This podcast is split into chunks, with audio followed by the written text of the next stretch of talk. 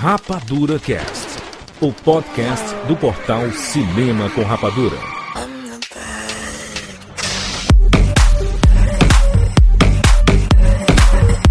Seja bem-vindo a séries Rapadura em todo o Brasil. Está começando mais uma edição do Rapadura Cast. Eu sou Júlio de Filho e no programa de hoje nós vamos fazer um resumão dos principais filmes lançados no ano de 2019 nos cinemas e nos streamings. Estamos aqui com Tchak Siqueira. Jurandir Filho, meu Deus do céu, 2019 teve 10 anos de duração.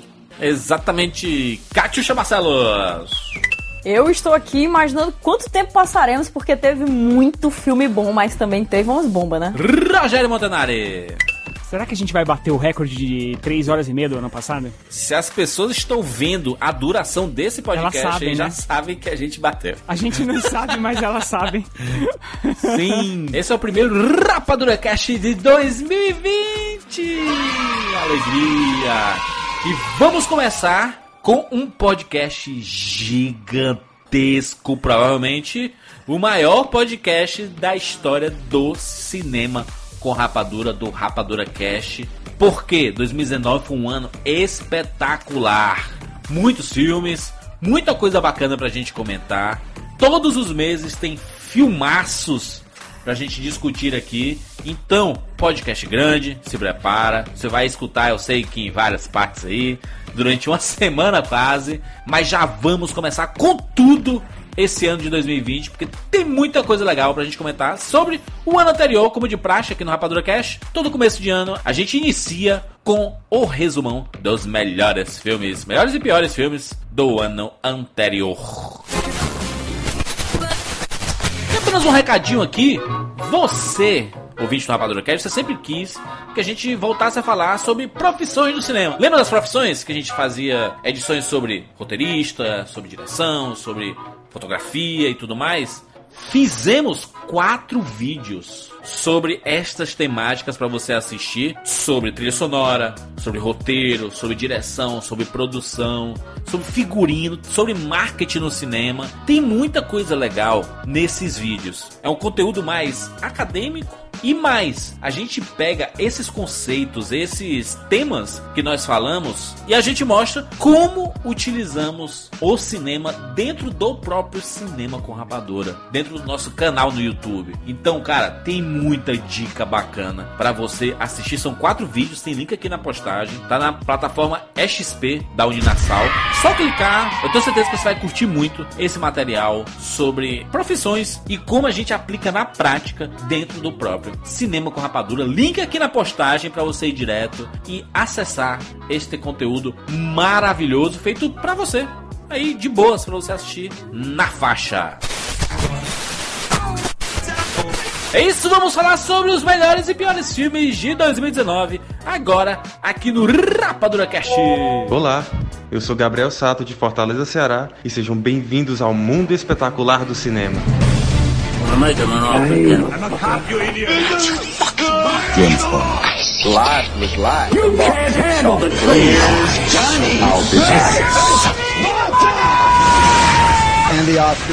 Rapadura Cast.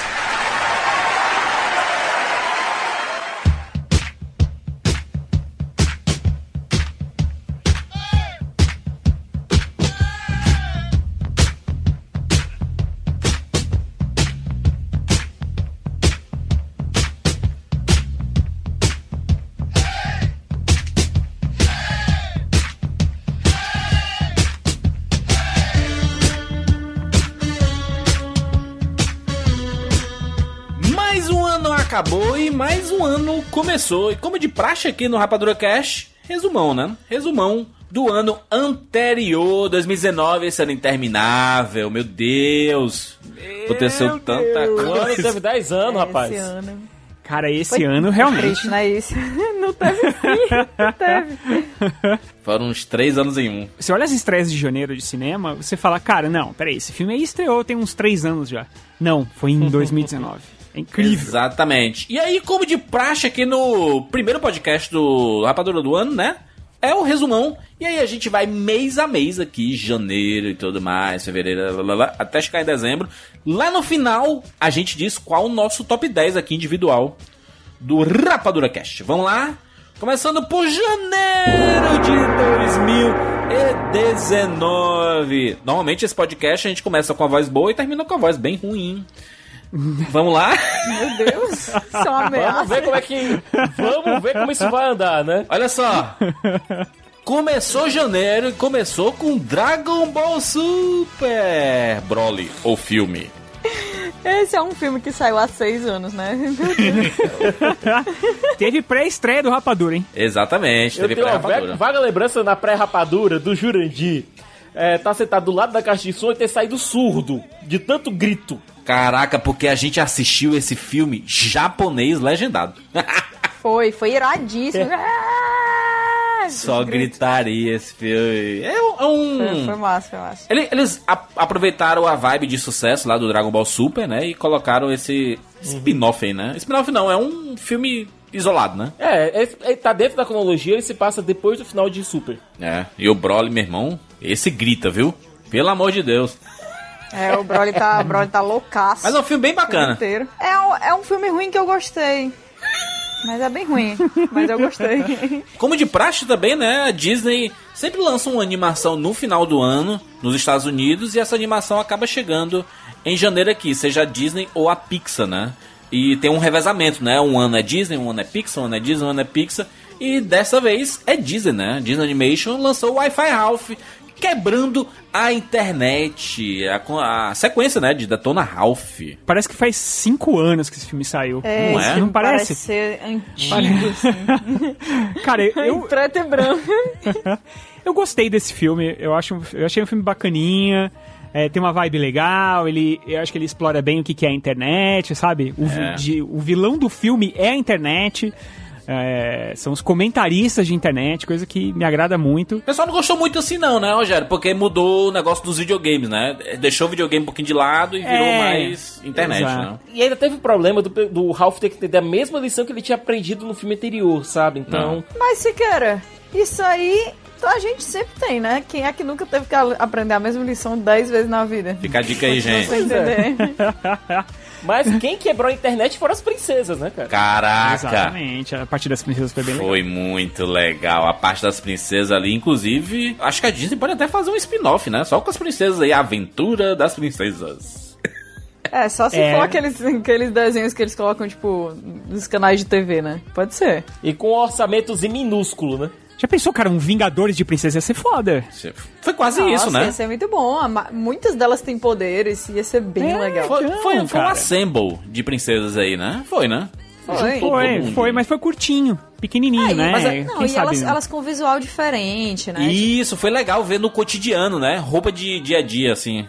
Roupa de pijama e tudo. É, explorando as personalidades delas. Isso, isso é muito legal. Eu gostei muito. Uma coisa que me agrada bastante nesse filme é o jeito que eles tornam físicas as coisas que não são físicas. Tipo, a internet, é como que uma coisa se, é, se transporta de um lugar pro outro, esse negócio dos carrinhos. Eu acho isso, isso tão bacana, interessante, esse negócio das curtidas, sabe? Dos coraçõezinhos. Eu, eu gosto disso. É, é, isso demanda uma criatividade que normalmente não rola muito, assim, nas animações que não são tão mainstream, assim, sabe?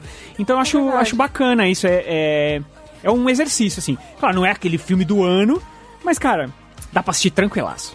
E a molecada adora, É então... bem legal, é bem legal. Não é o primeiro, mas é bem legal. É, e chegou também aquele Máquinas Mortais que vinha com, né, com destaque produzido por Peter Jackson. E todo mundo, caraca, Peter Jackson, seus anéis e tudo. Aí você vai ver o filme, meu Deus, por quê?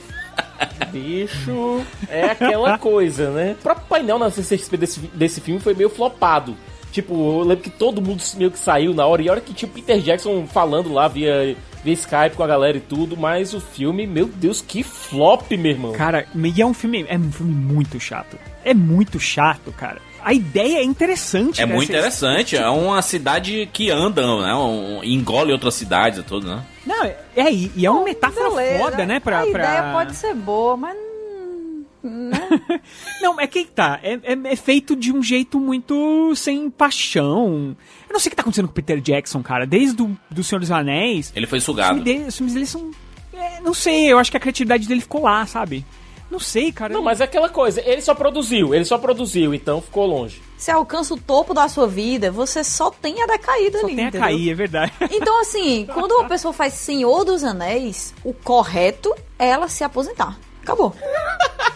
é verdade, né? Isso não é meio triste, não? Isso isso não é meio triste, não, assim, o cara... votando aí nas premiações e tal, faz as coisas, entendeu? Mas, Kátia, o cara Não, ele é novão. bom. o cara novão. Não, ele é muito bom, ele é muito bom. Mas juras, eh, pode ter certeza que no dia que eu acertar uma vez, eu me retiro. Não, e sabe que uma Muito coisa que, que é interessante? É que assim, eu, eu não li o livro, tá?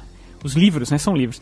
É, mas eu imagino que sejam livros muito interessantes, pelo menos, porque, cara, vendeu pra caramba, best-sellers e tudo mais. O filme ele não tem alma, ele não tem. é, Ele não é o problema não é a empolgante, história em Ele, si, ele, é, ele é, não o- é o- empolga. é o que ele- espera desse filme é ser empolgante, porque é um filme de ação. É um filme que as cidades se locomovem, que ele, eles vão agregando, parece um Lego ah, ambulante, né? Que ele vai juntando as- os lugares que ele vai passando e ele vai agregando as cidades e tudo, mas não, não é muito legal e infelizmente passou é, bem batido assim, né? O que não passou batido foi Homem-Aranha no Aranha Verso, que curiosamente ele a gente, a gente assistiu em 2018, tanto que no resumão de 2018 ele foi o primeiro lugar da nossa lista de melhores do ano, ou seja, tá toda errada a nossa lista aqui, né? Porque ele estreou só em é janeiro a aqui. gente fez uma pré-rapadura dele e a gente levou gente pra assistir Foi. com a gente o filme. Antes, Então, bem antes da estreia. Dois Bem meses antes da estreia. Aranha Verso, né? Aranha Verso, essa obra de arte e a, a, a notícia boa é que a continuação está confirmada, vai sair. É, Aranha Verso 2 aí promete muita coisa bacana. Esta animação da Sony e por mais que tenha tantas polêmicas né, com a Sony relacionada ao nome Homem-Aranha, mas esse daqui foi o maior acerto que eles fizeram aqui na história dessa parceria aí, dessa parceria não, dessa compra de licenciamento, né, da Sony com Homem-Aranha. Homem-Aranha no Aranha Verso é espetacular, né? Inclusive tem a minha música mais ouvida do ano nesse filme, que é Sunflower, né? Eu amo essa música. É, e vai ser dos próximos cinco anos também. Sim, Tá, é boa demais. Lembro de novo, Juras, a música é de 2018, viu? Exatamente. contar com música de 2019. Fechou a trilogia Como Treinar o Seu Dragão. Como Treinar o Seu Dragão 3 foi lançado filme da DreamWorks barra Universal ali, né? Eles. A Universal distribuiu o filme da DreamWorks. E essa. O primeiro e o segundo filme são duas obras de arte. Eu acho que esse terceiro, ele. Ele meio que. é, O, o encerramento é muito bonito. Eu achei muito bonito o encerramento. Eu, am- Todo eu mundo amo esses personagens. É, mu é muito chorável o final mesmo. É, mas. É, mas ele é feito pra isso, né? Ele é feito pra dar essa emoção, assim. E visualmente ele também tem coisas bem legais. o, Sol, o Solúcio Banguela, né? Ia, ia ter um final mais trágico, né? Porque como treinar o dragão é muito corajoso, né? É uma franquia muito corajosa, ela mata personagens, ela arranca perna do personagem protagonista, sabe? E aí no final eu achei meio. meio clichê, assim, meio covarde até. Mas é um filme bacana. Gostei do Treinar o Dragão 3. Engraçado, né? Eu já falei esse até no podcast, é o meu favorito dos três. Pois é. Terceiro. Não sei Falou como. mais comigo, assim, não sei. Eu tava até conversando com a galera hoje sobre o filme e a gente tava até pensando, pô, seria tão legal se o filme fosse mais com o Soluço e a Astrid mais velhos e tal, aquele visual dele de barba que aparece Exato. no finalzinho, fosse mais, Sim. mais parte do filme, sabe? Não só o epílogo. É. É muito triste, muito triste. Mas ainda assim foi legal. Ainda assim foi legal, ainda assim foi emocionante. Foi, foi uma boa despedida. E foi, sabe, uma franquia que terminou direitinho, sabe? Ao contrário de outras esse ano. Pera aí, não, não espalhar o ódio. Guarda o É, ódio. che- chegou aos cinemas também o Amigos para Sempre, o remake lá do Intocáveis, um clássico francês maravilhoso, obra de arte. E aí os Estados Unidos, né, não sabe ler legenda, como o Bong Joon-ho falou no, no Globo de Ouro. Ah, se vocês lessem um pouquinho de legenda, vocês descobririam um novo mundo, né, de possibilidades. Cara, pra Muito triste isso. Pra É quê? cara? completamente desnecessário. É, e as 100%, mudanças, as mudanças que tiveram, gente prejudicando tanto tanto a história, tanto a narrativa. Nicole Kidman. O que, que o agente dela tava fazendo pra aceitar esse projeto? Não, o Brian Cranston, né, que topa qualquer coisa. Depois de Breaking Bad, qualquer coisa que oferecer pra ele aí, ele tava fazendo. E ele não acerta uma. É impressionante como o Brian Cranston, ele é outro que gastou tudo no Breaking Bad, sabe? O Peter Jackson gastou tudo em Seus Anéis.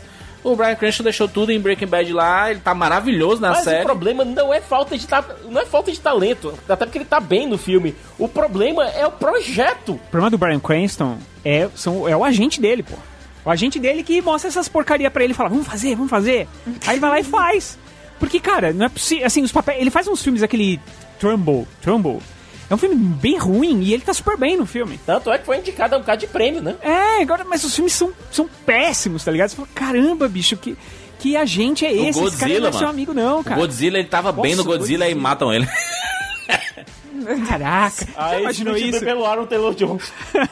Imaginou isso? O agente dele falou: Olha, a gente vai fazer um papel em Godzilla. Pô, Godzilla é legal, só que você vai morrer em meia hora. Porra. Aí como não, assim, não, cara? não e vão botar.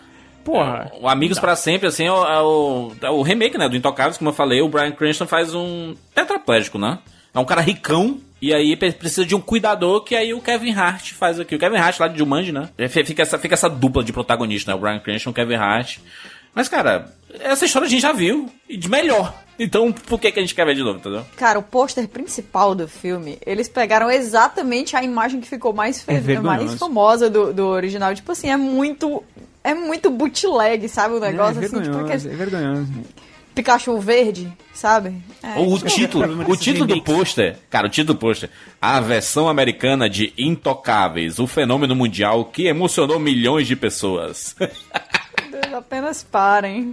Não, o pior é que aqui, nem aqui faz sentido, porque você tá. é, se a pessoa vai ver legendado, só muda a língua. E se for ver dublado, nem é. Qual a mudança, sério? Não muda nada, exatamente. Muda porque o francês é extremamente melhor, né? É melhor. Não, tá- não tem atrativo nenhum pro público brasileiro. Zero. Seguindo aqui, M. Night Shyamala lançou o final da sua trilogia. Meu Deus, tem Porra. 10 mil Ai. anos isso. Não, Vidro chegou aos cinemas. eu quero só dizer uma coisa. Que tranqueira. É engraçado, né? Que tranqueira. Porque eu, quando eu assisti, eu não tinha essa impressão negativa. Eu, eu, eu, eu comecei a ter uma impressão negativa depois que eu pensei no filme. Durante, eu não, eu não fiquei com essa sensação de, caraca, que filme ruim. Nossa, nada funciona aqui. Era, era o filme que eu tinha mais expectativa no ano, cara. Eu tinha mais expectativa pra esse filme do que pra Star Wars, entendeu? Eu queria ver demais, mais do que Vingador. Cara, eu queria muito ver esse filme porque eu sou muito apaixonado por Corpo Fechado. Quando veio o Fragmentado, eu tomei aquele murro na cara, inesperado, aquele final. Cacete, isso é tão incrível! Eu tive as- eh, a sorte de fazer uma pergunta pro Shyamalan na, na coletiva quando ele veio pro Brasil e, e tive as manhas de perguntar, cara, por que, que você demorou tanto pra fazer esse filme, sabe? E aí, quando ele falou que ia fazer um terceiro, falei, agora vai explodir essa porra toda. Esse cara, meu Deus, Shyamalan, meu Deus, é o meu senhor, eu vou... Cara, e aí o cara me entrega isso. Mas eu achei legal o, re- o re- o retorno do elenco. Gente, não foi excelente, mas não foi eh, esse desastre. Não foi. assim. É um desastre, Calma. não foi, não. É um desastre, é um desastre. É desastre. Porque o Rogério ele tá nessa vibe de ou, ou é é muito- ou é obra de arte ou é nota zero. É O isso. Rogério, ele sobe, no, ele sobe no morro sozinho e aí quando ele pula de lá, Ah, sei lá, cara. As novidades que o Shyamalan colocou nesse filme, que deviam ter sido desenvolvidas bem antes, não fazem o menor sentido com os outros dois. Zero. Não, tudo bem, sim, fato. Só que assim, ainda assim é uma premissa que é que, que a gente gosta, os personagens que a gente gosta. De herói. James McAvoy tá dando um show. aquele finalzinho É, ali, Tá, finalzinho filme de herói assim. Ah, com o que ele tinha pra trabalhar, ele, ele foi muito. Não, Rogério, com o que ele tinha não, pra Cati- fazer, Ca- ele fez. Desculpa, pô. Catiuxa, Catiuxa, ele. Uma coisa que eu detesto em continuações é assim, eu acho que as continuações são bacanas, elas, elas fazem com que você é, fique hypado pra coisas que de repente já ficaram lá atrás, você nem, aí nem esperava e tal. Isso, é- isso é muito legal. Esse sentimento é muito legal. O que eu não gosto de continuações que estragam de alguma forma. Estragam o que eu digo é, entre aspas, porque você pode ir lá pegar o seu filme maravilhoso, assistir ele de novo, ele vai continuar maravilhoso. Exato. Mas as continuações que mexem nos originais de alguma forma, É, eu acho é uma sacanagem. E o que eles fazem aqui é exatamente, eles pegam o personagem do fragmentado e transformam ele numa bobeira. É, foi, teve, teve muita coisa enfiada, assim, foi O muito que louco. fizeram com o David Dunn, cara? O que fizeram com o David Dunn nesse David filme? Dunn. Cara, ele passou o filme inteiro tentando entender que ele era um super-herói, pra de novo, nesse filme, ele ficar o filme inteiro entendendo que ele era um super-herói, caralho! Não é. Desculpa, gente. É, é- é irritante. É irritante que o, que, o, que o diretor pegue um filme e faça o mesmo filme de novo, cara. Tipo, eu já sei que ele é o herói. Ô, Rogério, é, o, o negócio é que o James McAvoy ali no, no, fra- no fragmentado, ele arrebentou, né? Ele foi demais ali, ele apresentou Senhora, Nossa demais. va- senhora, várias nossa feições do- do- das, das personagens que ele interpretou. E aí é engraçado que nesse filme eu senti ele caricato, sabe? Porque depois do Fragmentado eu vi alguns outros filmes do James McAvoy e eu, eu percebi que ele é um excelente ator. Eu gosto muito do, do James McAvoy, mas ele ele parece repetir muitas coisas e você sabe quando ele tá quando é um fingimento assim, sabe? Parece, parece estranho o comentário, mas é, não parecia verdadeiro como era no fragmentado, na minha cabeça ali, sabe? Eu acho que são os arredores, sabe? Porque assim, ele interpreta muito bem, o James McAvoy é muito bom e ele, assim, por mais que seja, sei lá, quantos milhões de personagens que ele tava inter- interpretando, quantos eram? Não lembro. Vários. Mas enfim. né? Eram 23, né? Só que ele interpreta, interpreta na verdade, 7 ou 9, não assim. Então, mas ele tava muito confortável já com todas aquelas personas, tá? Ele já tava acostumado. Só que eu acho que o que ele teve pra trabalhar aqui foi de um nível tão menor do que a gente viu em Fragmentado, que realmente ele, ele acabou entregando menos. E eu acho também que, obviamente, né, a gente tava esperando a melhor coisa de todas, porque Fragmentado, cara, foi um soco na cara de todo É, mundo. ninguém foi esperava. Muito, muitos anos depois de Corpo Fechado. Ninguém esperava que fosse esse nível, ninguém esperava que tivesse nenhuma ligação com o Corpo Fechado. Vamos só lembrar aqui. Imagina. Foi só no final, né? Bate palma no final do filme. Só no finalzinho. Cara, o- a experiência, cara, a experiência inteira de Fragmentado foi uma coisa tão surreal de boa que era muito difícil o terceiro não decepcionar. De fato, ele foi pior do que, né, ele poderia ser, bem pior do que ele poderia ser. Mas eu acho que, a- porque, porque esse ano a gente tem cada, a gente tem cada bomba. Não. Que assim, né? Vamos começar com calma aí. Não é que ele é o pior filme do ano. Ele, pra mim, é uma decepção muito grande, porque era um filme que eu realmente tinha expectativa muito grande. Porque o Shyamalan, é, ele realmente, quando ele... Parece que quando ele não tem ferramentas, parece que quando, a- a- quando as pessoas tiram as coisas dele, a, a mente dele vai lá pra cima e ele consegue, usando a criatividade, fazer coisas inacreditáveis. Quando a indústria olha pra ele de novo, aí parece que... Eu não sei o que acontece. Aí a indústria olhou pra ele no vidro e falou, cara, você vai entregar agora o filme, sabe, de super-heróis, assim, definitivo. E aí, não, não. Cara, tem uma luta no, no, no, no estacionamento do hospital, o bagulho anticlimático, sem graça, mal filmado. Se uma você tentar... poça d'água, Rogério. Uma É, não, poça Exato. d'água. Não, e se você tentar eh, geometricamente eh, virar a câmera pra entender onde estão os personagens na cena, não faz sentido. Não faz sentido. Então, é, eu não sei. É, para mim foi uma grande decepção. Eu fiquei muito chateado mesmo com esse filme. É, é uma pena. Mas fazer o quê, né? Muito triste. Chegou também aos cinemas Green Book, o guia que acabou se sagrando campeão do Oscar, né? Onde melhor filme. É esse filme que dividiu opiniões, né? Eu conheço pessoas que amam Green Book, amam. E falar assim, caraca, eu não entendo quem não gosta desse filme. E é um filme que faz realmente ter essa divisão, né? Se você pensar muito sobre ele, se você pesquisar um pouquinho sobre a produção e tudo mais, vocês assim, meu Deus. O que é que aconteceu ali? Não sei o quê. Pri- Principalmente da forma que, que foi contada a história, né? Porque a história é baseada em história real, né? E, e aí os envolvidos na história real dizem assim, rapaz, não foi muito bem assim que aconteceu, não, rapaz. Tá meio mal contado isso aí.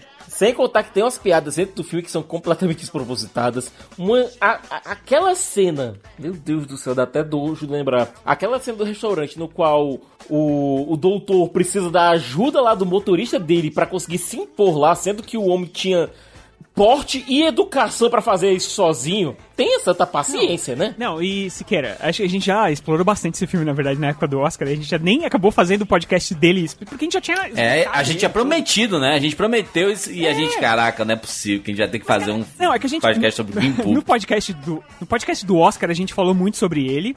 E também quando a gente falou dos indicados de melhor filme, a gente falou muito sobre ele. Foi, foi. E, cara, a gente. Explorou tudo isso, assim. É, como assim, cara, o único criminoso verdadeiro, assim, que é um ladrão armado no filme é um negro, tá ligado? Tem certas coisas, cara, que era tão simples ter cuidado, né? Tipo, se você. É, foi falta de É cuidado. bizarro. Muita Na falta. de real, cuidado. o, o mais bizarro não é a existência desse filme. O mais bizarro é ele ter ganhado o que ele ganhou. Porque assim, ele é um filme, ele é um filme divisivo, ele é um filme divisivo, mas aí quando você coloca dentro da equação ele ter levado o melhor filme, tudo fica mais complicado, viu? Quantas Não, vezes se você já você- teve vontade de assistir Green Book desde o Oscar? Desde quando você assistiu pro Oscar? Acabou, é um daqueles filmes que, meu, vai ficar pra sempre aí, é um spotlight. Vai ficar jogado pra, pra história, tipo... É aquele tipo de filme que é, parece que é feito pra ganhar um tipo de premiação. E aí ele ganha a premiação e morre junto com a premiação. Fica Ah, é lá o, é o Guerra ao Terror, pô. É o, é o Guerra ao Terror Guerra ao contra Terror, Avatar. exato, exato. Exatamente. Exato, exato. Ele, No caso do ele- Spotlight, cara, esse filme vai ser visto ainda por muitos estudantes de jornalismo, se Deus quiser, vai ser estudado, se Deus quiser, por muita gente. Nem sei. Esse Green Book ele tem que ser estudado Caraca, caso o, de. o Siqueira tá rezando. Se Deus quiser. Ah, tomara que não, porque eu não sei se aquilo lá é. Eu vou dizer que a religião assim. ali no Spotlight ela não é muito bem-vinda, não, sabe?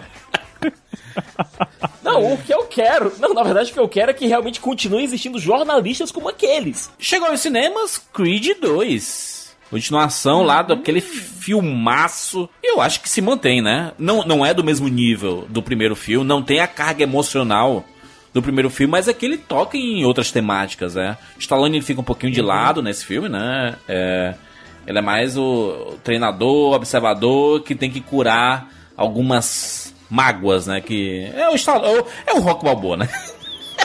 É, mas ele tem algum. O, o personagem do Rock, por esse filme ter sido escrito pelo Stallone de maneira mais próxima, o personagem do Rock ele tem alguns arcos concluídos aqui. Eu Ele acho que é uma fecha, medida é. até mais É. definitiva do que aconteceu no Creed, por exemplo. Que o Creed era um, mais um até logo. Aqui o Rock realmente dá um adeus pra galera. Sim. Então, é, é mais um filme sobre é, desapegar, sabe? De deixar. é, de deixar o, perso o personagem do Creed realmente voar pela. voar sozinho, entendeu? Ir sozinho nas aventuras dele. E deixar o Rock um pouco mais de lado. Finalizar o arco dele e os dois é, seguirem caminhos separados. É um filme mais de despedida até, sabe? É, um filme protagonizado pela, pelo, pelo Michael B. Jordan e pela Tessa Thompson, né? São os, do- são os donos do filme, né? Don, donos do filme. ali. tudo que acontece ali, tem grandes atuações deles ali. A cena do treinamento no deserto, eu vou dizer, meu amigo. Eu vou dizer. É coisa maravilhosa ali. A Creed 2 é um filme excelente e a gente também fez uma pré, né? Fez uma pré-rapadura dele. E foi maravilhoso, uma sala lotadíssima no IMAX. Que filme excelente. Continuando aqui, tem os, né, o, era janeiro, né? Janeiro tem filme do Oscar, né? Então estreou A Favorita. Esse filme é excelente. Yorgos Lanthimos é um, um cineasta que gosta de fazer filmes incômodos. É, quem, quem assistiu o Sacrifício Termo Sagrado e conseguiu sobreviver à experiência sabe bem disso. É um cara que gosta de enfiar o dedo na, na ferida e jogar sal. E em A Favorita ele faz o filme mais, entre aspas, comercial dele. E é um filme que também fala muito sobre aproveitar certas oportunidades a qualquer preço, né? Sim, e é um filme muito técnico também, né? Figurino excepcional, direção de arte maravilhosa também. A fotografia desse filme, o jeito que a câmera caminha com os personagens é um negócio excelente, As né? atuações, galera, pelo amor de Deus, a Olivia Olivia Colman. destruiu. Destruiu, né? O trio, né? O trio inteiro, né? né? É, o trio, exatamente. Nossa senhora. Emma foi- Stone é. e Rachel Wise, excelente. Mas ela, a Olivia Colman, ela mastiga e cospe todo mundo, né, meu? Ela é incrível. Ela é realmente uma atriz. E, e quando você vê ela falando é, com a voz dela, com o jeito dela, é outra pessoa, cara. Totalmente diferente. Ela, ela tem uma vibe meio insegurazinha, diferente. né? É, Assim, tipo, sabe, né? Super reservadinha, assim. A Olivia Colman, nos últimos 12 meses, ela tava na segunda temporada de Fleabag como a madrasta malvada. ela Incrível. tava. Totalmente ela tava como a diferente. Rainha Elizabeth em The Crown. Incrível. Incrível. Ela é, foda. É foda. Que atriz. favorita, Aonde essa incrível. mulher tava, bicho? E ela ganhou prêmio em, em todos eles, né? Inclusive no A Favorita, ela Porra. ganhou o Oscar de melhor atriz, né? Pra finalizar, o mês de, de janeiro ali, chegou Vice também, outro filme ah, de premiação, né? Estrelado pelo Christian Bale, que tá irreconhecível nesse filme, né? Tá diferente Olha, demais. é, eu revi o filme dia desses e, olha, continua funcionando muito bem. Essa pegada do Adam McKay de fazer filmes sobre acontecimentos políticos entre aspas, mais ou menos recentes, é, dando um pouquinho de tempo pra poeira baixar, um pouquinho de distância histórica pra você ter um pouco realmente de perspectiva do que lidar e lidar e falar de uma figura tão forte como o vice-presidente, aliás, vamos, vamos convenhamos, né? Acabou sendo o presidente dos Estados Unidos de, é, efetivamente durante a gestão Bush. Foi foda, cara. Foi maravilhoso. E o, o jeito que ele mostra, né? O Adam McKay tem um jeito diferente de mostrar as coisas. Ele do, do nada bota um PowerPoint, bota umas fotos assim pra ficar aparecendo com uma narração de fundo. E o Christian Bale, cara, como é que esse cara perdeu pro Rami Malek o Oscar de, de melhor não, ator? não, não, não, vamos falar sobre. Cara, vamos fazer o seguinte: vamos cancelar o Oscar desse ano. Vamos cancelar. Não, o Oscar desse ano é, é uma coisa assim. Tirando a, a atriz, né? A gente já falou que é- essa valeu, É, valeu a sim, pena. sim, sim. Foi mereceu. Mas, cara, olha, o resto, vou te contar, viu? Tristeza. Não, não foi do resto todo, mas putz grila dele. Na boa. Olha, a forma que o Christian Bale se transformou no Dick Cheney, a forma como ele me fez ter simpatia pelo Dick Cheney por 98% do filme, sendo que é um cara que eu cresci abominando e quando eu cresci estudei mais sobre ele, odiei mais ainda. Cara, é, é absurdo. Deixa eu dizer uma coisa, um filme que é, eu vi em janeiro, vi na sessão de imprensa, inclusive, e a gente acabou não falando porque é um filme que passou batidaço. Que é aquele menino que queria ser rei, aquele menino que encontra a Excalibur, né, a espada, e a- é contemporânea, época contemporânea, aí do nada aparece o Merlin e os. E, e- né, e tem os, os parceiros, e caraca, tem o Patrick Stewart, né, Rebecca Ferguson. É um filme, né, meio- parece que as produções inglesas do nada, assim, sabe? O que que eles estavam fazendo ali, falando sério, sabe? Tava, tava precisando realmente reformar a casa, alguma coisa do tipo. O menininho, inclusive, é filho do Andy Serkis até. É, e beleza, faz, o menino começou, bem, é, começou fazendo logo um protagonista e tal, aguentou um filme e tal, mas tão é, né? né? Passou muito batido. Olha só, na Netflix estrearam alguns filmes. Destaque aqui pra Polar. Adaptação de quadrinhos Sim. bem ruim, né? é, muito ruim. Como é o nome do rapaz lá? Esqueci o nome dele, o Solid Snake, o... O Mads, Ma Mads o Mikkelsen. Mads Mikkelsen, Mads exatamente. Mikkelsen. Eu falei o É o, ami- Gear é o amigo do Kojima, amigo do Amigo Kojima. do Co- amiga, amigão do Kojima. O amigão do Kojima. Que veio, não, com a pompa de... Caraca, a Netflix vai adaptar quadrinhos. Aí adapta um quadrinho meio bosta, um filme meio bosta, tudo meio bosta, né? Cara, o que a, tudo que a Vanessa Hudgens fez, a, Hudgens fez até agora é, pra Netflix é sofrível. Vamos dizer o seguinte, pelo menos as comédias românticas dá pra ignorar, né? Aquela coisa que você coloca como, ba- é, como barulho de fundo, pelo menos dorme, né? Não, pô, é. é- Então, assim, eu sou uma pessoa que eu gosto de filme ruim quando é de romance, tá? Eu tenho esse, esse carinho, pô. Baixa qualidade, no geral, me atrai em, em- em romances, tá?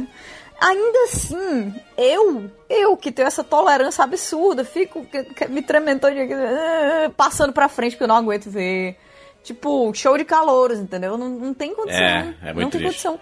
E esse filme aqui não é exceção, né? Vamos lá, melhor filme de janeiro, na opinião de vocês. Aranha Verso, né, pô? Será que a gente vai ficar com Aranha Verso? Não, a gente não pode falar do Aranha Eu Verso. vou falar, falar, né? né, É velho? roubado, a gente já. Eu falou. vou falar. Eu não tô nem aí, eu vou falar. Acabou. Não, não. Eu fico com Creed 2. Eu fico com Vice, porque eu já conheci o cinema do Yorgos, já sabia o que esperar mais ou menos, sabe? Adorei às vezes ele nessa versão mais, entre aspas, comedida dele, mas Vice me fazer sentir alguma coisa além de repulsa pelo Dick Cheney, aí você precisa de uma, um tipo de mágica bem diferente, viu? Entre esse eu fico com a favorita também. Mas no fundo, no fundo, Aranha Verso. É isso aí, obrigado. Aranha Verso pra sempre, né? Aranha Verso, ele, Aranha Verso ele ganharia meses. tudo, to- todos, os meses. eu vou dizer, todos os meses eu vou dizer. Mas ele já ganhou ano passado, então não tem o que falar. Tem que ter um final feliz. Eu tô achando bem triste. E o Batman termina assim, do jeito que começou. Na escuridão. Aí, ô, ô Super, ah, ah, que você tá com o pé na minha cara? Ah, não é por nada, não. Não, Nananina não. Só acaba se a gente desiste. É, acabou e a gente desiste. Dá pra sair daqui se todos nos juntarmos. Não, tarde demais. Agora só resta cantar uma música madura e triste enquanto desce o pano preto.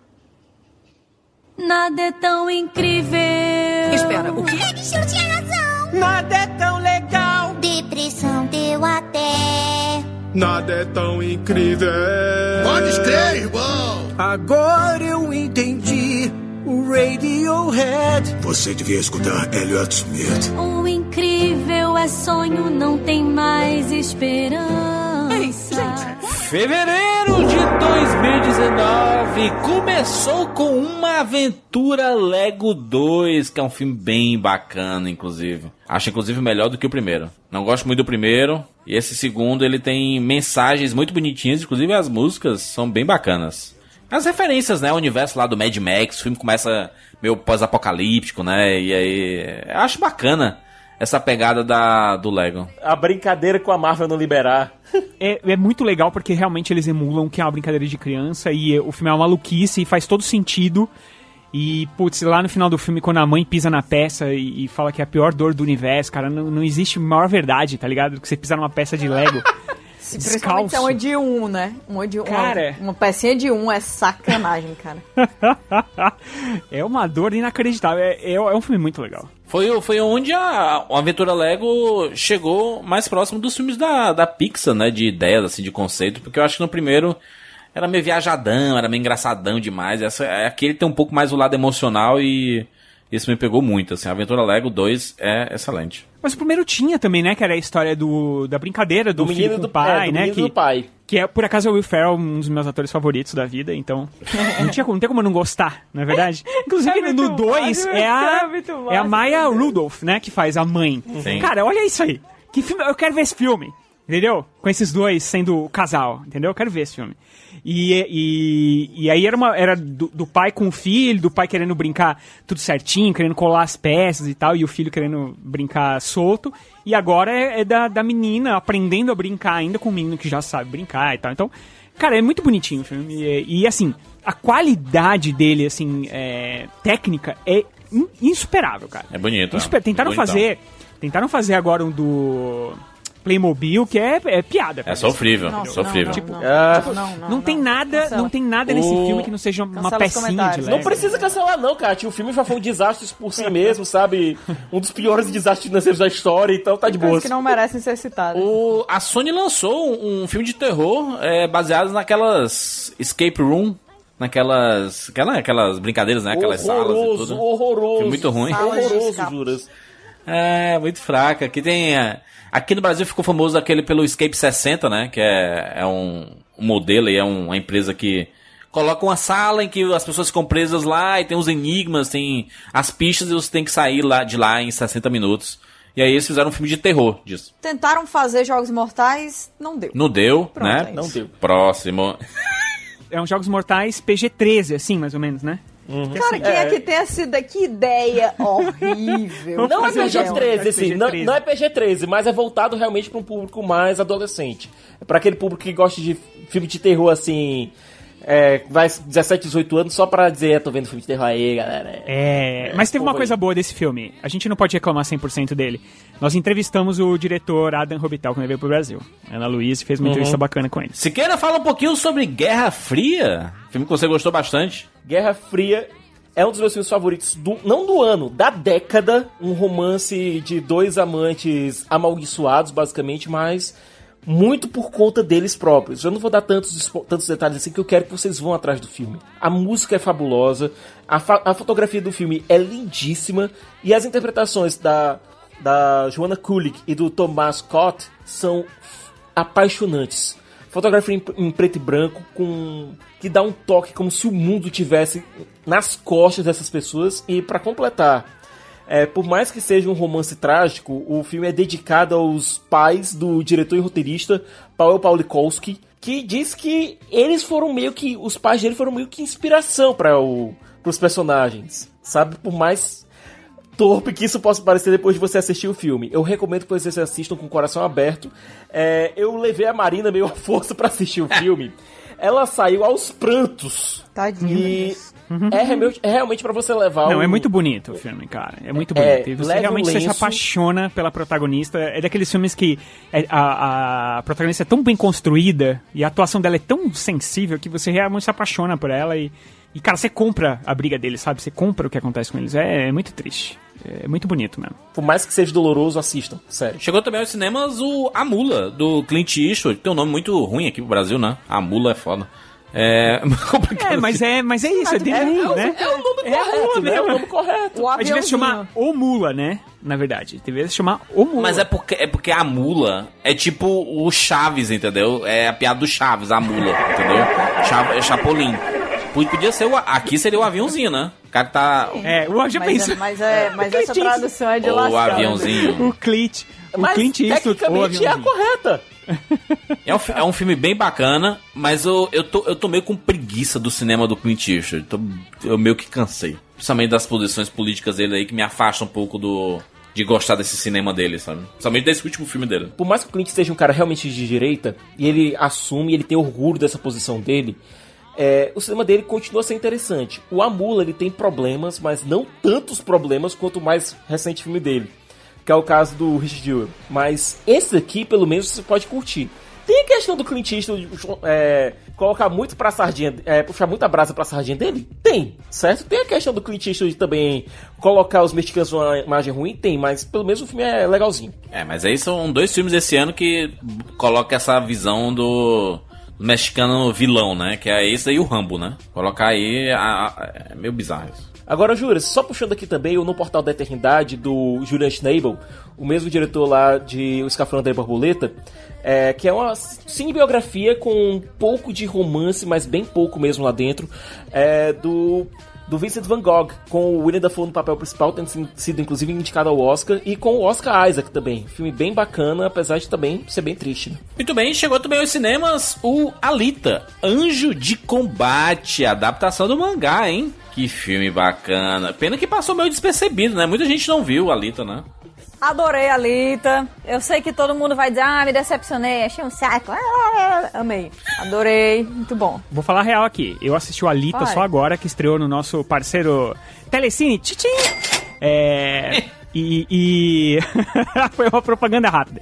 E, e eles. Eu não curti, não, cara. Eu esperei um ano, vocês falaram tão bem dele e tal, e eu assisti, achei, nossa, achei um filme. Ixi. Eu não sei, não conheço Tchau, o original Rogério, e então tal. Tchau, tchau. Mas eu, cara, é um filme sem. É um filme sem. É um Você filme não sem. tá convidado, então, pra sentar com a gente, não importa. Kátia, vamos e convenhamos. É uma adaptação muito, mas muito acelerada é, da primeira parte do Extremamente, mangá. mas como é que fariam isso de um jeito melhor? Como é que fariam isso de um jeito? Ó, vou dizer uma coisa, galera. Vejam bem o que era que tinha pra trabalhar com a Lita e o que que eles poderiam fazer. Se eles fizessem só metade do filme, fizessem mais lento, com mais cuidado, tirasse a arena, fizesse, sabe? O que era que ia acontecer? Vocês acham que eh, gente o suficiente ia assistir pra ele ter uma sequência, Pra conseguir colocar isso aí? Não, Gente, pô. não precisava de tanto motorball daquele, não precisava É. daquelas partidas todas. É um filme sem direção. como Visualmente é legal, às vezes leva o público. Eu entendo por que, que aconteceu. Essa é a cara. parada que o Rogério falou, um filme sem direção. Robert Rodrigues é muito ruim. E principalmente pra adaptar É. uma parada que é grandiosa como essa, eu gosto do background. O background eu gosto. Eu também gosto do background e tal, mas esse negócio da cidade. E assim, brother, não, o filme, o filme é bonito demais, ficou muito bem feito, ficou muito bem animado. A, a Rosa Salazar de Alita, maravilhoso, maravilhoso. Ah, não. Tem pontos positivos, Rogério. Então, né? Não, não gosto. Eu acho muito Só legal. porque você tá acho... certo não quer dizer que você tem a voz. Eu acho Olha. muito legal o que fizeram no rosto dela. É realmente impressionante. Nossa, não tem, ficou- não tem os nenhum. movimentos dela. Ah, As cenas de luta estão muito bacanas, as cenas de luta são bem bacanas. Você não tem um estranhamento, apesar dela ter aquele olho gigante, você não tem. É tão, é tão bem feito que eu tive que falar pra minha filha que a atriz, na verdade, não tinha aquele olho de verdade, entendeu? Porque É, ela achou explicando, que- né? porque é muito bem feito, sabe? E mas, mas eu acho que o filme, a história dele, ela, ela corre pra 300 lados e não chega a lugar nenhum, sabe? O desperdício do Marrechala ali, cara. Não, rachar ali, a, a, a moça lá, a, a mãe que faz a Jennifer mãe... Connelly. Jennifer Jennifer Connelly. Connelly. Pelo, amor, botaram a mulher de cinta liga lá, de graça. não, teve várias coisas que não funcionaram, porém, Mataram eu o achava que não ia cachorro, acontecer. Catiuxa. Eu não, Mataram não, o cachorro. achava... Rogério, Rogério, veja bem. eu, tive, eu tive uma infância difícil, eu sou otaku. tá? Eu gosto de anime, eu sofri o suficiente. Suficiente. Pra chegar aqui tem uma adaptação de Alita, Battle Angel Alita. Meu Deus, eu não esperava que isso fosse acontecer. Estou muito feliz, continuo feliz até hoje. Podem falar mal, não tem problema. Rezando pela aqui. continuação, né? Pra gente ver lá o, Nossa, eu o Edward Norton. muito. A Xuxa gosta de tudo. Ah, eu gosto de tudo mesmo. Ah, chegou também aos cinemas A Morte dá Parabéns 2. Aquela, essa continuação do do filme de dois anos atrás, né? Do um filme de terror. Aham. É, É, do Happy Death que é, que é uma, ele, ele tem uma premissa legal e tudo, é divertida. O, o primeiro filme ele tem um negócio de. É ruim, mas é bom, entendeu? Não, eu- cara, é- eu gosto. Eu acho muito divertido um, cara. Que filme, eu acho um filme muito legalzinho, sabe? É, é criativo.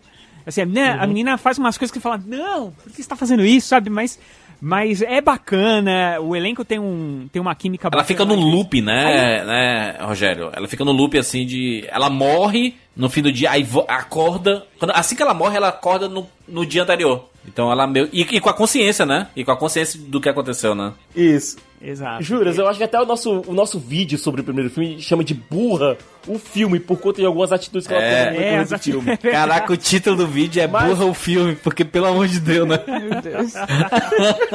Mas esse segundo, esse segundo ele tira bem o pé do terror, tenta entrar um pouco mais na ficção científica.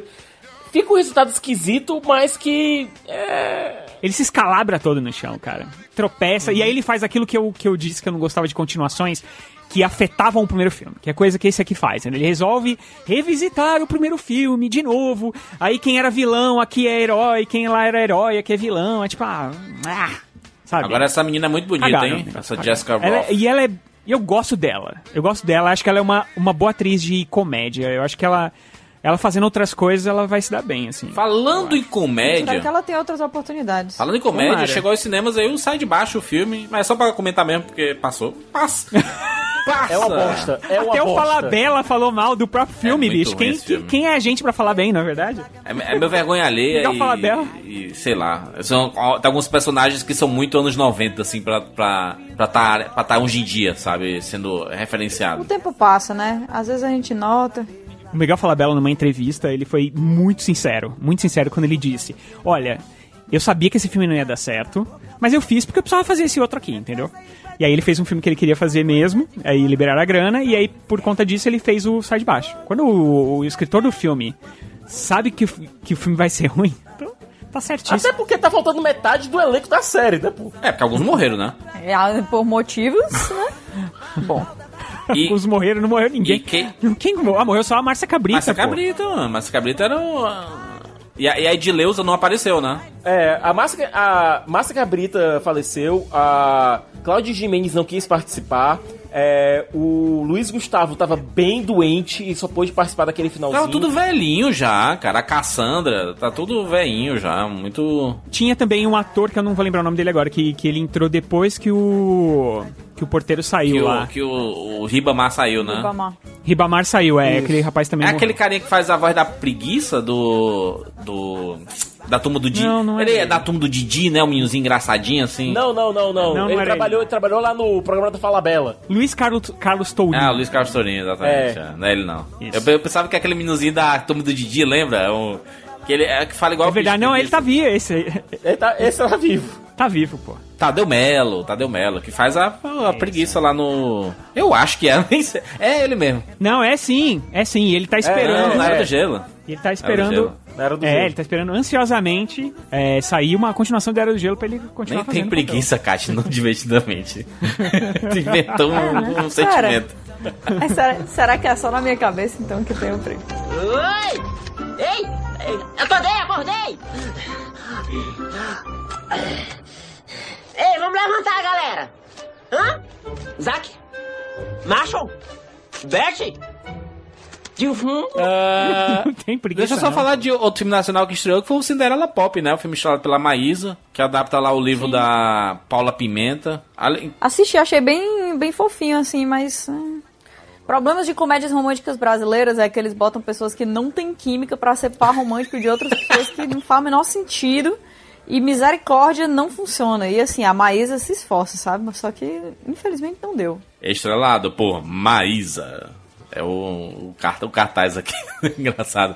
Maravilhosa. É. Mas, é, mas é muito boa, cara. Siqueira, tu chegou a assistir aquele Querido Menino? Filme com o Steve Carell e o Timothée Chalamet. que inclusive, é, que inclusive já tá na Amazon, o filme começou tendo um hype muito grande pra premiações, mas que não se sustentou, né? É, De todo modo, são boas interpretações tanto do Chalamet quanto do Steve Carell. Mas o próprio filme ele tem uma estrutura que não é muito convidativa. Entendi. Sabe, tem um filme em fevereiro, só pra, só pra terminar, o, o se, a, se a Rua Bill falasse, que é um filme que também tava no Oscar, é, tava pra, se não me engano, pra atuação e tal, que é um filme bacana, mas que também não chega lá, sabe? Do mesmo diretor de Moonlight, Ó, muito bem. O Barry Jenkins. Mas, aproveitando que tu falou do Se a Rua Bill Falasse, tem que falar da Regina King, né, cara? Que foi, enfim, indicada a prêmios por esse filme e que teve um ano belíssimo com Watchmen, né? Sim, protagonista lá. Um das protagonistas de Watchmen, né? É. Melhor filme de fevereiro, na opinião de vocês? Eu gostei bastante. Guerra Fria. de- Guerra Fria. Uma aventura Lego. Esse, esse mês foi meio... Gostei. Mas Guerra Pra Fria é um filme muito bom. Pra mim foi a Alita. Caraca. Foi mal. Meu Deus, Tati. Amei, eu amei a Alita. Fiquei muito feliz. Ei, Hala. Você renasceu. Viers.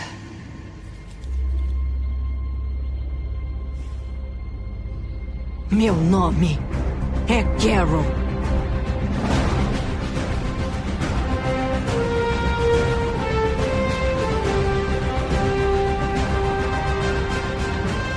Vamos para março de 2019, que começou com Capitã Marvel chegando aos cinemas. Meu Caraca, Deus, parece que faz seis anos. mil anos atrás. Essa, essa dor vive em mim há tanto tempo. Caraca, Capitã Marvel aí, o primeiro filme de heroína. Aliás, o primeiro filme protagonizado, né, por uma heroína do universo Da Marvel. cinematográfico da Marvel, né?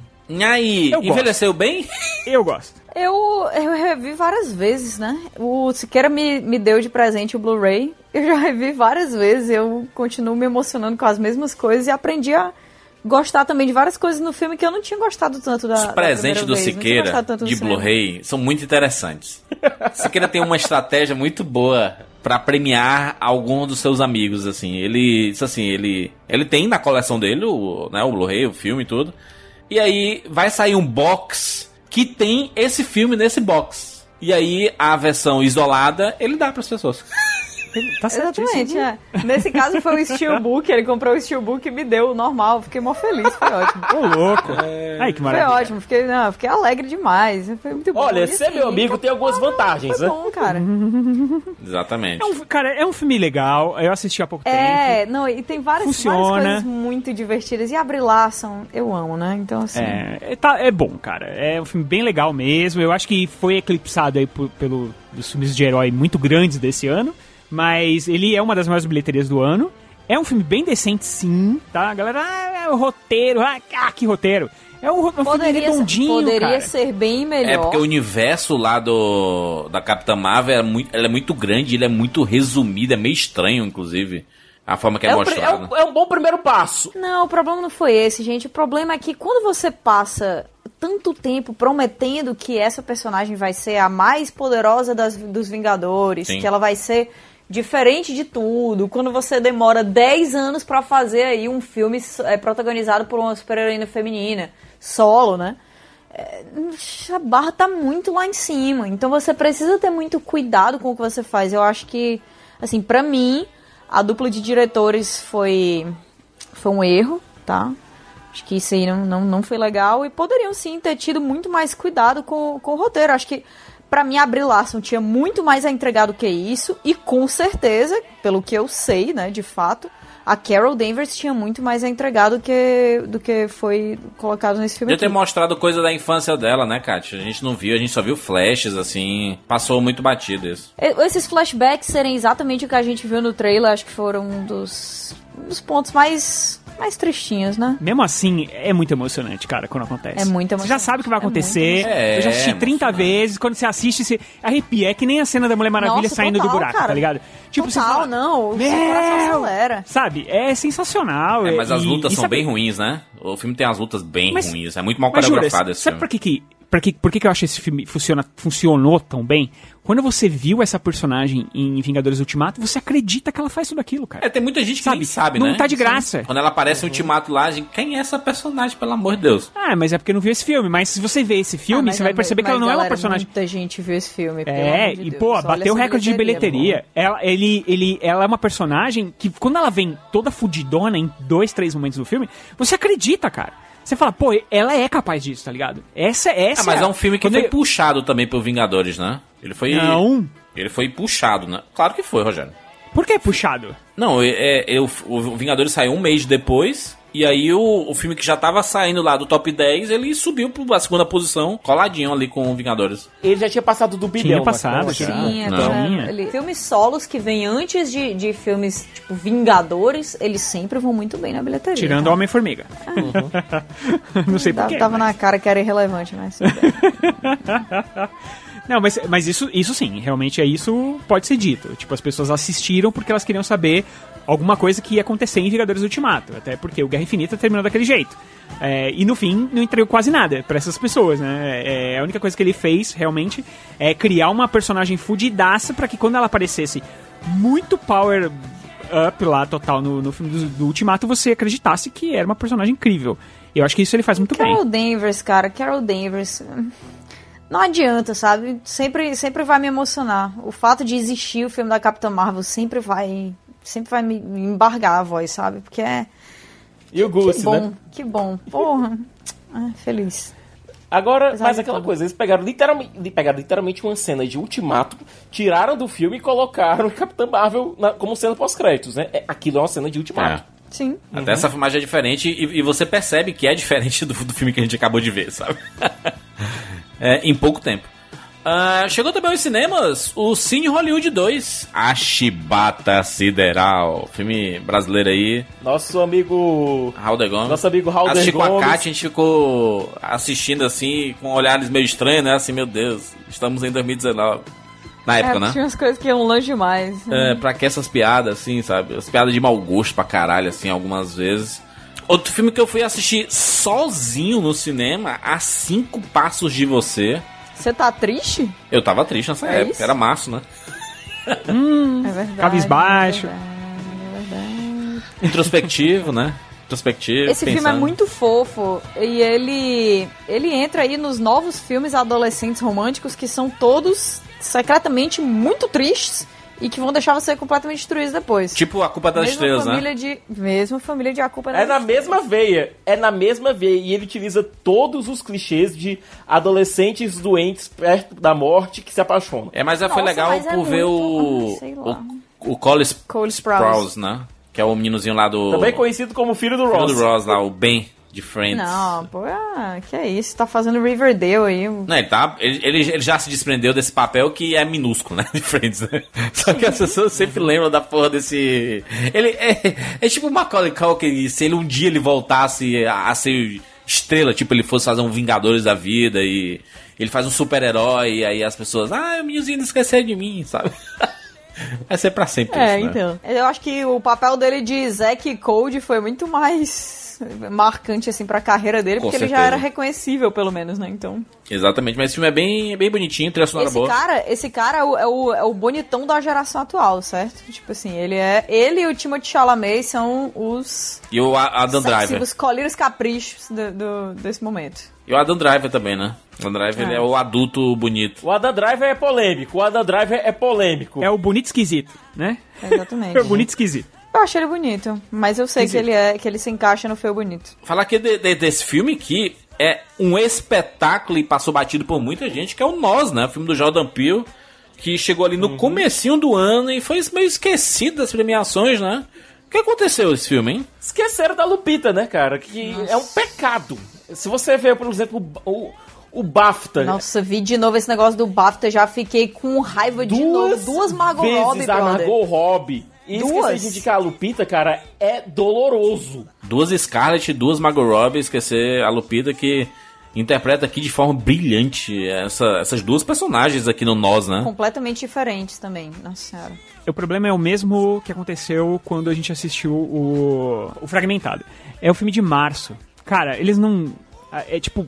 A campanha do filme acaba e aí não entra mais, não tem mais grana pra fazer campanha e tal, o filme fica esquecido. Não, cara. beleza, mas assim. É uma droga isso, Eles mas deveriam ter lembrado da Lupita. Mesmo que eles não colocassem nós nas coisas, eles deveriam ter lembrado da Lupita. E é um filme que tem uma série de camadas que, se você for analisar uma por uma, o filme te pega de uma forma que chega a doer, sabe? É, toda a questão do, dos esquecidos, dos que, dos, dos que são deixados de lado, dos ignorados. E aí é um você filme vai- pesado, é, é, um filme e aí- tematicamente pesado. E aí você vai e ignora o filme.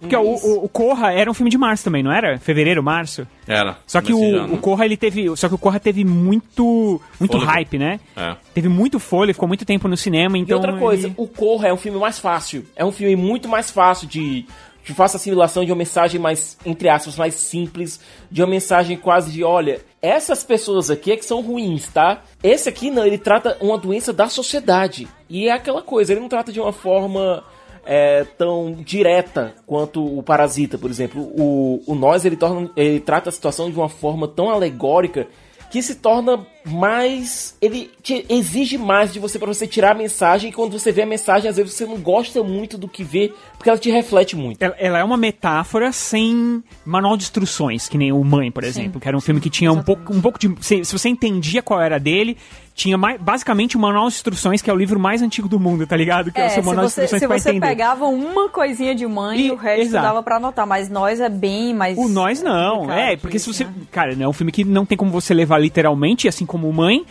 E. Pô, quando você pega e fala, cara. qu- Quando você começa a que- é, usar essa- essas peças, colocar, alinhar elas pra colocar o que você entendeu do filme, porque o filme não te dá isso. Entenda isso, né? Mas, poxa, ele é um filmaço. Nossa. É assim, e pode assistir várias vezes, que ele continua incrível várias vezes, assim. É, Esse Cada filme é vez você vai, Eu vai tirar amei- uma coisa dele. muito, cara. E a Lupita, foi- sobrenatural, literalmente, né? Convenhamos. Ela faz dois personagens totalmente diferentes e, e que fazem E, todo e sentido. ambos totalmente diferentes dela, né? Então, assim. Sim. É, fenomenal. Fenomenal. Falar também de Dumbo, né? Live action, o primeiro live action do ano da Disney, que esse ano faria vários E a gente achava action. que ia ser o pior, né? A gente achava que ia ser o pior. Tá aí, né? O live action do Rogério gastou, né? Tinha um filme do Tim Burton aí. Você lembra? É, trouxe até num podcast aí, um 4x4. Gostei do filme. Acho um filme. é, não machuca ninguém, a conserta erros. É Só uma boa animais, né? refilmagem, porque ele conserta erros é, do, do filme original, que eram coisas que realmente hoje em dia não, não passavam mais. Tal. Tem os protagonistas meio sem animação? Tem! tipo, né? O, o, Povo o meio casal desanimado. infantil. É, tem. Mas assim, é um filme bonitinho, eu acho que traz um pouco da vibe do, do Tim Burton de volta, coisa que eu não via nos últimos filmes dele, então eu fiquei feliz, cara. Não, não tenho. Não desgosto desse filme, não. Não é o melhor filme do ano, obviamente, nem perto disso, mas é bacaninha, melhor que algumas aí, né? Alguns que a gente esperava demais. E o, o Vox Po- o Vox Lux, O Preço da Fama. Filme da Natalie Portman aí. Passou meio batido, Meio? né? Muita gente Passou completamente bastante batido. Apesar, apesar do, do casting, que é, é bizarro você imaginar que um filme com a Natalie Portman ninguém vai ver. Não, e, a- e aquela ideia, né, de uma cantora popular e, sabe, aquela carreira desde criança e, caraca, vai funcionar. Vai ser um filme de premiação. Ele ia estrear, inclusive, em 2018, pra concorrer à premiação. Aí saiu Nasce uma Estrela. E aí o pessoal, caraca, Opa. Ops.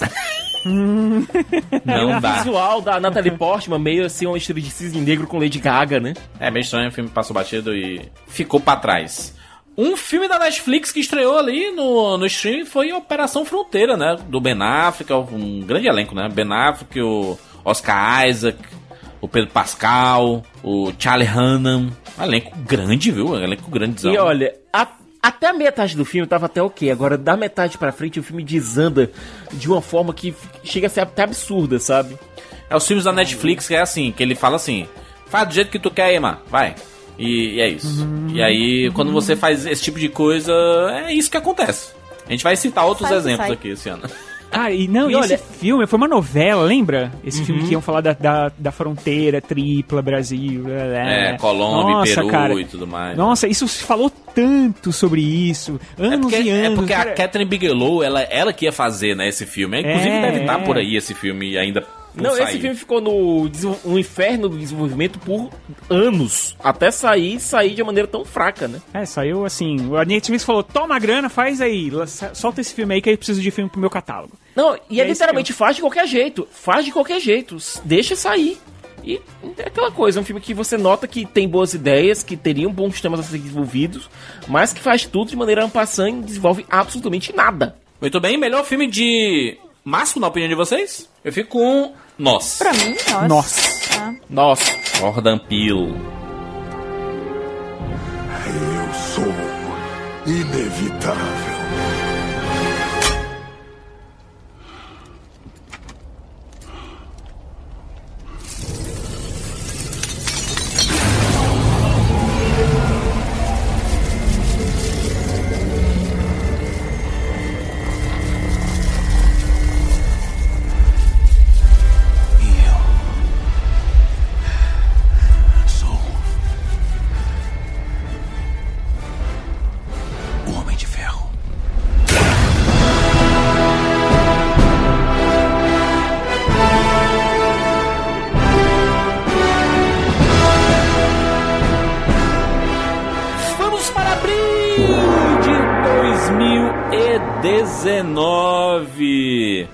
Começando com Shazam. Uhul! Kátia, é tu. a Catiuxa sabe, hein? Curti, curti demais. Shazam é. Só porque entrevistou o Zach Levi. divertido. Só, só É. então, né? Só quem entrevistou. Pude conhecer Zachary Levi, um sonho que eu achava que eu nunca ia realizar na minha vida. Então muito Deu um high five nele. agora. Nossa senhora, eu não gosto nem de lembrar que eu já fui toda aperreada aqui do, do juiz. Misericórdia. Enfim. Shazam, filme muito divertido, era uma, uma respirada que a gente tava precisando na DC, né? Eu acho que, apesar de ele não ter sido tão popular assim, ele é um filme que eu tenho certeza que ele vai envelhecer muito bem. Ele é um filme que fica muito bem assim, naquela sensação de sessão da tarde na época de Natal, sabe? Uhum. Filme muito bom de Natal, um filme muito bom de família, um filme muito bom sobre esse esse conceito de, de Ohana, né? De construir a sua própria Sim, família e é tal, e que sangue não é tudo. É, tem muita gente que não viu Shazam e eu sinceramente, sinceramente indico que vejam, se vocês puderem, porque É mesmo, né? É um a bilheteria foi meio fraca do delicioso. filme, né? Não, não funcionou Não, a a bilheteria ela né? foi, ela, a bilheteria foi boa pro orçamento pequeno do filme. Ele- Ela foi uma bilheteria que justificou a continuação, justificou a continuação da franquia. Agora, se você colocar, por exemplo, na frente de um Aquaman, por exemplo, que teve um orçamento bem maior, mas também teve um retorno bem maior, então realmente. Ah, Aquaman faturou quatro vezes mais Mas do é que o porque Shazam. o, o problema, na real, é porque o Shazam, ele não tá inserido no supergrupo da DC. Ele não É. tá, tipo, ele- ninguém tava falando dele. Ninguém né? conhece o Shazam também, né? É um personagem Não, meio ninguém conhece desconhecido, o né? Shazam. É, teve uma geração inteira que conheceu, né, ele como o Capitão Marvel, mas, enfim, passou. E agora ele se tornou desconhecido de novo. Eu acho que pra ser uma reinserção desse, desse herói na, no- na atualidade, né, foi ótimo. O filme foi muito bom. Eu assisti o filme na pré-rapadura, eu assisti o filme na cabine, teve cabine, né? Uhum. Eu assisti o filme no cinema normal e eu assisti o filme em uma sessão especial que teve quando eu fui fazer a entrevista. Assisti o filme quatro vezes e as quatro vezes eu me diverti muito no filme. E além que infantil é excelente, né? É um filme leve, divertido, é, que você pode levar a criançada numa boa, coisa que você não pode dizer pra muitos blockbusters de hoje, que você sempre tem uma Nossa, restriçãozinha ou outra. Mas esse não, é um filme que realmente que você pode levar a criança.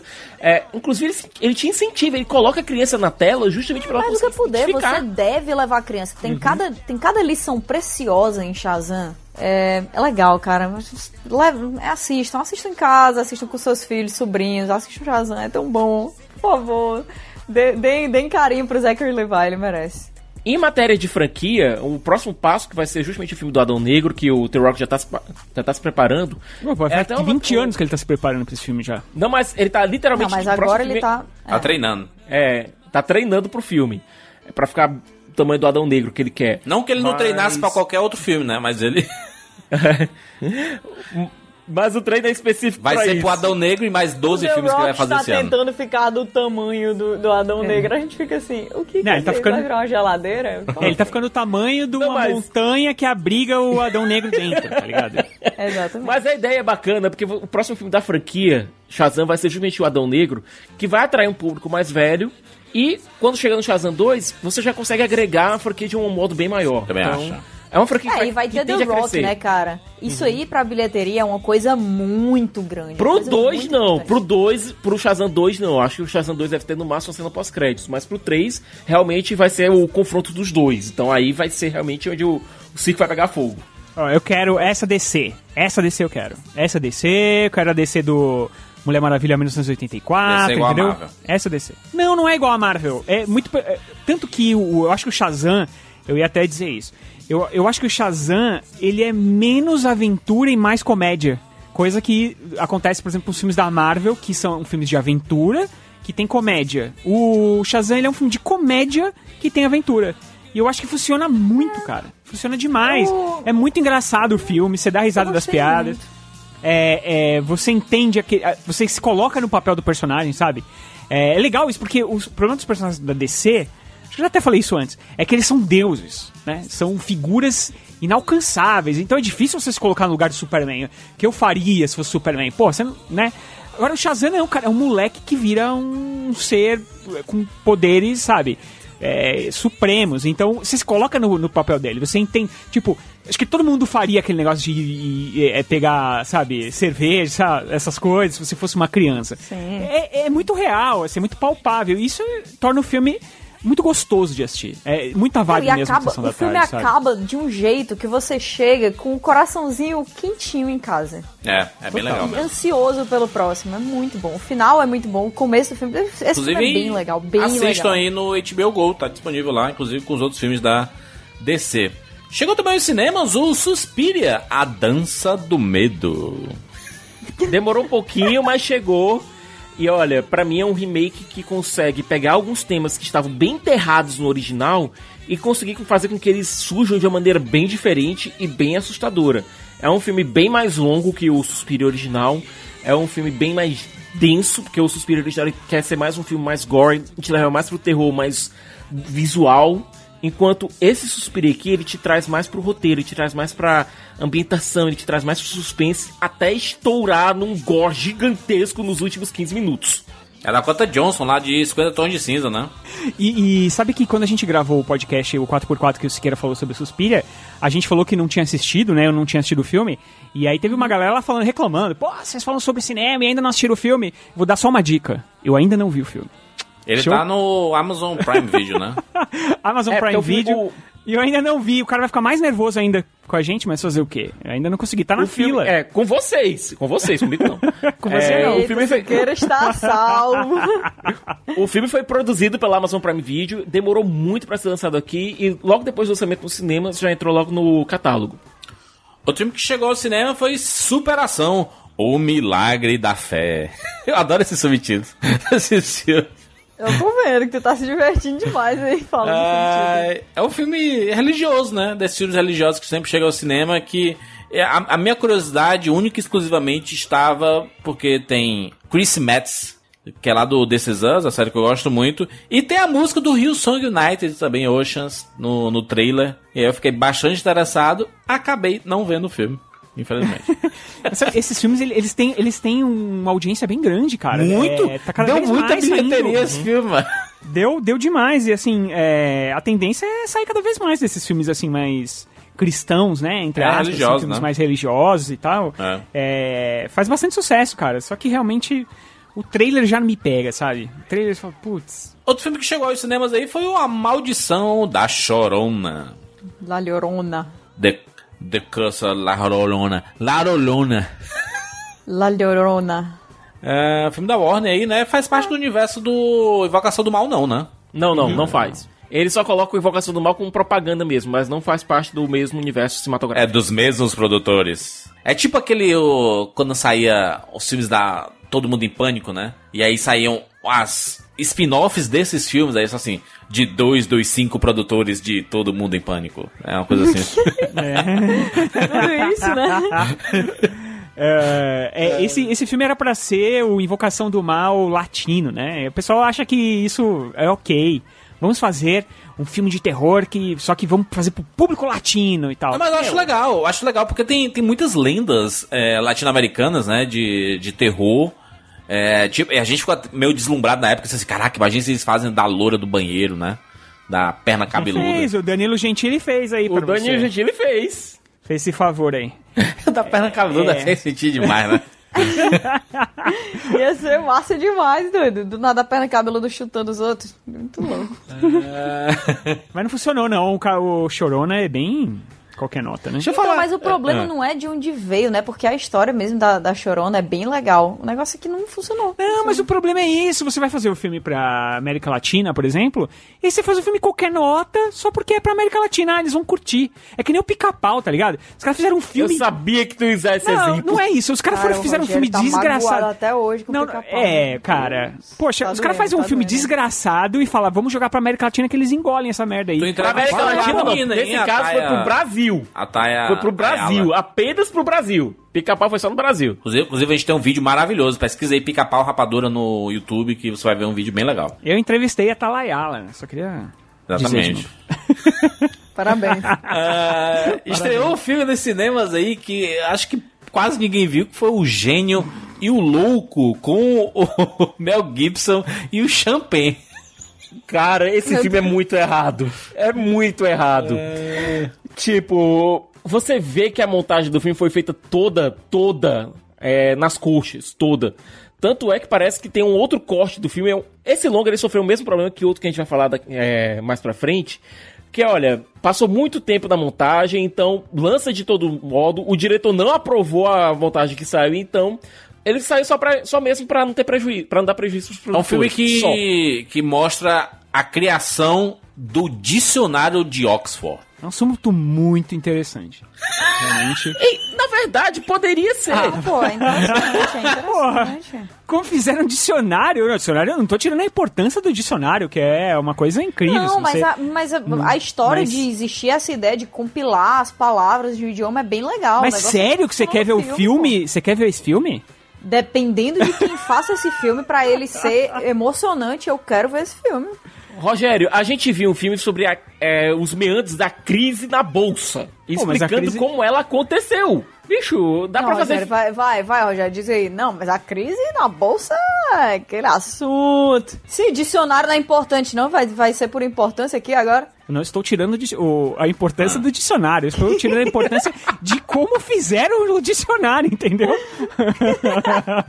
Ah, te- teve um filme aqui que saiu, lançado pela Paris Filme, do Keanu Reeves, o Cópias, De Volta à Vida. Parece aqueles filmes que lançam pra DVD, né? E aí...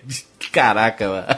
Olha, não fica muito longe disso, não, sabe, Juras? Depois de um grave acidente de trânsito que matou toda a sua família, um neurocientista sente que perdeu o sentido da vida. Utilizando o seu meio de trabalho, ele se torna obcecado por em trazê-los de volta, mesmo que isso signifique desafiar boa parte do governo e principalmente as leis da física. Não, mas se tu ler qualquer coisa com essa voz aí, vai parecer ruim. Ah, muito bem. Mas o Ken, o Keanu Reeves, Keanu Reeves, cara, ele, ele, ele tem pego uns... Todo mundo quer dar papel pra ele agora, né? Porque ele Uhum. fez alguns papéis bem pequenos ultimamente, e aí É, ele ele, vai veio com o topando. John Wick, e aí ele veio com o John Wick. O John Wick era um papel pequeno, num filme pequeno, e o filme se mostrou uh, um filme Não, era um papel filmaço. grande num filme pequeno. pô, Não, não, não. É que eu digo assim, o papel Não era um pequeno papel na, pequeno em Hollywood. filme, é um personagem- Ah, tá. Não, eu tô dizendo assim, Hollywood, né? O tamanho Hollywood era um papel pequeno num filme pequeno. Era um papel grande num filme pequeno, vai, melhorou. É. Mas, é. E aí, né, o filme virou o que virou, o 2 é maravilhoso, incrível, soberbo. E aí ele, meu, ele, ele faz as coisas, sabe? Eu acho que ele faz de coração. O cara pede, pô, Keanu Reeves, por favor, me ajuda aí, eu tô com esse roteiro parado. Não, cara, vamos lá, eu faço pra ti, pô. Aí ele vai lá e faz, ele faz de boa, ele não, não parece é, é, de mal fazendo aquilo por obrigação, sabe?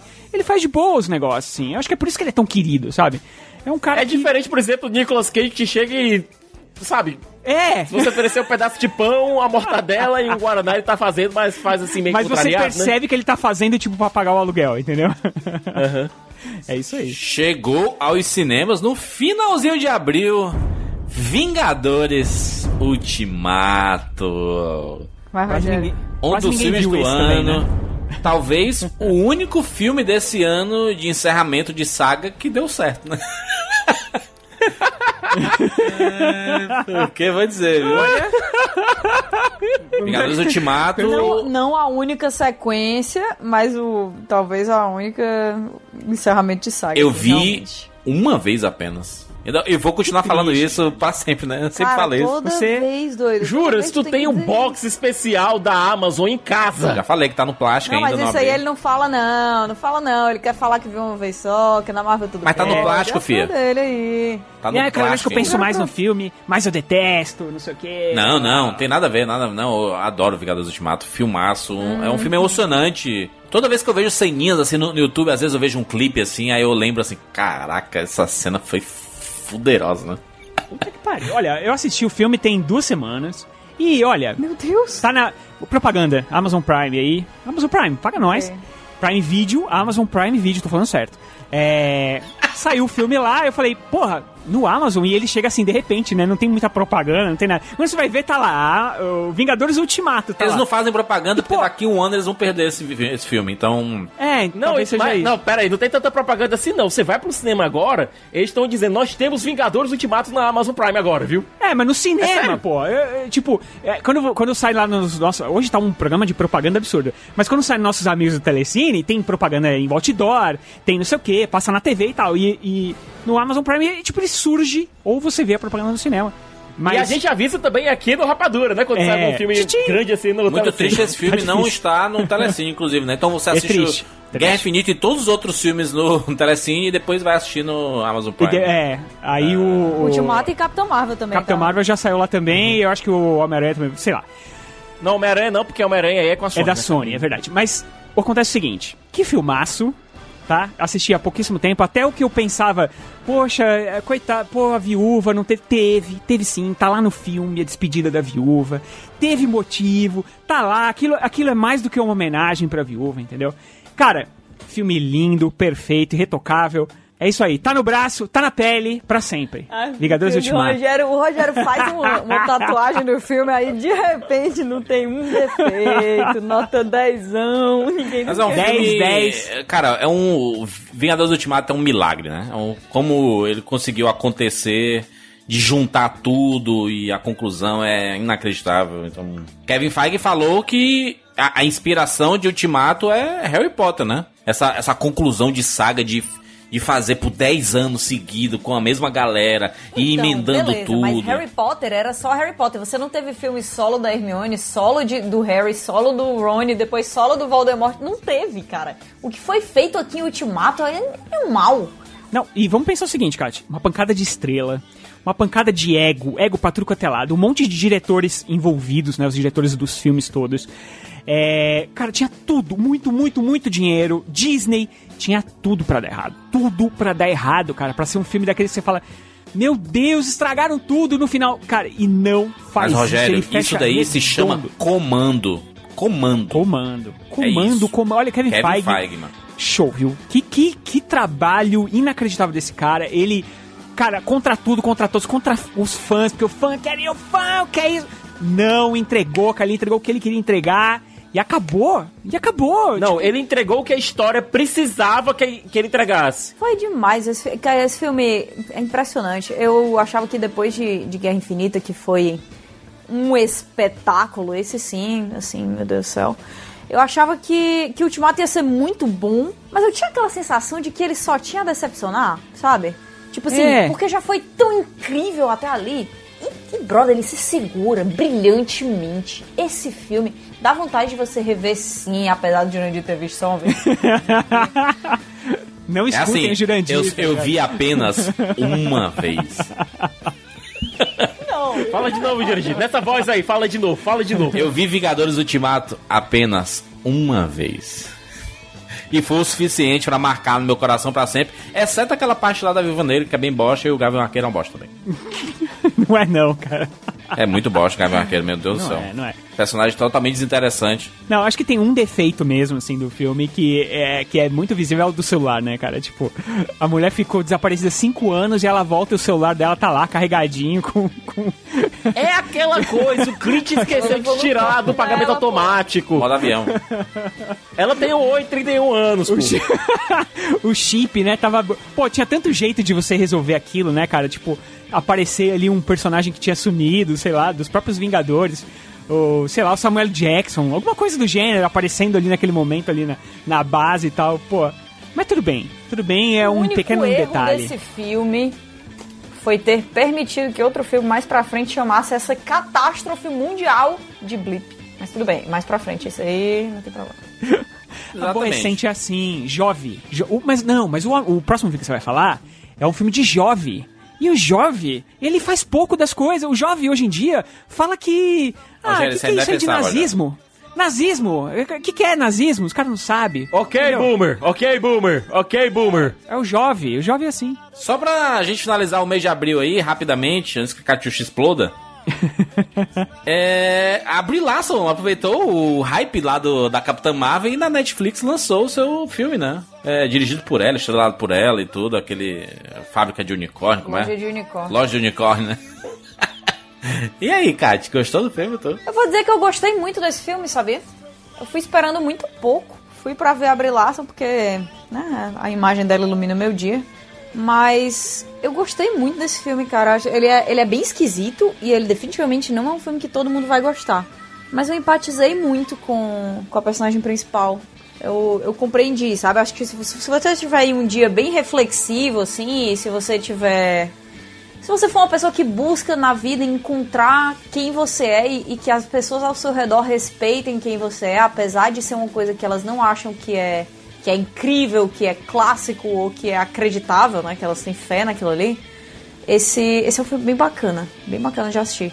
Eu gostei bastante. Outro filme da Netflix que estreou foi aquele O Date Perfeito. Com o Noah Sentinel. né, que ele tem tem que criar aplicativo lá e tudo mais, aquela bosta. Filme, filme bem ruim. Não, esse é o, é o Swipe. Né? Ah, é o Swipe, não é, não é o Date Perfeito, não. Esse aqui é bem legal, o Date, Perfeito, é, O verdade. Date Perfeito é outro. É, legal. Também é com ele. A Netflix descobriu ele. É por isso que confio. Final. É, o Date Perfeito é um filme bem bacaninho, aquele, aquela, aquelas comédias românticas é, que a turma gosta, né? De assistir aquele fim de tarde, né? Você vai acabar Lembra- curtindo. Lembra que antigamente é os atores. Achei legalzinho também. Aliás, não é da nossa época isso, mas antigamente os atores eles tinham contratos com as produtoras, né? Então, é, o cara assinava lá um ator, o Clark Gable, ele assinava com uma MGM e ele ficava lá 40 anos fazendo filmes da MGM e tal. É a mesma coisa com o Noah Centineo no Netflix. Ele assinou lá com a Netflix, vai fazer 300 filmes pela Netflix. Show. Que assim, de boa, de boa. Ele, ele pode Vem. fazer vários filmes e é massa, entendeu? Vem Agora junto. não pega os filmes que ele já tinha feito antes, que são um lixo, e vai lá e lança só porque tem um Agora, cara, porque... a dica boa, Hum, hum. a dica boa mesmo pra Netflix ali em abril, ali, que foi o lançamento de Alguém Especial. Que é um filme bem bom, bem bom, uma comédia romântica, com um pouquinho de drama, né? Muita música, é um filme de amigas. Essa Gina Rodrigues, ela é maravilhosa. Meu Deus, onde é que tava essa menina? Eu não sabia. É, é, de- depois, depois é que eu descobri que ela. Há mil anos ela fazia aquela série, né? A, É, Jane a Virgem. é, exatamente. Jane Jane the a Virgin. Virgin. É, que ela já tava há muito tempo fazendo isso aí. Eu, eu nunca. Porque eu não- nunca assisti, né? E aí eu descobri essa menina no, nesse filme, alguém especial, bem legal.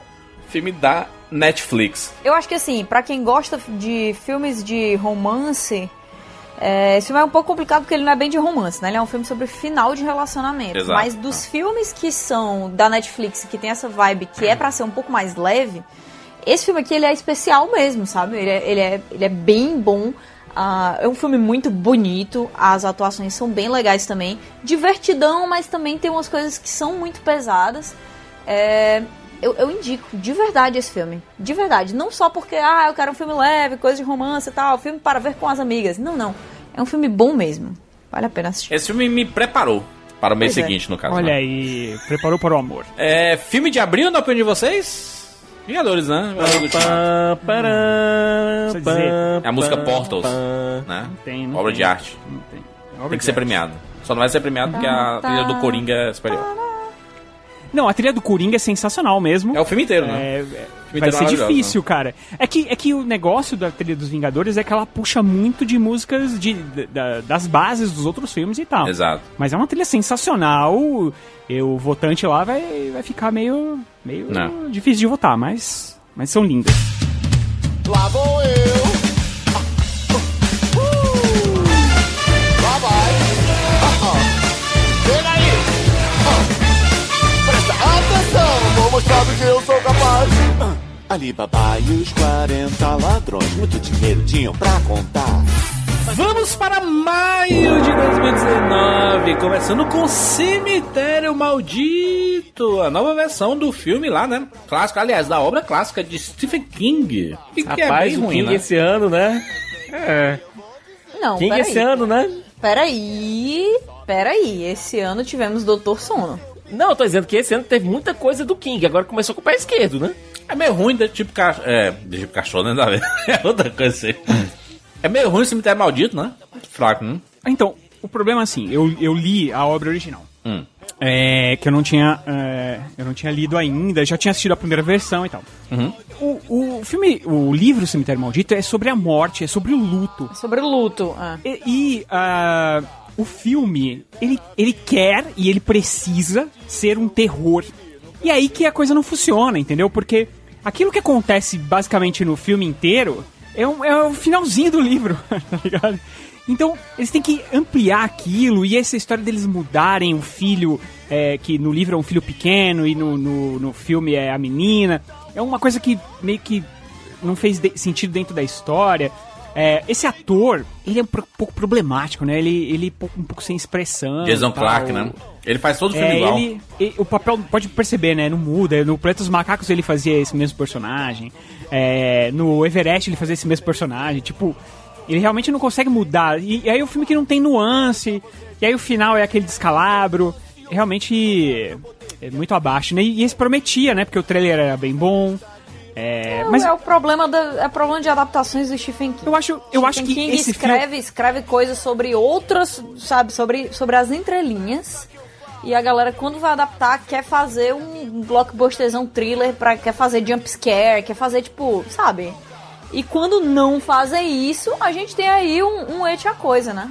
Aí é que tá. O que o King fez com é, Cemitério Maldito é, é algo que podia ser adaptado num filme no estilo de Hereditário, por exemplo, que consegue que é outro filme também, outra obra também sobre luto, também sobre lidar com perda, e que faz isso de uma forma muito superior, aliás, até eu digo até quase superior ao, ao livro do King. Mas quando, Posso, eu vou te dar real. Eu vou te dar real. Acho muito mais, inclusive. O, o Uhum. livro do King, ele. ah, eu acho ele inadaptável. Do jeito que. Se você tentar ser fiel ao, ao texto dele, é um filme que vai ser modorrento, sabe? É, não dá pra filme que- adaptar, mas, mas É, peraí, ele- mas se é um você vai sobre- tratar de luto, pô, que é isso? Não, mas é... acontece o seguinte, ele é um filme sobre o dia a dia do médico, sabe? Ele é um Sim. filme que tem que ser lento e É tal. muito e introspectivo. eu acho que, também. inclusive, as pessoas que lerem o, o livro tem- procurando uma obra de terror vão se. Vão cair do cavalo, porque não Não é, é entendeu? terror. Não é um filme de- não é um livro de terror. É porque É bem tem muito essa história dele, dele ter jogado o livro fora antes de terminar, porque era terrível demais. E aí a mulher dele Então, resgatou. mas Isso é verdade, né? fala sobre, brother, morte, Exato, né? porque ele Sim, cria é uma atmosfera, né? É um, é um livro de atmosfera que o, o filme é muito difícil de alcançar. Então, só existe um jeito de você é, adaptar isso aqui, é mudando, sabe? E aí, pra que, que você vai adaptar, né? Se você vai mudar. Então, a melhor coisa é... Vamos partir para outras obras do King que, que adaptáveis. Melhor adaptáveis, digamos assim. Mano, eu comi um açaí enquanto vocês falavam sobre Cemitério Maldito.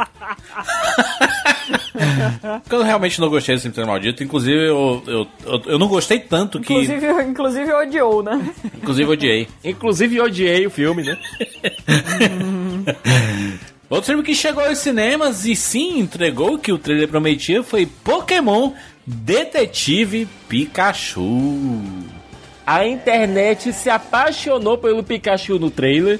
E olha, Ryan Reynolds como Pikachu funcionou. Mandou bem, mandou bem, mandou bem. É filme. Tinha, tinha tudo pra não funcionar, né? E ficou legal. Es- Especialmente se é um filme baseado em videogame, né, gente? Que vamos convenhamos, né? A média de acerto é bem baixa. Não, olha só, ele É respeita o material, cer- certo? Uhum. Desrespeita Pokémon. Ele faz um filme leve, faz um filme divertido, descomplicado. Você não precisa ter assistido Fácil. 40 anos de anime pra poder entender aqueles personagens. Aquele mundo Mas é um também mundo surpreendente. Total e é um mundo é um mundo divertido de você é, seguir com aquelas personagens, sabe? Tipo, olha, isso, ficar procurando Pokémon né, na- nas cenas e tal. É o que tem que ser, sabe? Eu acho É que hoje em dia, Rogério. Pokémon, ele é uma parada que é inadaptável pro live action. Porque, cara, são bichos colocados pra brigar. Eu acho muito estranho isso. Somente nos dias de hoje, jamais isso vai acontecer. Tanto que o Detetive Pikachu acabou chegando aos cinemas porque os Pokémon são meio livres, né? E aí, quando eles são colocados pra, pra brigar, é um lugar muito escondido, é um lugar errado, né? Eles, naquele mesmo universo deles, é, é errado isso, né? Colocar pra brigar os Pokémons, né? Então era meio fora do que o anime que a gente conheceu, do que os jogos que a gente conheceu. É... Que eram basicamente baseados nisso, né? Exatamente. Em, em briga. E aí, É rinha de bicho. E, é rinha de e- bicho. e você tolera por causa do, da animação, que é a parada, né? Ah, não, é uma ficção e tudo mais. Quando você faz live action se aproximando da nossa realidade, seres humanos aqui, pesado. aí fica meio estranho você adaptar Pokémon. E aí o Detetive Pikachu acabou acertando em não focar nisso, né? Ele foca em outra coisa, que é o Pokémon, ele, os, os, os Pokémon eles fazem parte da vida das pessoas. E é isso. É mais ou menos o, a parada do, lá do, do Isaac Materials, né? Do, do, assim, eles estão lá, os. E fazem parte da vida das pessoas. E é isso. Não, não, e, e outra coisa, não, desrespe... não desrespeita o material original, porque ex- existem sim, tem os domos lá, eles citam que teve batalha Pokémon e tal, isso, isso Mas não é, mostra. Não é uma coisa, não mostra, não tá no filme. Não, mas, é- mas, ele, mas ele tá completamente encaixado no cânone Encaixado, de Pokémon. exato. Ele só vai pra outra Tem- região. Ele vai pra outra região. ali, exatamente, ele vai Ele pra não outra região, mas renega. tem easter egg ali de Jotô, tem, tem, tem coisas que estão colocadas ali que a gente sabe que tudo que aconteceu em Pokémon realmente aconteceu ali. Ó, eu, não vou- tenho o que falar, eu já, já rasguei cera pra esse filme aqui no podcast dele, tanto que... É assim, eu, eu, eu não sou um audiência de Pokémon, tá? Eu nunca assisti o- nenhum episódio da animação, nunca assisti nenhum dos filmes, nunca assisti nada. E eu assisti esse filme, é claro que eu conheço a história, porque eu pesquisei, porque eu li, porque eu, eu, procu- eu nunca joguei nenhum jogo Pokémon. Pesquisou Pokémon? Tu Cara, pesquisei porque, porque assim, é, todo mundo fala da história e eu não conhecia. Aí eu fui pesquisar, pro, pra entender a história e tal. Aí eu assisti o filme, achei ok, achei, pô, que, que legal e tal, mas falei, será que tá desrespeitando alguma coisa? Aí fui falar com meu primo, que é aquele cara que só falta ter o pôster lá, ele só não tem porque a mãe dele em algum momento arrancou, tá ligado?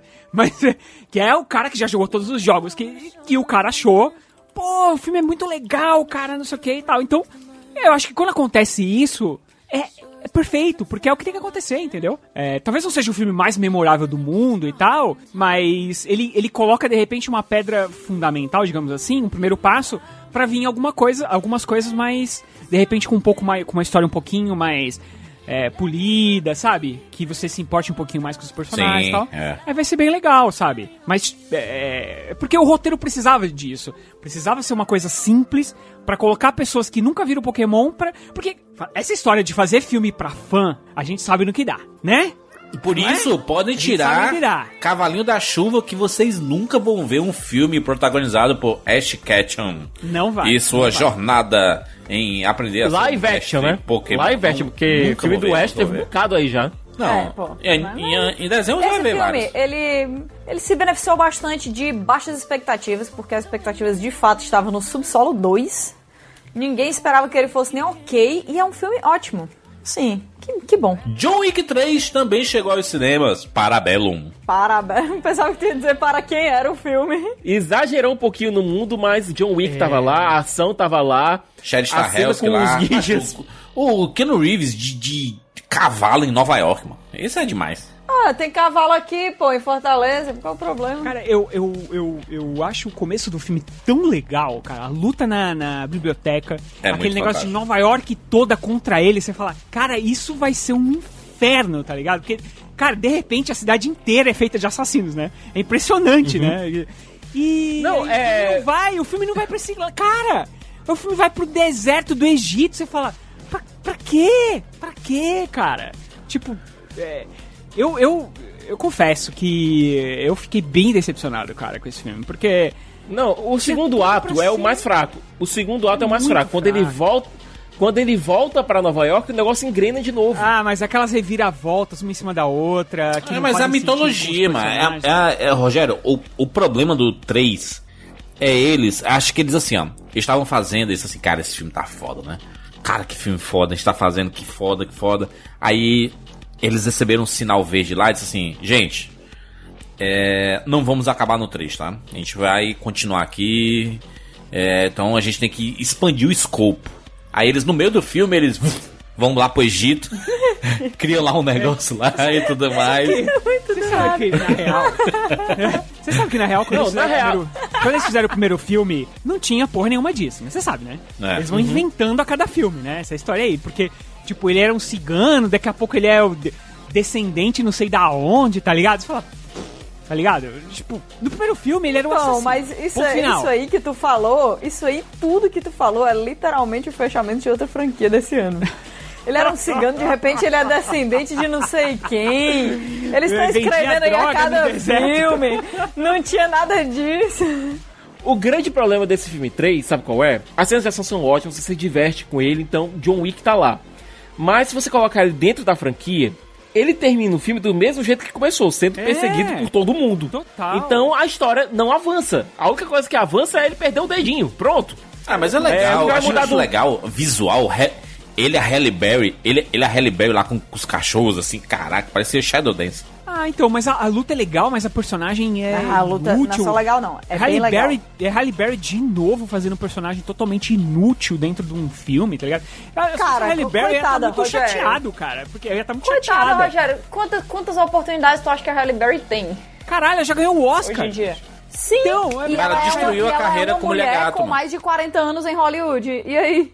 Ah, mas aí você vai pegar um monte de papel bosta pra fazer só porque... Ah, mas é um dos. eh, Cara, John Wick virou uma franquia muito respeitada. É claro que Exato. ela ia aceitar o papel. É um filme de ação, ela, ela, ela é fisicamente capaz. Ah, pô, não tem, eu, eu não teria recusado, não, se fosse ela. Eu entendo.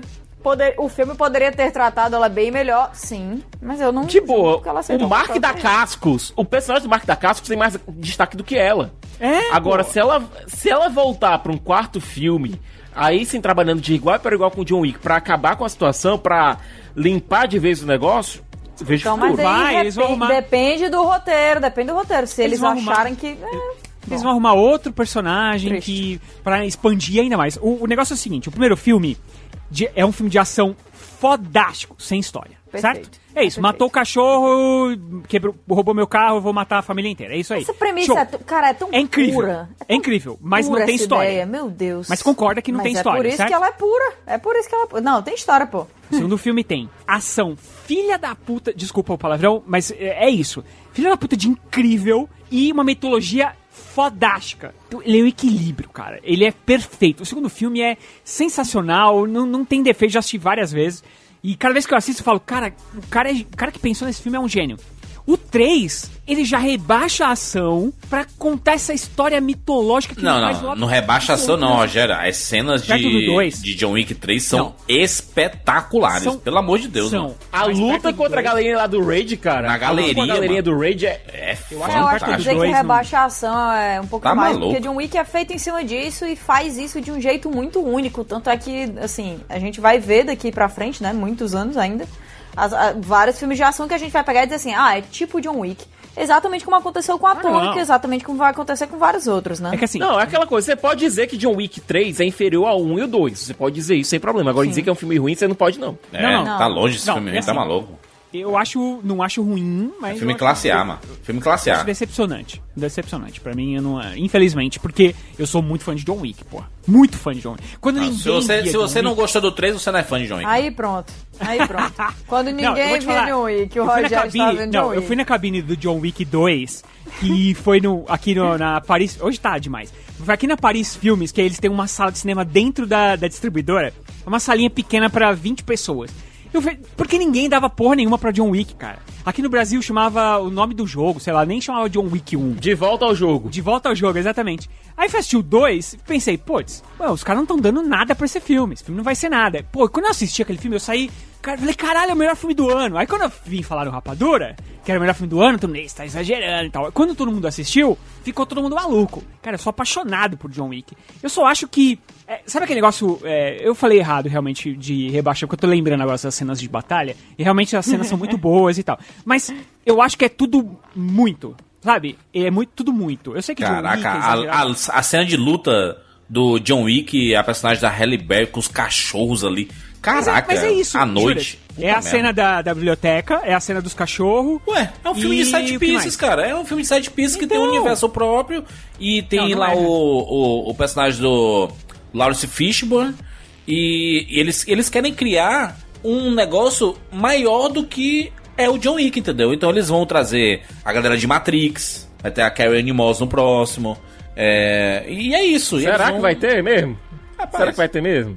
Ué, por que não? Não, eu, eu gosto da ideia, eu, eu gosto da ideia, mas não sei se vai ter mais encaixe pra ela, até porque tem o cronograma do Matrix ainda que a gente não sabe como é que vai ser, né? Mas, mas é isso que eu tô falando, assim, Porque é, o John Wick virou, vi- virou prioridade, uma franquia prioridade aí, que os caras estão fazendo e tá funcionando e eu acho que não para no 4. Vai continuando aí, porque é um- uma franquia de sucesso, cara. Dá, é uma franquia que dá muito certo. É uma franquia que funciona muito em streaming. Muita gente assiste John Wick em streaming. E eu acho que tem vida longa. Inclusive, inclusive quando entrou na Amazon Prime foi ponto de, de venda. É, o filme tem entrado na Amazon Prime antes de, de entrar em outros lugares. É, entrou antes mesmo até no lançamento em, Blue, em home video aqui no Brasil. Então, em streaming funciona realmente muito bem. Vamos lá, seguindo aqui, chegou também os cinemas Aladdin, o segundo live action da Disney, é, que chegou aos cinemas, né? Will Smith, Mena Massoud, Naomi Todo mundo Scott. esperando, todo mundo esperando pra falar, né? É porque o Siqueira não pode falar nada sobre esse filme. Siqueira. É, se queira, Você não dessa tem vez direito. a gente vai pedir o seu silêncio. Obrigado. Não entendi por quê, mas. Eu já assisti esse filme cinco vezes, acho. Cinco vezes. Ah, agora entendi. Entendeu? Assisti no cinema, assisti numa sessão especial que teve no cinema céu aberto, que o Siqueira falou, vai Rogério que vai ser legal. E realmente eu fui, foi muito legal. Assisti agora nos nossos amigos aí, muita propaganda mesmo do Prime Video. E, cara, tirando o Jafar, é um filmaço, Siqueira. Siqueira. Tirando o Jafar, é isso. Acho que não Cara, gostou, eu não, não? desgosto. Aliás, aliás, eu digo, é o melhor live action, adaptação live action de desenho da Disney que teve esse ano, tá? Isso é Se fácil. eu nota 5 pro filme aí no Rapadura Cash, ô Jurandir. Não dá, pô. Não dá. Senão Não, tá não cinco, vamos, não vamos ficar aqui citando as notas das pessoas, porque às vezes as pessoas evoluem, o tempo passa, tá? Aí A Kate, a Kate dando sua desculpa porque a Kate não sabe dar nota. Cara, eu, É, eu não sei dar Não nota, é- não. Eu gosto de dar eu nota tô pra todo mundo. considerando que a gente, o que veio depois, sabe? Vendem a luz, de- considerando o que veio depois, dá pra ir pra um 6, cara. Pô, mas Aladdin é divertido demais. Muito bonito. A cena é maravilhosa. Dá vontade de dançar. Vontade E eu não sei dançar nada, nem Macarena. Eu tinha medo, eu tinha medo do. Guy Ritchie na, na direção e ele. Eu gostei. Gostei Ah, bastante. cara, Guy Ritchie, ele, Guy Ritchie ele encaixa porque é aquele universo, é o universo de um ladrão, é o universo de um cara que tá indo contra o sistema, é o universo de um cara que tá, é, que tá envolvido com algo muito maior do que ele, então se encaixa dentro do universo dos filmes do, do Guy Ritchie. Mas, eu tô dizendo, o grande problema do filme foi o casting do Jafar, que ele não consegue Não, vender nem a malemolência, nem a Nada. Nem a maldade intrínseca que esse personagem exala na animação original, sabe? É, foi um erro crasso. Não, isso é um erro. Foi... Eu queria, eu queria um dia perguntar pra ele por quê, cara? Porque você tinha o cara dentro do elenco. Não, o problema é que é o seguinte, Ele tava não é lá, que ele, ele tava lá. lá. cara, é o chefe da guarda lá, é aquele cara, eu já falo, entendeu? Não, realmente é um erro brutal, é toda vez que eu assisto, eu olho pra aquele cara e eu fico pensando, por quê? Por quê, cara?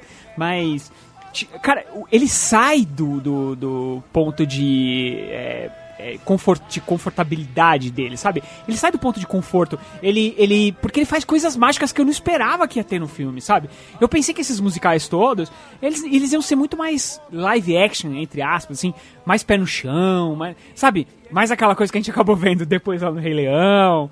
Ou mesmo que a gente viu no Dumbo, né? Que até tem a cena das bolhas no Dumbo, mas ela é, é bem, bem curtinha e tal, pra ser um filme mais pé no chão. E, cara, aqui, o príncipe ali, eu não canso de ver aquela cena, cara. É incrível. Tu, fa tu Eu falou diria- e eu ouvi cantando. Porra, é demais. o príncipe ali. Ali a baba. Aqui. Pô, ele, a cara, baba. tem o Will Smith vestido de mulher fazendo lá. E ele é bonitinho. Tá, porra, cara, palmas pra esse filme. Esse- Esse filme é sensacional. Eu adorei Aladdin e cada vez melhor.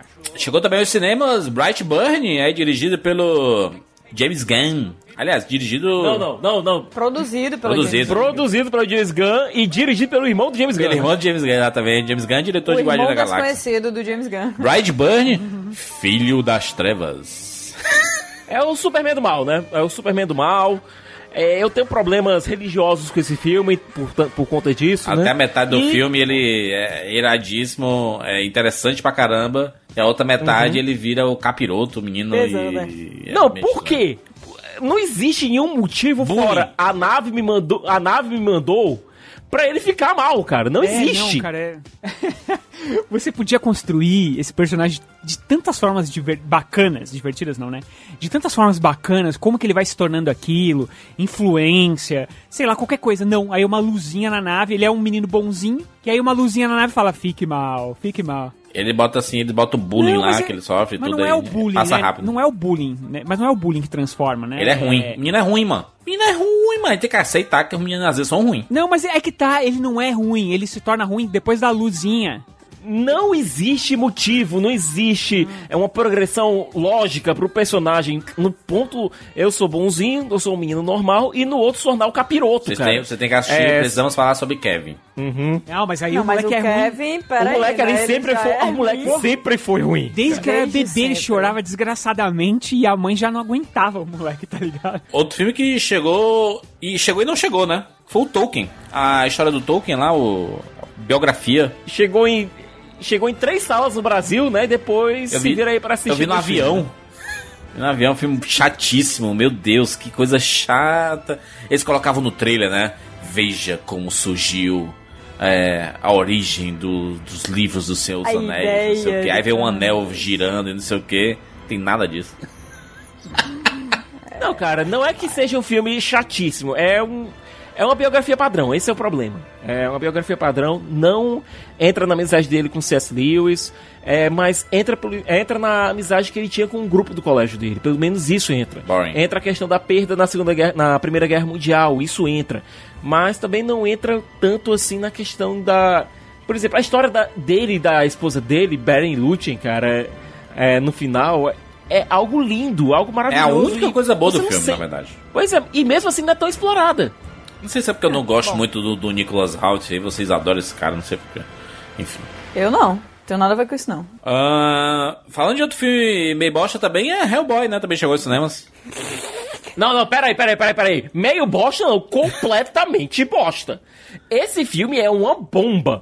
Gente, o pobre do Guilherme Del Toro, o pobre do Guilherme Del Toro fazendo aquelas pesquisas lá no. as enquetes lá no Twitter. Vocês querem que eu vá fazer um Hellboy 3? Aí todo mundo lá, sim. Aí chega lá, né? Ele chega lá, gente, vou tentar lá. Aí, Mike Mignon, vai rolar não. Mas a gente vai fazer um filme do Hellboy. Aí chama o David Harbour. David Harbour realmente tem uma cara de Hellboy. É, só que ele age mais como Hellboy nas propagandas do filme, na, no- nas entrevistas do filme, do que no filme em si. Porque o filme em si é uma bomba. Ah, botaram uma, uma casca em cima dele ali que ele não consegue nem interpretar direito. Ficou meio estranho ali.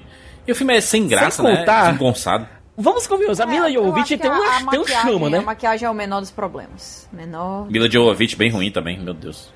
Ela tem um Olha. chama, né, pra esse tipo de coisa. É Chega, né, impressionante, cara? né? Eu só tenho duas palavras pra falar desse filme. Eu avisei. Muito bem. O Godzilla 2, Rei dos Monstros, também chegou aos cinemas aí. Outro filme que tinha uma premissa muito boa e você acaba não, não sabendo o que tá Eu vou, acontecendo. pegar aqui uma, eu vou pegar aqui uma página do diário do Rogério e dizer o seguinte. Me decepcionou. É, é um filme que ele é fraco, não chega a ser um filme desastroso, ruim, etc. Mas pelo que a franquia é tem a... Siqueira. Não, ele não chega a ser Siqueira. exatamente... É. É porque o Sequeira gosta, inclusive, dos filmes toscos vamos- clássicos do Godzilla. Não, mas é Não, que tá, isso eu aí. queria, acho eu massa. O queria. Godzilla eu acho massa, cara. Ele é muito massa. Tem muita coisa massa pra trabalhar aí.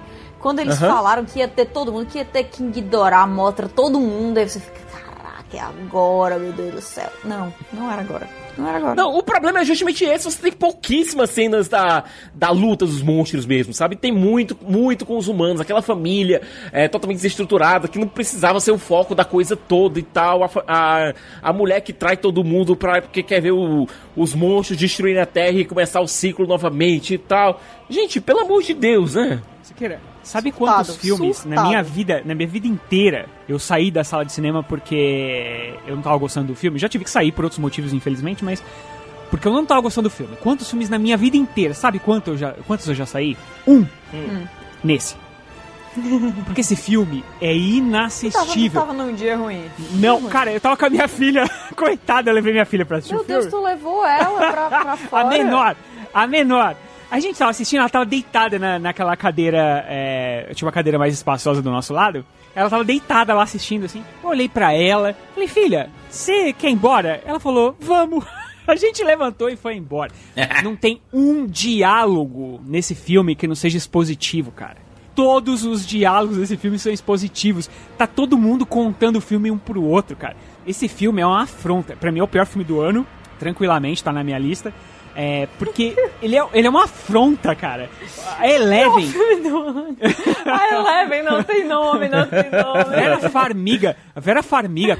O Vera, pelo amor de Deus. Oh, que pô, que é tadinha, isso? né? Não precisava se, se prestar. Olha, Por favor, né? vocês querem assistir um filme bom de Godzilla? Assistam Shin Godzilla, do Hideaki Anno, criador de Evangelion. Tamo lá vendo. Que ele fez um filme... É, que ele fez um filme de Godzilla bem diferente. E bem bacana. Olha, quer ver o filme melhor que esse de Godzilla? Assiste do Roland Emmerich, que é melhor que esse, entendeu? Caraca! E, e é uma porcaria. Ferris Então, só pra entender, é, só pra entender o nível de porcaria que é esse Godzilla 2, caso a pessoa que estiver ouvindo, as pessoas que estiverem ouvindo não assistiram ainda, o do Ferris Bueller é melhor. Só pra vocês terem uma ideia da- do nível de tranqueiragem desse filme. É um negócio assim impressionante, tipo, quando o Go- Godzilla morre e aí vão ressuscitar o coração dele, sei lá, alguma merda do gênero. É de. Eu, levo- eu olhei pra menina, seis anos ela tem, gente. Seis! E ela, Falei, com, filha. e ela com a careta assim, rapaz, tá me dando Falei, certo, filha, né? Você quer ir embora? A Ela filha, falou. a filha do Rogério de 6 anos olha pra ele e diz: Pai, diálogos muito positivos. Não tem atenção." A ação não funciona, Ai, cara, a ação olha. é chata, a fotografia está ruim, não consigo ver os Horrível. personagens. Não dá pra ver as lutas, cara. É... Porque assim, você falar, beleza, é, quando eu assistir o filme, obviamente você tem que estar. Você não pode estar com essa empolgação toda, porque afinal é um filme de monstros gigantes lutando. E Eu, eu falei, poxa, cara, não existe um lugar melhor no- do que o cinema pra você ver um filme que tem monstros gigantes lutando, entendeu? E, queira ou não, o primeiro Godzilla tem uma história muito ruim, mas, poxa, os monstros e tal, essas, essas coisas são legais no filme. Não, o primeiro Godzilla, ele falta uma coisa, ele tem pouco Godzilla. Tem pouco Godzilla, mas quando tem as lutas são bem legais, né? Aqueles monstros e Às tal. vezes ter pouco Godzilla é uma coisa boa. Pode ser bom, se, se não tivesse aquele Nunca ator é, lá, né? o nunca cara- é, nunca é. Não, às vezes, às vezes é, às vezes é. Quanto mais Godzilla você tem no seu filme, não melhor. usar direito, fazer um negócio toscão, bota menos. Se não tivesse lá o ator do. Mas se você não tivesse o ator do Kick-Ass lá, ia ser melhor. Mas. É.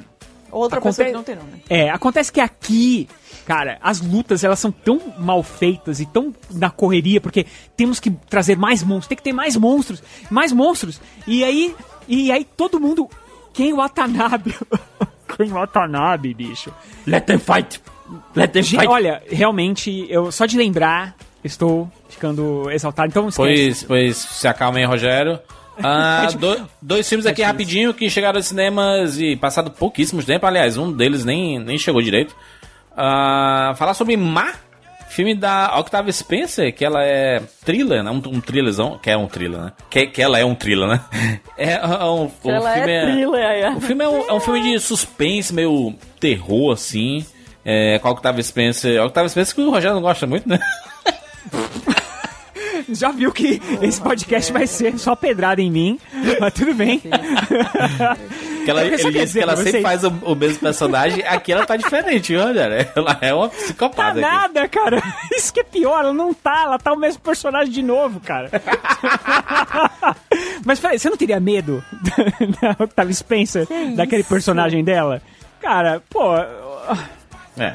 Bom, esse filme aqui acho que é, é uma unanimidade, né? O filme é realmente. Ah, É abaixo da crítica. outro filme que passou batidaça porque chegou em pouquíssimos cinemas, acho que só chegou no- aqui em Fortaleza no Dragão, foi o Anos 90. Filme dirigido pelo Jonah Hill. É, chegou em ah, quase nenhum lugar. Que mostra ali o, É um a, nome forte, né? um- ele, ele- ele mostra o filme pela perspectiva de um adolescente, né, de 13 anos, nos anos 90. Que é uma coisa que a gente vai acabar vendo nos próximos anos.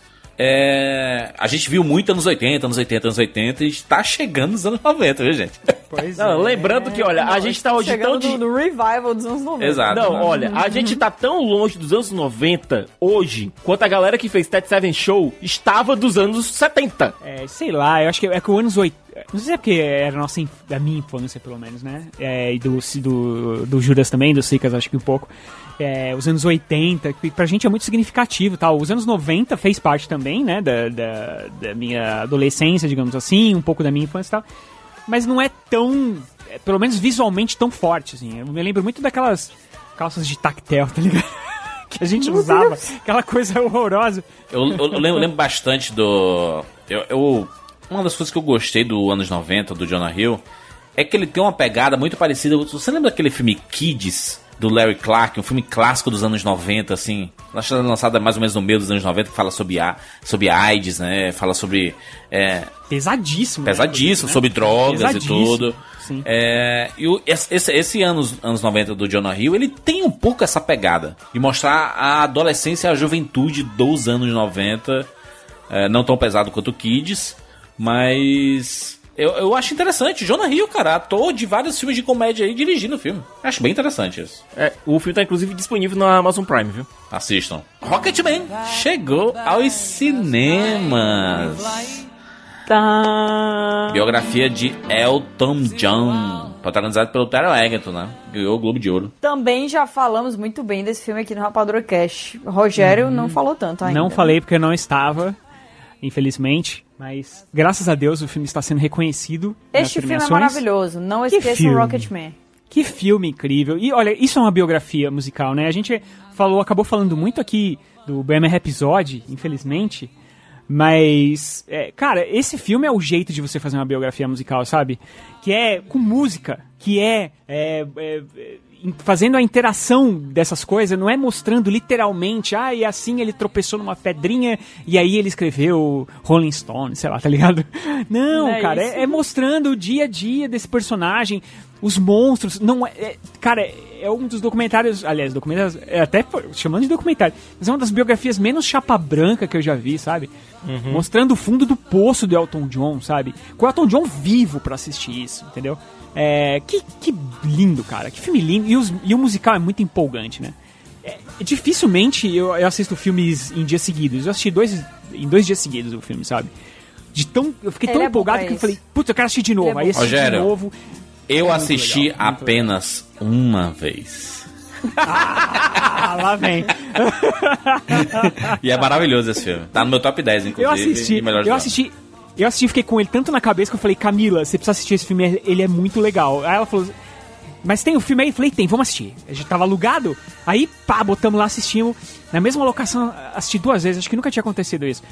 Sensacional, cara. Sensacional. Muito bom, é, muito bom. Muito, muito, muito bom. O ator é, casou perfeito, ele canta, né? Que gostoso, né? É, eu imagino o que tem muita cantando. gente que acha que surgiu o Rocketman, galera que não, não vê muito bem aí com, quanto tempo demora para as coisas serem feitas, devem ter achado que surgiu o Rocketman por causa do sucesso de Bohemian Rhapsody e não preciso nem dizer o quanto isso é um está um pouco equivocado, né? Lembrando que E os filmes foram feitos diferentes. quase ao mesmo tempo, né? Exatamente. Mas Pelo é, mesmo diretor. Exatamente. É pelo mesmo diretor. Meu Deus, deveria ter saído antes o que custava esse Oscar estaria na mão. Ai, sei lá. Não, sei o lá. Oscar estaria na mão talvez- certa, né? Talvez só não saiu antes porque o diretor tava fazendo Exato. o Rocketman e ele teve que Boa. parar o Rocketman pra comandar Bohemian Rhapsody e finalizar o filme, né?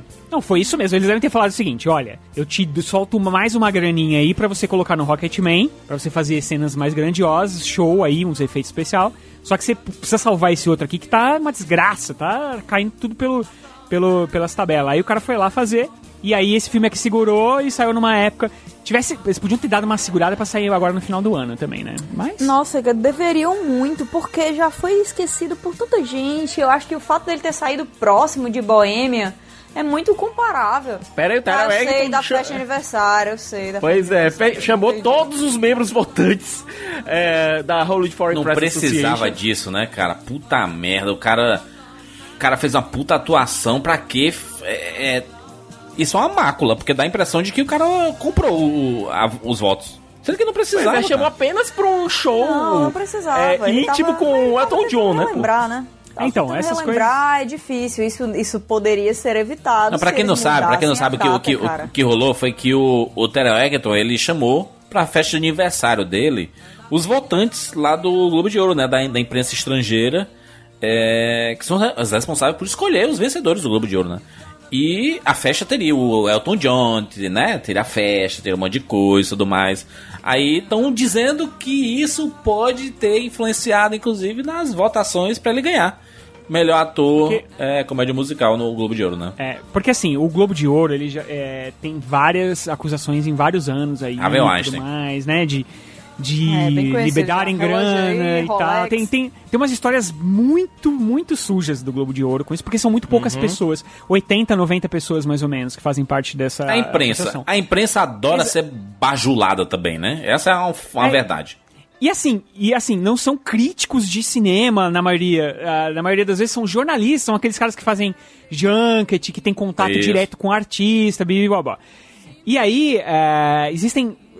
Como ah, durante vários anos aconteceram essas denúncias e tal, então eles criaram regras pra essa galera não, não, não ficar caindo por aí. Uma das regras é que não pode ter festa do filme X. Então, por Nem exemplo, prêmio. não pode, não pode fazer uma festa. É, não pode ter prêmio com valor, sei lá quanto, que os caras mandavam os, É, os presentinhos, é que o pessoal mandava É. um Rolex pra galera, né? É, tipo É, coisa toma aqui, pequena, assiste tipo um meu carro, filme tá e um ligado? Rolex junto, uma chave de um carro do Mercedes. É, e é, eles criaram umas regras pra isso não acontecer e tem regras de festas. Então, por exemplo, não pode ter regra, é, festa do filme Rocketman, por exemplo.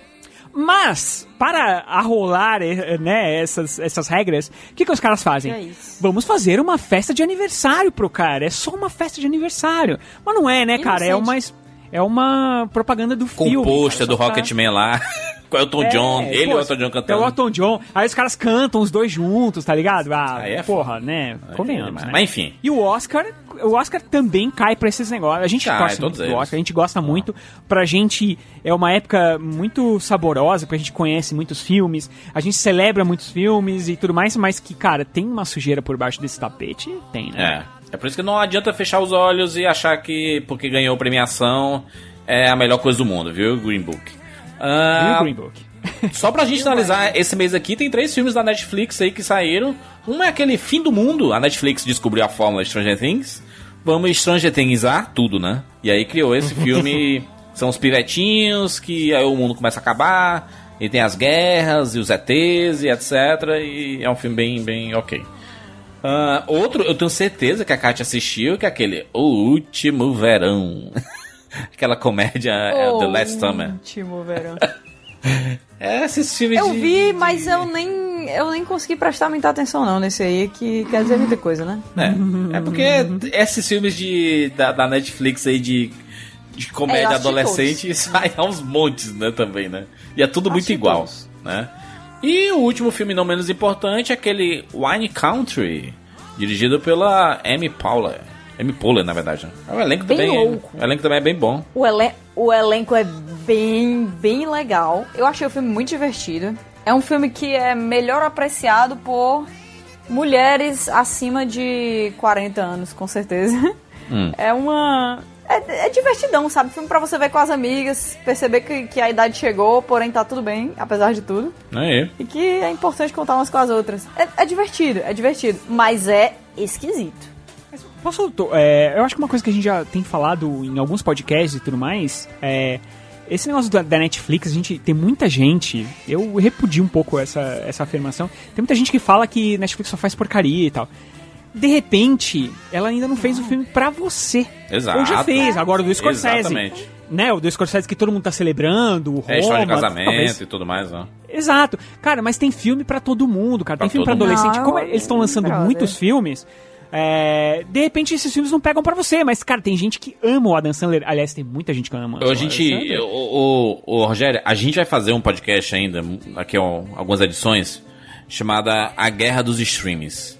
E eu vou repetir isso lá naquele programa. A Netflix, ela vai continuar imbatível por pelo menos uns 4, 5 anos. Ninguém vai pegar a Netflix tão cedo. O catálogo que a Netflix está construindo é surreal. Disney Plus está original, suando coisa absurda. tá suando pra conseguir manter relevância. Tanto que acabou Mandalorian, as pessoas tiraram a assinatura. Cancelaram a assinatura do Disney Plus. Muita gente tá abandonando o barco. Então, a Netflix já tá criando um catálogo diverso pra todo mundo, atingindo todos os públicos possíveis. E, tem filme todo pra todo lançamento. mundo. E tem, todo mês? Toda semana tem Todo filme. mês não, cara. Toda Pô, semana tem todo série dia. nova com 10 episódios. E é, é sempre tem superprodução, produção pequena, tudo mesmo junto. Você recebe as notificações, é tipo assim: em breve, 46 novos títulos, incluindo Dois Papas, História de Casamento Brother. Não, Sério. é, não, e The assim, ó, de repente. Não, de repente, assim, estreias da semana. Aí tem um filme lá com a. Meryl Streep. É isso. Pô, como assim, caralho? Tem um filme da Netflix é com a Meryl porque- Streep. O tempo Assim, passou, o tempo é um passou. monte, As pessoas cara. que falam que Netflix Ah. não, não faz filme grande, não faz filme importante, acho que eles estão presos em uns 4, 5 anos. A gente atrás, criou né? esse, Até esse, esse são negócio. Três, três filmes pra Oscar no final do ano. A gente criou filmes, essa, essa parada de que, ai, Netflix vai acabar, adeus Netflix, e não sei o que. Caraca, Netflix tá, tá bem pra caralho. Muito bem, obrigado. E, e uma, e uma coisa também que é importante dizer é o seguinte, com- complementando exatamente a frase que eu falei. A, todos esses fi- a, a Netflix faz 90 filmes, não é pra você assistir os 90. Desses 90, tem uns 5 que são pra você. Tem 5 que são pro seu vizinho, 5 que são pra sua mãe, 5 É. que são pro seu filho. Cinco, e é assim que vai, tá ligado? Ela tá fazendo filme pra todo mundo. Então essa história de, ah, eles fazem 80, fi- saiu 80 filmes na Netflix esse ano? Saiu. E essa é tudo porcaria? Não, entendeu? Tem filme pra todo mundo e com certeza tem, tem muitos filmes que a gente não gosta, essas comédias românticas, por exemplo. Eu não assisti nenhuma, eu passo longe delas, mas a Catiuxa gosta. Cara, o Jurandir gosta de algumas. Tem gente que ama Eu, todas, eu, eu Então- assisto todas, e nem sempre eu gosto de todas. É, verdade, mas- Eu gosto de muito poucas, A Netflix, ela conseguiu se transformar na grande locadora. Essa é a verdade. Que tem é, tudo. pô, tem tudo. exatamente, exatamente. Esses filmes aí, eles pra mim são filmes de almoço. Você tá lá almoçando, É isso, chegou, bota lá pra tá assistir, ali com bo- prato, bota lá, vai vendo ali e tal. Sai no cocô. tá e. Entendeu? Perfeito, você, você fica bem, entendeu? É uma coisa pra você não assistir outro, o mesmo episódio de Friends. Ou você assistir também, né? É o filme Não, que isso. sai no cocô. É isso. E assim, é, e outra coisa, quando o Friends não tiver mais lá, você vai acabar assistindo essas coisas, sabe? Ah, vou assistir esse filminho aqui, vamos ver o que, que é. E às vezes, é, tem muito filme aí que você olha. Surpreende. Você surpreende, você fala, poxa, esse filme é legal, sabe? É, poxa, por que, que ele tava tão escondido aqui, entendeu? É, o, a- Então, o próprio Alguém Especial que a gente falou agora há pouco, que parece um besterol, nada a ver, e é um ótimo filme. Filme de maio, na opinião de vocês? Rocketman? Rocketman. Eu fico entre, olha, eu fico muito entre o Aladdin e o Rocketman, mas por causa do Jafar eu vou com o Rocketman, que é, é demais, né? É bonito demais. Rocketman é melhor que Aladdin, que é isso, Rogério? Não, é melhor que Sim, principalmente por causa do Jafar. Pessoal, e a gente vai fazer uma viagem. Uma viagem? A Bonnie teve um ótimo dia na escola. Ela fez um novo amigo. Quero que conheçam o Garfinho. É um garfo.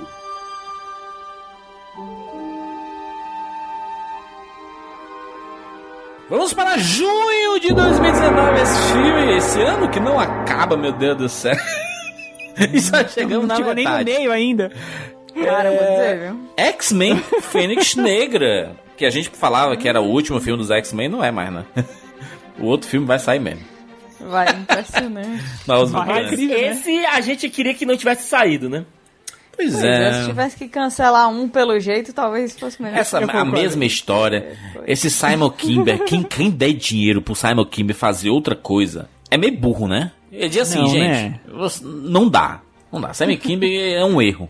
É um Olha, eu, eu, eu concordo muito com a Kátia que ela falou no vídeo, no vídeo do Rapadura que vocês fizeram de, de piores do ano e tal. Eu concordo absurdamente com ela quando ela falou que a Fox fez esse filme de propósito, só pra estragar a história e botar um, só pra Disney não poder usar depois, sabe, na, na Marvel Eu lá no certeza. universo. Absoluto. Porque é, só pode ser isso, porque, porque você vai É contar de birra, novo a filme é mesma birra. história. Você vai Com contar de novo a mesma história de. erros. Não, A piorando mesmo- ainda. o mesmo né? cara, o mesmo cara, o Simon Kimber que foi roteirista do X-Men 3, do X-Men O Confronto Final. Ele foi roteirista daquele filme. Eu não aprendo com os meus erros, tá? Mas não nesse nível também. por favor, por favor, isso foi demais. A- a- escutem o Rapadura Cash sobre Fênix Negra, porque todo o meu ódio tá sendo destilado lá no nível que depois eu assisto. Inclusive, esse podcast, surpreendentemente, tem uma audiência gigantesca. Pois é, as pessoas Quase- gostam de ver a gente Ah, xingando. Quase né? meio milhão de pessoas ouviram esse podcast. Tem uma coisa estranha nesse negócio. A galera gosta de ouvir os rage, pode perceber, pode Sim, perceber. sim, eles sim, gostam de quando a gente sempre fala funciona. bem, mas eles gostam quando a gente fala mal também. Sempre funciona. Ah, outro filme que estreou é, em junho, e eu acabei não assistindo, mas eu sei que esse filme, é- eu sei que tem público. é Aquele Juntos para Sempre, filme de cachorro, né? Do Dennis Quaid. Eu não fui assistir porque desde aquele Quatro Vidas de um Cachorro, eu desisti de assistir e apoiar qualquer filme é, protagonizado aí por animais no cinema. Que eu sempre. Animais live action de verdade. Apesar de que, ape- apesar de que o negócio de quatro vidas de um cachorro, né? é, foi uma, uma eventualidade de um dos treinadores, o cara que tava Sim. realmente à frente do filme, ele repudiou completamente aquilo ali. É um cara apaixonado por animais. O filme inteiro não é aquilo, a produção inteira não foi aquilo. Porém, foi um grande escândalo e foi terrível. É, e, te- e tentaram abafar o caso, né? Sim.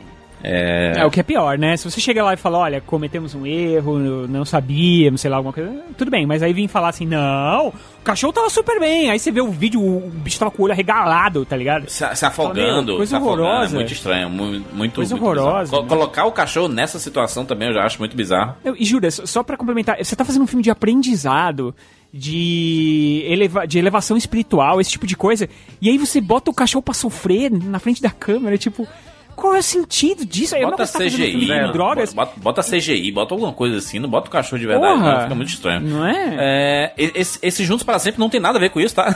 só, só, só tô Hum. comentando aqui sobre o quadro vídeo do cachorro. E eu adorei o trailer, achei muito bonitinho. É um cachorro que. é, tipo, a consciência dele passa por várias vidas de várias pessoas e de vários cachorros em si.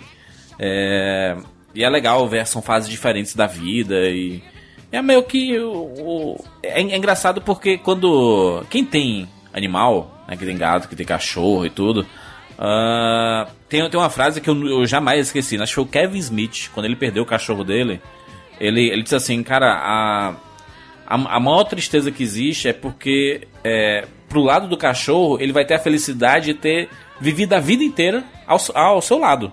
Já a gente não. Já a gente não, a gente sempre vai sentir a falta dele. E aí é, Faz, aí faz, faz você pensar sobre isso, né? Sobre de. Caraca, é, a gente acompanha a vida inteira do, do cachorro quando, né? Quando o cachorro ou o gato vivem a vida inteira, né? Morre por doenças no finalzinho da vida e tudo mais. Eu, eu, eu não, eu não tá dando não esse assunto, eu tô mal. Desde que você falou que o filme não tem nada a ver com Quatro Vezes do Cachorro, o Juntos para Sempre é uma continuação do Quatro Vezes do Cachorro. Ah, é? É, eu não sabia. É, ele é a continuação do filme. Inclusive, tem o Dennis Quaid nos dois. É verdade, eu não, eu não tinha percebido É. isso, não. Mas enfim. eu vou botar vocês aqui rapidinho pra eu chorar, eu volto...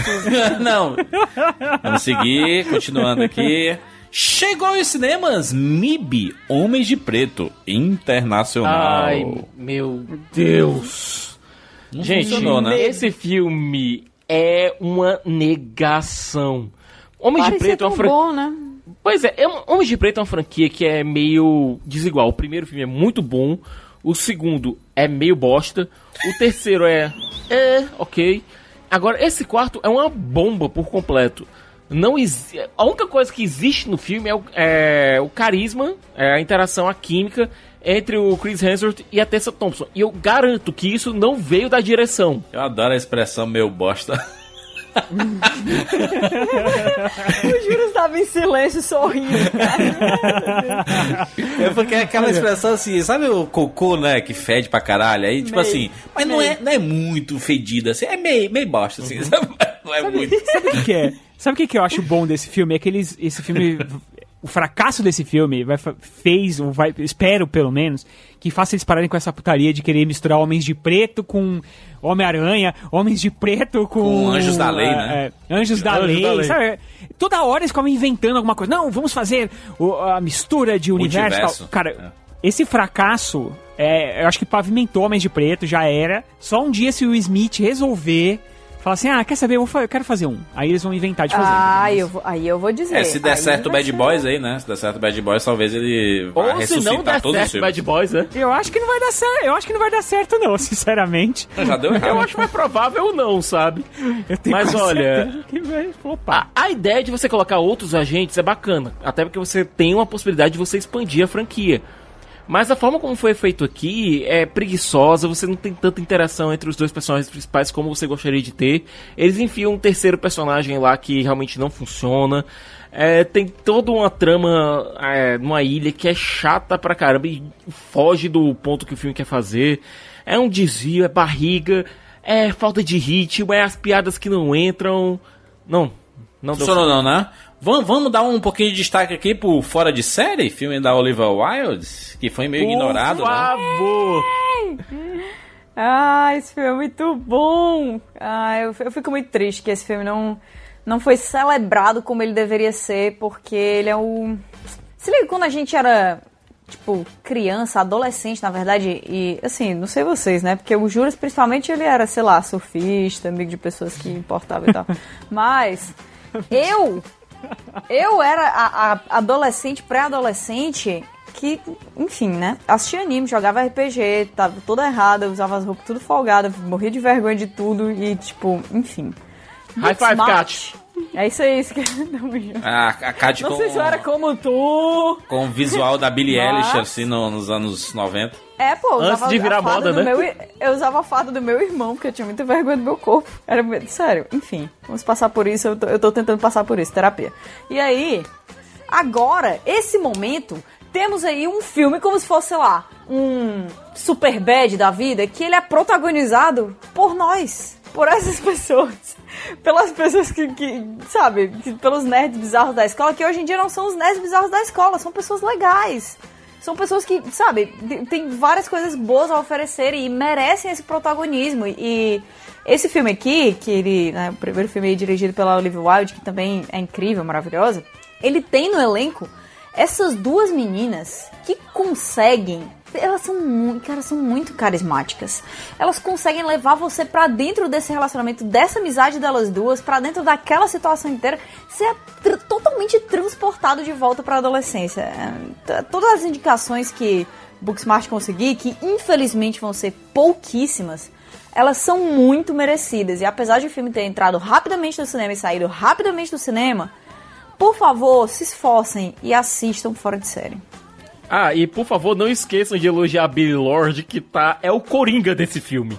Quando você menos espera, ela aparece do nada, repetidas vezes, sempre fazendo uma coisa mais sem noção do que a outra. Incrível. Mas a, a Bini Feldstein, ela foi indicada, foi muito boa. Eu fiquei, eu fiquei tão feliz com a indicação dela no Globo de Ouro. Ela tava lá tão felizinha, tão fofinha, mesmo ela não tendo ganhado. Foi alegria. Se quer sentir a mesma coisa que eu. Senti, cara, eu senti. E, e a, a química das duas, a relação das duas, você sai.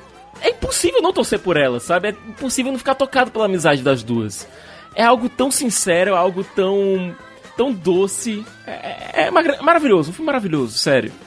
Ô, Siqueira, fala só um pouquinho sobre Dor e Glória, filme do Pedro Moldova com Antônio Bandeiras. Antônio Bandeiras Bom, e Penélope Antônio Cruz. Bandeiras. Inclusive, assisti esse fim de semana pela primeira vez Tudo Sobre Minha Mãe, do Pedro Moldova. Pensei que ia começar por Dor e Glória, justamente, justamente por ser o mais recente. O Dor e Glória, ele é basicamente. é- chega a ser quase documental. E você notando a dificuldade de você retratar um dos seus colaboradores mais próximos. Trabalhando com ele, tendo em vista que boa parte do personagem do Antônio Bandeiras é baseado no Pedro Almodóvar, você nota a cumplicidade dos dois. E é um filme que fala muito sobre o que você deixa pra trás, fala muito sobre chances que você perde, amores que você perde. É um filme bem doloroso de assistir, porque você tá vendo muita coisa da própria da própria vida do, do autor sendo é muito pessoal. É um filme muito pessoal e assistam de coração aberto, viu? Por favor. Muito bem. Toy Story 4 chegou aos cinemas. Um filme que ninguém tava esperando, que ninguém queria, mal ou menos, né? Porque o- depois do 3 ali. é, Não precisava, né? Não precisava, mas ele conta um novo capítulo do, do Woody e do Buzz. Meio que como um fechamento do arco desses dois personagens. Que já estava fechado, né? Não sei se o que é que eles queriam fazer. Mas olha, não é, um, isso. não é um filme ruim, nem de longe. É um filme bem divertido, uma ótima comédia. Tem seus momentos tocantes. O Garfinho é uma.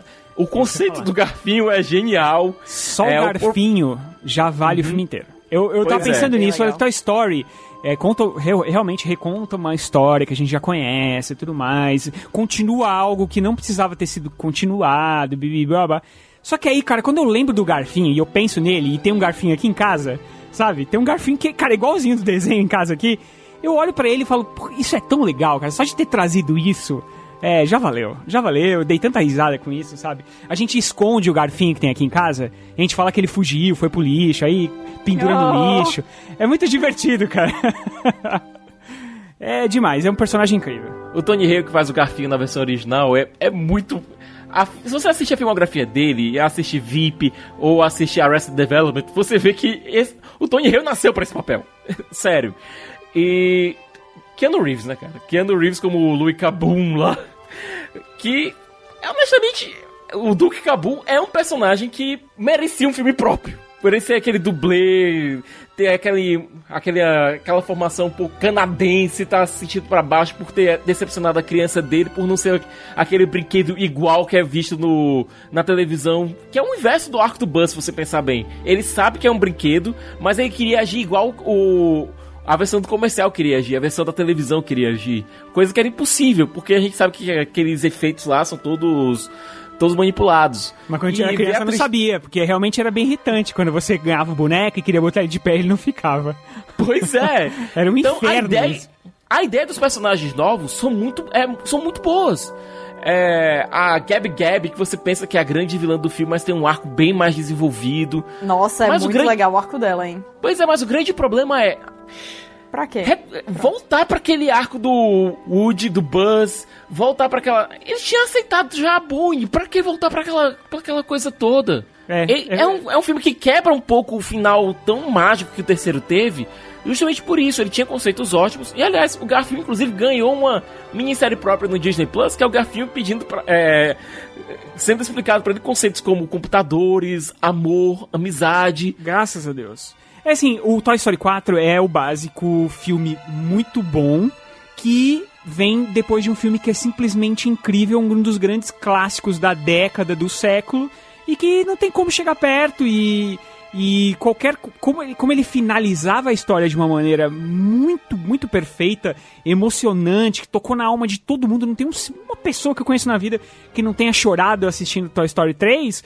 É, não, cara, você pode fazer a coisa mais incrível. Você podia ter matado o Woody, que eu acho que você não sentia tanta emoção quanto o que aconteceu no, no, no, no 3, entendeu? Que é esse negócio do, do desapego, de você ter que desapegar do, do, seu amigo. E a vida é isso, né, cara? É você. você as que, coisas passam. Verdade, eu acho que é só porque, assim, não é que o filme não tenha profundidade emocional. É realmente o que o Juros falou. Não precisava. A gente já sentia que tinha acabado. Reabrir esse livro que a gente já tinha fechado com tanta emoção não vai ser a mesma coisa. Então faz sentido que tenha sido como foi, né? É, mais alguns filmes aqui que chegaram no final do mês. O Divino Amor, filme brasileiro, que prometia, né? Uma crítica, inclusive, ao governo atual, né? É, ele foi lançado com, com essa vibe, né? De, de satirizar o que seria o Brasil, tipo assim, daqui 10 anos o que o Brasil iria se transformar com essa. Mas a crítica nem foi tão pesada assim e nem a, a mensagem do filme era tão pungente assim. É um filme ok.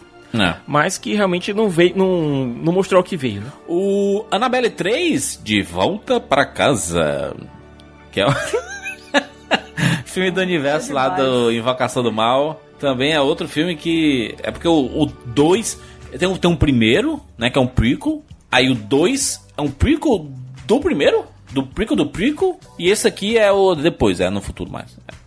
Não, ele já se passa já quando a Annabelle já tá nas mãos dos Warren. Exato. Eles têm uma participação pequena no filme, mas o filme é mais sobre a filha dos Warren Isso. do que sobre os Warren em si, que eles só fazem realmente uma participação curta. E se torna mais um terror adolescente dos anos 80. É, não é ruim se você assistir de maneira despretensiosa. Não. Uh, saiu aquela Mas eu acho que é, é tentar espremer, né? Tentar espremer é um negócio que. Bom. Sa saiu a continuação daquele, daquela animação Pets, A Vida Secreta dos Bichos. E finalizando o mês de junho, no cinema aqui, Turma da Mônica, Laços. Chegou esse cinema, um filme dirigido por Daniel Rezende, diretor de Bingo. Inclusive está confirmada a continuação de Laços, né? Pois é, que sai esse ano já, no finalzinho do ano. E olha, Laços, é, a HQ é uma coisa tão linda, tão envolvente, é, com os irmãos Cafag fazendo um, contando, mostrando a nova versão da Turma da Mônica, que tem aquele, aquele cheiro doce de nostalgia, mas que tem o toque pessoal deles. O filme também faz isso, ele tem esse cheiro doce de nostalgia, ele tem esse toque de infância, sabe?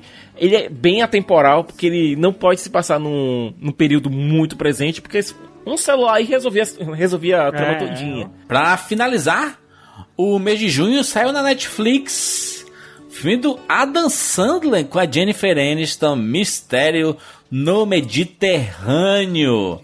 Lembrando que Adam Sandler assinou um contrato para fazer quatro filmes com a Netflix.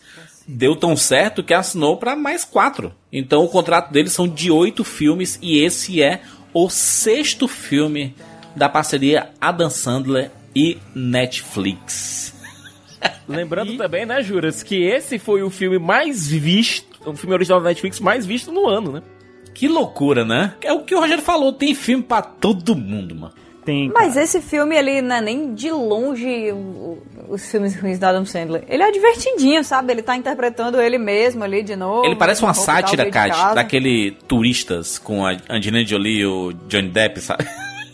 Mas é, é, é é um filme de, de, whodunit, né? Essa, essas coisas, ah, o mistério, quem foi que fez, quem foi que matou, quem foi que isso, aquela É. fórmula clássica da Agatha Christie que a gente já conhece e tal, e que esse ano foi feito de maneira brilhante pelo Entre Facas e Segredos, né? Ah, filme de junho, na opinião de vocês, esse mês que foi longo demais, né? Teve muitos filmes aí.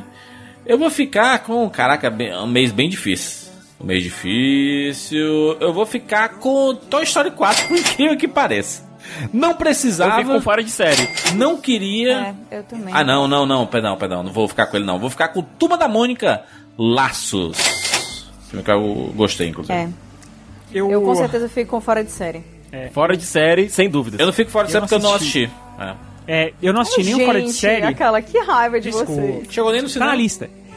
Eu Claro que nenhum. tava no cinema. Ficou Passou no cinema, eu vi. Que não foi ver. É. Ah, Passou uma semana, uma semana. Sim, mas. É difícil, Sim. gente. Outro podcast que, que a gente vai lançar também, né, Judas? É sobre esse negócio de você de você consumir. Tem que consumir, tem que assistir tudo, tem que ver tudo. Ai, minha cabeça vai explodir. A gente vai gravar esse podcast, né, sobre É. essa aceleração do mercado. Mas eu queria muito ter visto tanto Dolly e Glória quanto o Fora de Série. E eu devo assistir os dois agora, porque na temporada de prêmios eles têm aparecido ali e tal. Então eu vou assistir, vou assistir os dois com certeza. Não tem stream não, esse filme? Não é possível, mano. Não, não tem ainda. Ele ainda tem só para alugar. É, mas eu vou ficar com Toy Story 4, cara, por causa do Garfinho. Realmente, o Garfinho Deus, e a Gabi Gabi. Eu acho que o Garfinho e o Gabi Gabi são dois personagens muito bem bem feitos, sabe? Ali dentro daquele universo. Eles com, complementam. Coisa que o Woody e o, e o Buzz não fazem, que é complementar ali aquela história que já estava contada. Esses dois personagens, eles têm um arco bacana de se encontrar é, na sua vida, né? Tipo, o próprio Woody tem isso aí, só que não precisava, né? Mas é um filme sobre isso, né? Sobre você se encontrar e, e, e procurar uma, uma intenção pra sua vida, procurar alguma coisa e tal. E então vou ficar assim com o Garfinho Toy Story. Eu chorei largatíssimo Cara. no final do Toy Story 4. Chorei demais. Porque esses personagens fazem parte da nossa vida, né? Então é. é Sim, bem- sim, sim, é bacana. Não, é bacana. Eu chorei porque não tinha mais Garfinho. Não. Acho que ficou pa- pouco Garfinho. É, Assiste a série da Disney Plus, cara, então. Eu vou assistir urgente, não sabia que tinha. Eu vou assistir urgente. Hakuna Matata. Sim, vai entender. Os seus problemas você deve esquecer.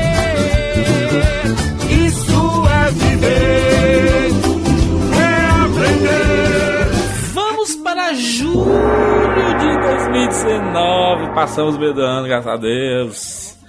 Chegou aos cinemas Homem-Aranha Longe de Casa. O filme que né, receberia o, a, a teve, teve a incumbência de trazer o pós-Vingadores Ultimato. E aí já começa zoando a parada, a morte Esse do Tony filme. Stark e tudo O mais. filme, o filme que a, a discussão mais calorosa, negativamente falando, não, positivamente, positivamente também, da- dos meus encontros, eu, Juras e Rogério, rapaz, foi uma briga, uma briga. Porque. Eu acho que esse filme é legal, divertido ali e tal, porém irrelevante em alguns pontos, desrespeitoso, definitivamente pior do que o passado.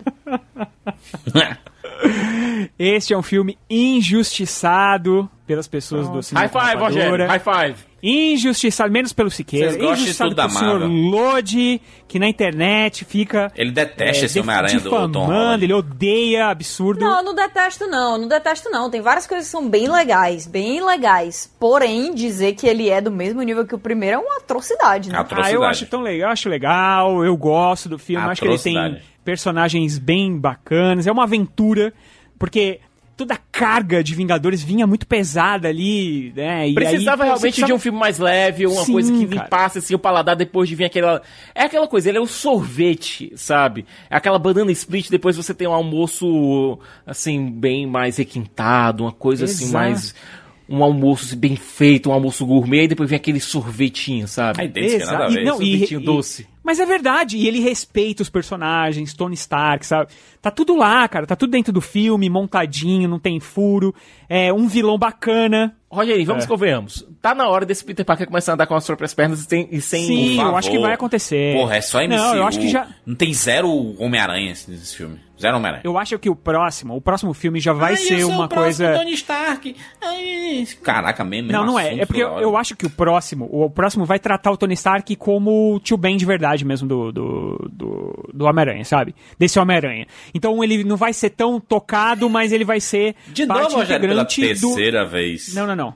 Não, não, não. Eu não acho que ele vai ser. Ele não vai ser tão explorado quanto nos, nesses dois primeiros filmes. As opiniões do Rogério ser- são, são, são convenientes ao gosto dele. não é, cara. Não, faz todo sentido. Esse, cara, o problema, o grande problema de vocês é que vocês, esse Homem-Aranha é diferente do Homem-Aranha lá do, do Sam Raimi, é diferente não é do o Aranha do Homem-Aranha do. Aranha Verso. Cara, existem vários Homem-Aranha. Homem-Aranha! Eu tenho problemas muito maiores. Esse é um Homem-Aranha diferente, é um Homem-Aranha que tem o, o Aranha de Ferro. E, e tá lá no quadrinho, bicho. E, cara, ninguém tá inventando Não, isso. não, não, não tô dizendo que é inventado, não. Não é isso que eu tô dizendo, não. Eu tô dizendo que não é do mesmo nível que o primeiro, que se apoia demais no Homem de Ferro, que o Peter Parker muitas vezes não é colocado como protagonista aí do seu próprio filme em alguns aspectos, que é bizarro. Catiuxa, eu não concordo, porque esse filme é uma comédia romântica e vocês deviam gostar. Você é um paga-pau do MCU. Agora pronto, agora pronto. Só porque Não eu sou brega, eu tenho que gostar desse filme. Rogério, tu, fa tu fala bem de Homem-Formiga. Tu não tem moral nenhuma pra, pra Eu gosto de Homem-Formiga. isso. Gosto de qualquer Tem- coisa que a Marvel tem- fazer. Não, mentira. Eu não gosto de Thor, é... O Mundo Sombrio. Você está, Acho um filme muito você ruim. está lambendo as bolitas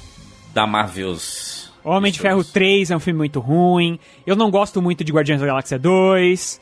Não, eu não tô dizendo que Homem-Aranha é ruim, insuportável, perda de tempo, Ah, queria aí. poder voltar atrás. Não é isso, mas ele não é. Rogério. Vem não comigo, é. Kati. Comédia romântica, Zendaya, tá show. Vem comigo. Não, não, peraí. Não, pô, que é isso? Eu tenho os filmes do Noah Centino tudo aí pra assistir, Rogério. Tem 70 filmes, mano. Ah, chegou também aos cinemas O Rei Leão live action. Esse é bom, Bom, hein? vou deixar Juras, aí é contigo, né? falar, Eu né? não, não tenho, eu não tenho o que falar mais nada não desse filme. Eu tenho um nojo tão que falar grande. desse filme. Eu, eu, eu fui odiando. Eu assisti esse filme apenas duas vezes. Olha aí, esse que é ruim. Esse que é ruim você viu duas vezes. É que eu tive que confirmar a dublagem, né? Que eu assisti a primeira vez a- é, ele legendado e depois assisti Legendada. dublado e era tão ruim quanto. Ah, a, a dublagem é pavorosa na brasileira, terrível. É, que saudades do é, Garcia Júnior que fazia as dublagens clássicas da, da Disney, era diretor de dublagem e tudo, e tinha maior cuidado com as escolhas. Nossa senhora, o dublador do Simba terrível.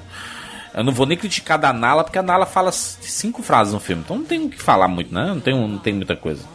É, mas o, o Rei Leão em si, eu fui pegando o asco do filme com o passar das das semanas. Foi passando e cada vez mais a gente Não. precisava. Antes Você eu com raiva. acreditava. Não, você saiu com uma raiva. Não, você saiu com uma raiva brutal do filme, vai. Eu saí com a raiva Não, brutal. Ele saiu, ele saiu, ele saiu triste. Eu saí cara. triste. Pri- pri- primeiro, primeiro veio a tristeza, Rogério. Primeiro veio a tristeza, depois veio a raiva, entendeu? Depois veio a ira. É, Sabe que eu assisti, eu assisti antes, assisti na cabine, e eu fiquei com uma sensação realmente muito ruim, do tipo, não que eu achei terrível, que nem você achou, e eu, eu entendo porque você tem achado terrível de verdade e tal. Eu achei um filme sem vida, sabe? Eu achei, é um filme sem É vida, é um isso, filme... Você tá recontando a história, só que cadê a vida? Cadê? Cadê a... Pra que você tá recontando? Eu- Me lembra muito o, tal do Psicose, é, que o cara refilmou cena a cena, só que, só que refilmou com atores piores e tal. A sensação que eu tive foi mais ou menos essa. E, mas eu não achei horrível, porque eu gosto muito da animação e tal, então, ah, como é na mesma vibe, achei legal e tal. Mas ah, pra mim era mais importante saber o que você achava pra, do que o que eu mesmo achava, sabe? E sabe o que é curioso, Rogério? Que em 2011 a gente gravou um Rapadura Cast sobre Akira. Já falando sobre animação, né? Ah, o anime, né? Clássico, Akira e tudo. E, e lá a gente fala sobre o processo de criação, né, de, de desenho, que nem tudo tem coisas que ela, ela, ela vai ficar perfeita apenas na animação. Não tem como fazer em live action e ficar tão bom quanto na animação. A gente tava falando de Akira naquela época.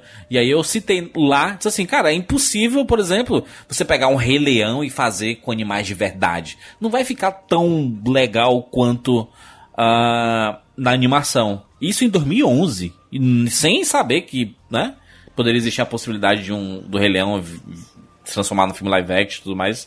É, e com o passar dos anos, eu fui criando uma, uma fé de que, cara, já que tá tendo essa onda de live action, pode ser que funcione, vai. A Disney tá acertando em um monte de coisa aí, talvez acerte. E aí eu fui criando a expectativa, fui, fui botando fé, fui acreditando. E quando foi chegando mais próximo, eu fiquei começando a ficar com receio. E quando fui assistir o filme, eu fui, fiquei só decepcionado mesmo por. Eu sei que tem um desbunde tecnológico ali, o que eles fizeram com a tecnologia é um negócio surreal. Mas não tem nada a ver com o Rei Leão, sabe? Não tem o coração, não tem a alma do Rei Leão, é, infelizmente. Ted Bundy, a irresistível face do mal. Estrelada pelo É. Zac Efron. Zac É um filme tá igual, né? Finalmente É, é um fazendo outro papel, né? Porque o Zac Efron tava numa vibe de fazer uns papéis em que ele tá usa umas camisetas pela metade, sabe? Que vai, ele cobre os peitos dele e fica com a barriga de fora. E fez isso em cinco filmes diferentes. E aliás, juro, o Zac Efron quase morreu agora no final do ano fazendo um, um reality show. É, precisamos matar o Zac Efron e realmente ele quase vai dessa pra pior, viu? Meu Deus do céu. Sério? Sério. Ele pegou. Ele tava no. Soltaram ele no meio de uma selva, lá, numa brenha. E ele pegou a infecção, quase morreu, teve que ser tirado de lá às pressas, levado pro hospital. Escapou fedendo, viu, bicho? Botei aqui Zac Efron quase morre e é isso mesmo. Agora, nesse filme. Entenda como o Zac Efron quase morreu na última semana do ano. Mas, de fato, o Zac Efron fez um bom trabalho como Ted Bundy. É um filme que tem uma proposta bem diferente. Se você não conhece a história, se você tá assistindo como se fosse um trabalho de ficção, tem alguns momentos que ele quase realmente consegue te vender que o Ted Bundy era inocente. Isso é doideira, é, na né? verdade, assim, tá? Importante. Esse, esse filme, ele retrata aí, né, o Ted Bundy, que é um dos maiores serial killers da história. Ele matou muitas mulheres de maneiras Uhum. muito brutais. E esse filme não mostra nada disso. Ele é muito positivo em vários aspectos, assim, tipo, positivo que eu digo é, tipo, alto astral, sabe? Em vários aspectos. Sim, tem várias coisas É, que hum- são muito humanizou, né, o Ted. Bundy, né? É, porque o, o grande, a grande discussão em relação à figura do Ted Bundy é que ele é um cara muito classicamente bonito, digamos assim. Nem é classicamente bonito, mas a galera achava ele bonito, né? Achava ele atraente e tal. Um cara branco, magro, sorridente, olho claro e tal, enfim. E aí, quando começaram a acusar ele e tal, o, o- tinha muita. Assim, ele, ele recebeu um número recorde de, de cartas de amor na prisão. O pessoal ficava falando: Meu Deus, mas não pode ser, ele é tão bonito, ele é tão bem aparentado, ele não deve ter feito isso. Então, esse, esse filme, ele quis retratar essa parte, que é justamente a irresistível face do mal, né? Que em inglês o título é completamente diferente, até uma frase que foi falar no, no julgamento dele. Mas eu acho que, assim, apesar de ser muito interessante, eu indico de verdade que as pessoas, antes de assistirem a esse filme aqui, elas assistam ao Conversa com o Serial Killer Ted Bundy na, na Netflix, que é um documentário de poucos episódios, que é bem legal sobre o caso, porque aí sim acho que você vai estar pronto pra assistir esse filme sem achar que tá de boas ali o Ted Bundy, sabe? Então, Entendi. É, inclusive, ambos os filmes estão na Netflix, né? Ah, você pode colocar Ted Bundy aí que vai aparecer lá na Netflix o documentário e o filme. Inclusive a Netflix é um excelente local sobre serial killers. Né? Só o que tem é documentário, filmes e tudo mais. É aquela coisa, o pessoal, esse pessoal adora esse negócio de true crime, né? Então. E, a- e falando de Netflix, pra gente fechar este mês, estreou seis vezes Confusão do Marlon Wayans, que ele faz vários papéis aí. Meu Deus.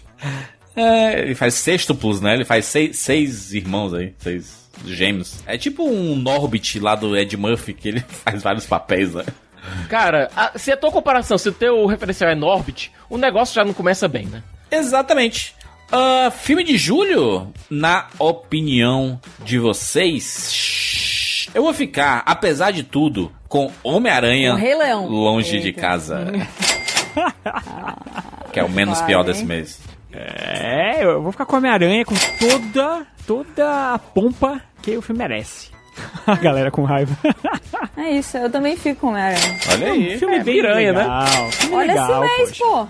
Filme legal. Scorsese, Scorsese está olhando pra gente agora e com aquelas Olha sobrancelhas magníficas reclamando.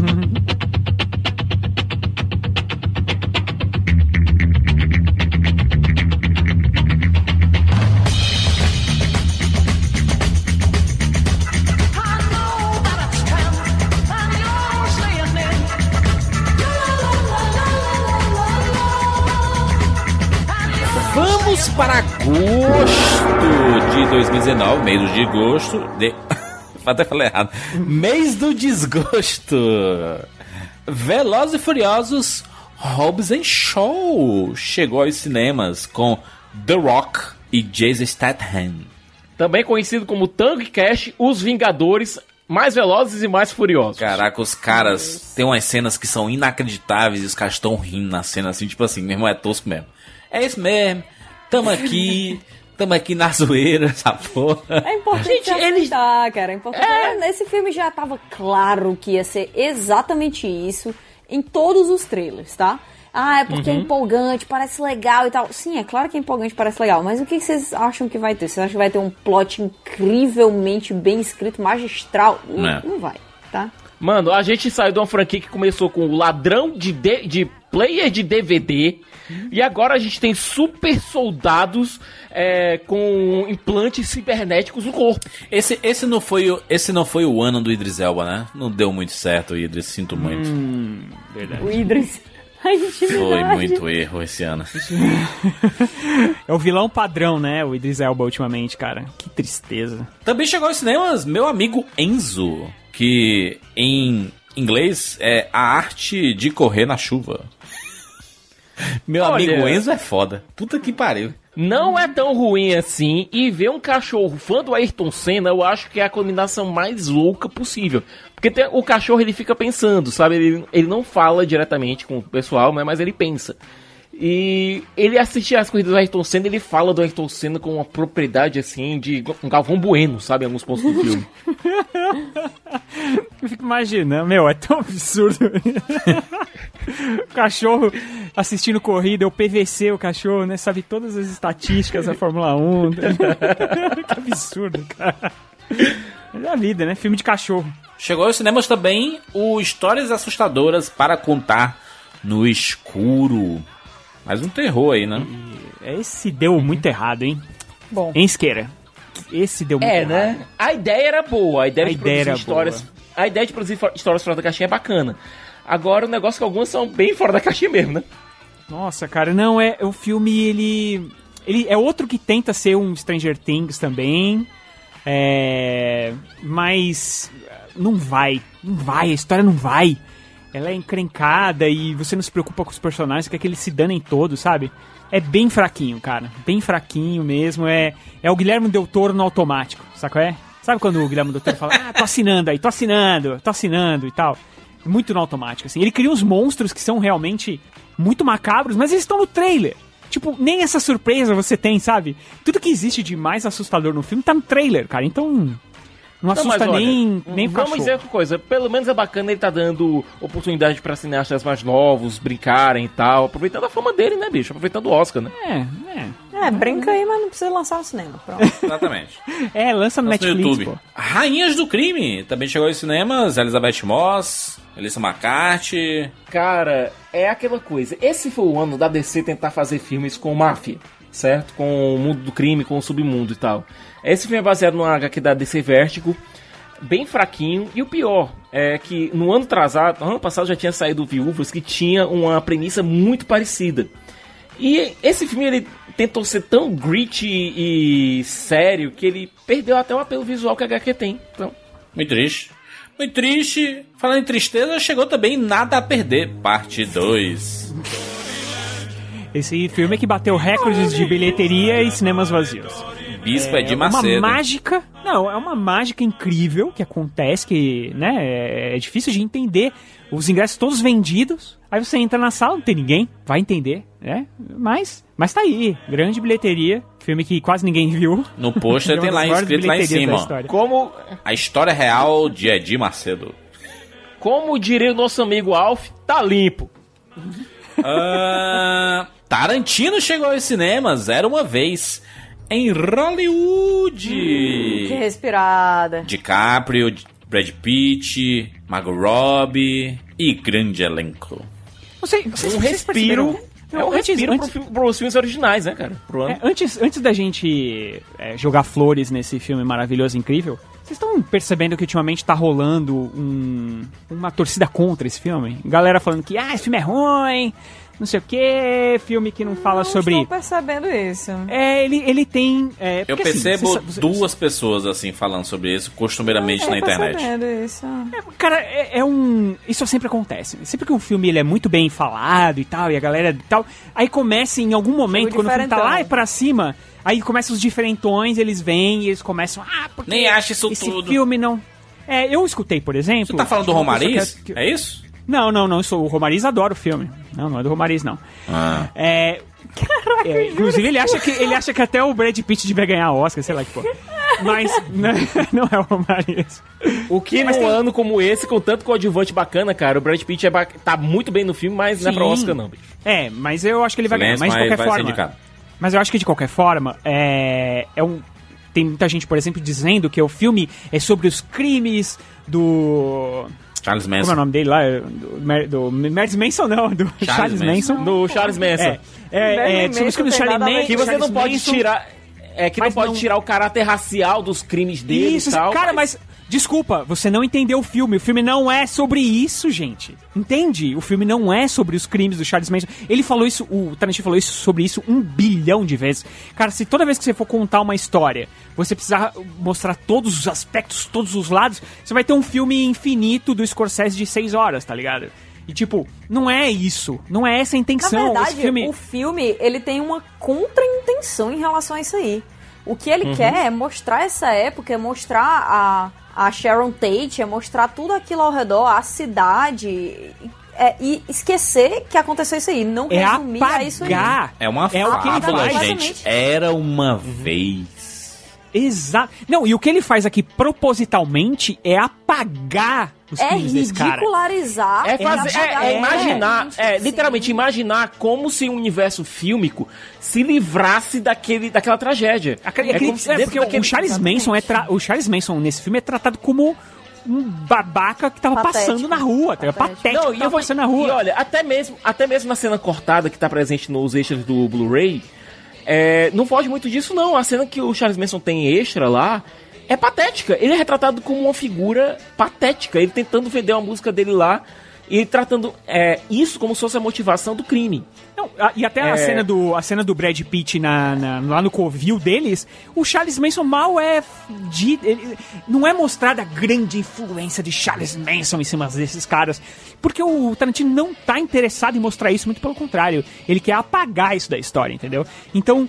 É um filme sobre Hollywood. E olha- e, e se as pessoas entenderem como um filme sobre Hollywood, é um dos melhores filmes sobre Hollywood da história do cinema. Só isso. Por quê? Porque ele realmente se assume como uma fábula, como todo mundo Claro. vê Hollywood como uma fábula. Se a gente pegar até mesmo o Ave César, que também é outra fábula, que fala sobre o fim do Studio System, a melhor forma de você retratar Hollywood sem parecer como algo, desculpe o termo mais masturbatório, é realmente tratar no reino da fábula. Exato. É realmente tratar como algo Aliás- como se fosse...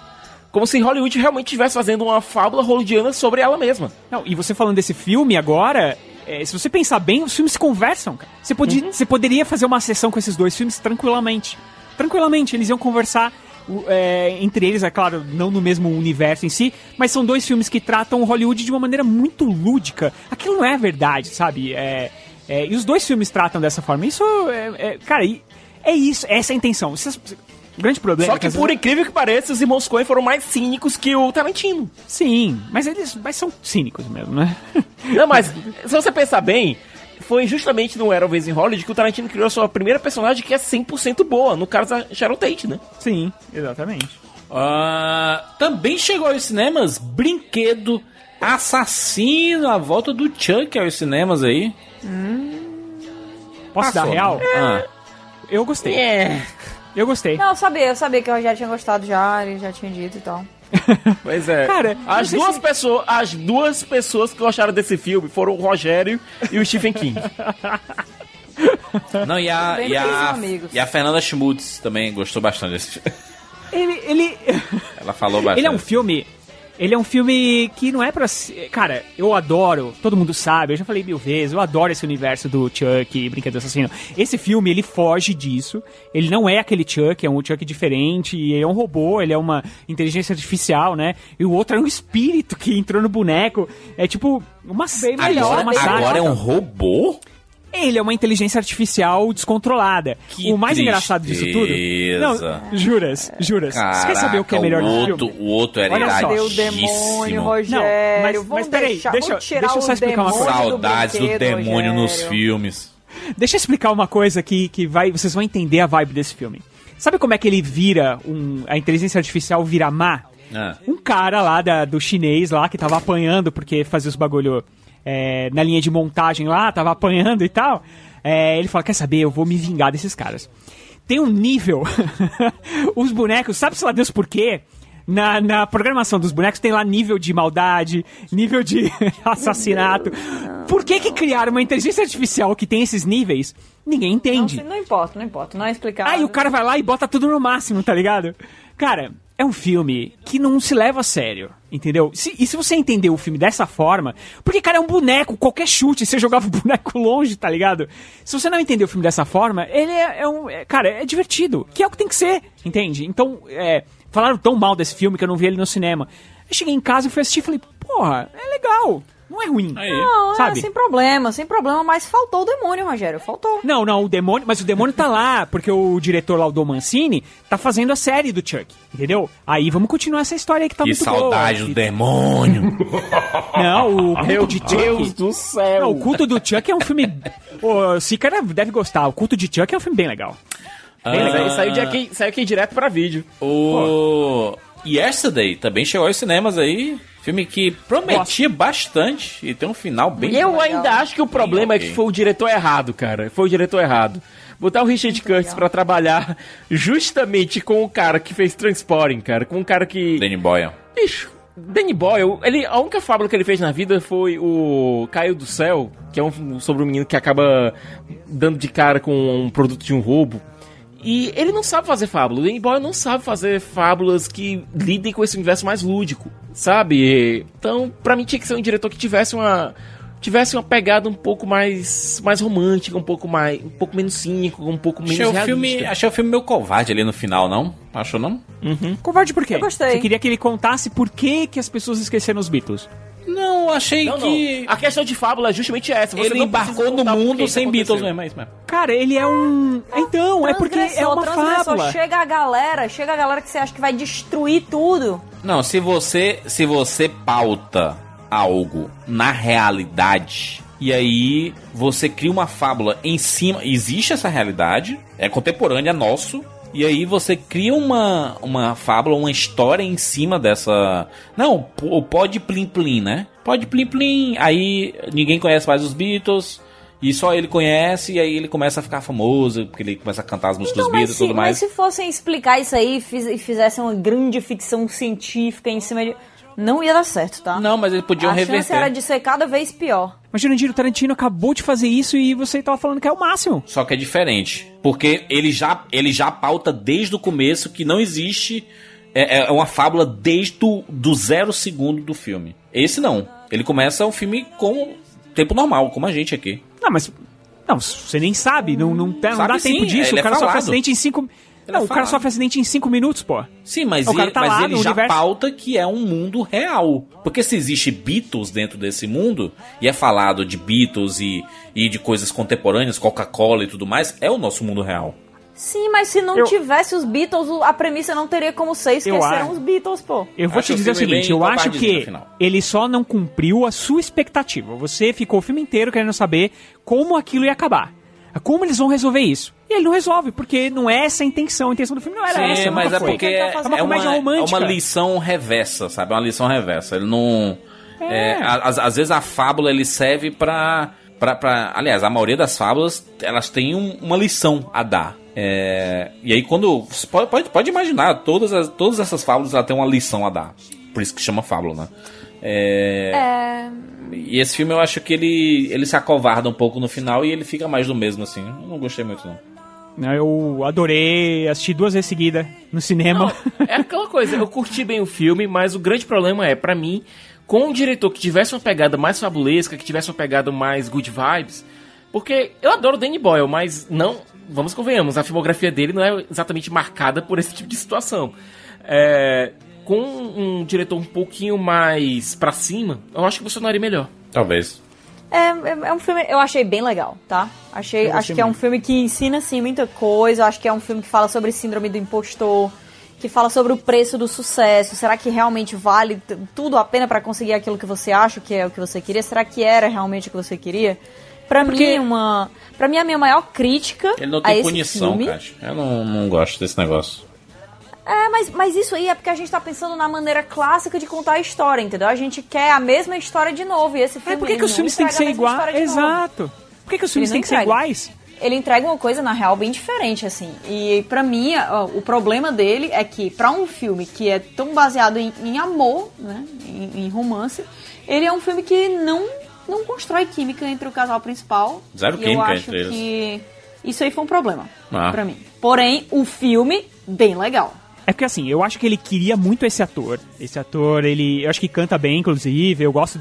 é, A, a trilha sonora desse filme tá no meu Spotify lá como um dos primeiros lugares de, de coisas que eu escutei em 2019. O, o Remesh Patrão, inclusive, eu acho que tá no próximo do Nolan, né? No Tenet, né? É, e é um bom ator e tal. Só que realmente não teve química entre os dois. James e é acho que ele maravilhosa, ela teria química com qualquer ator e não teve com ele. O que é triste, né?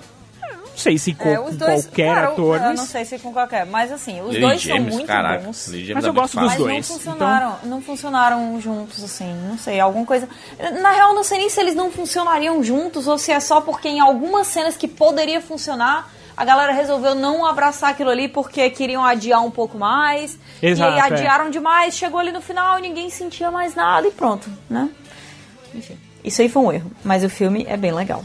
Eu gostei muito também. É massa a surpresa do filme, né? Aquela, aquela surpresinha Porra, que é tem demais. ali. Sim, sim. Ali Nossa, é... Que mataram pra ti, né? Que mataram. Foi.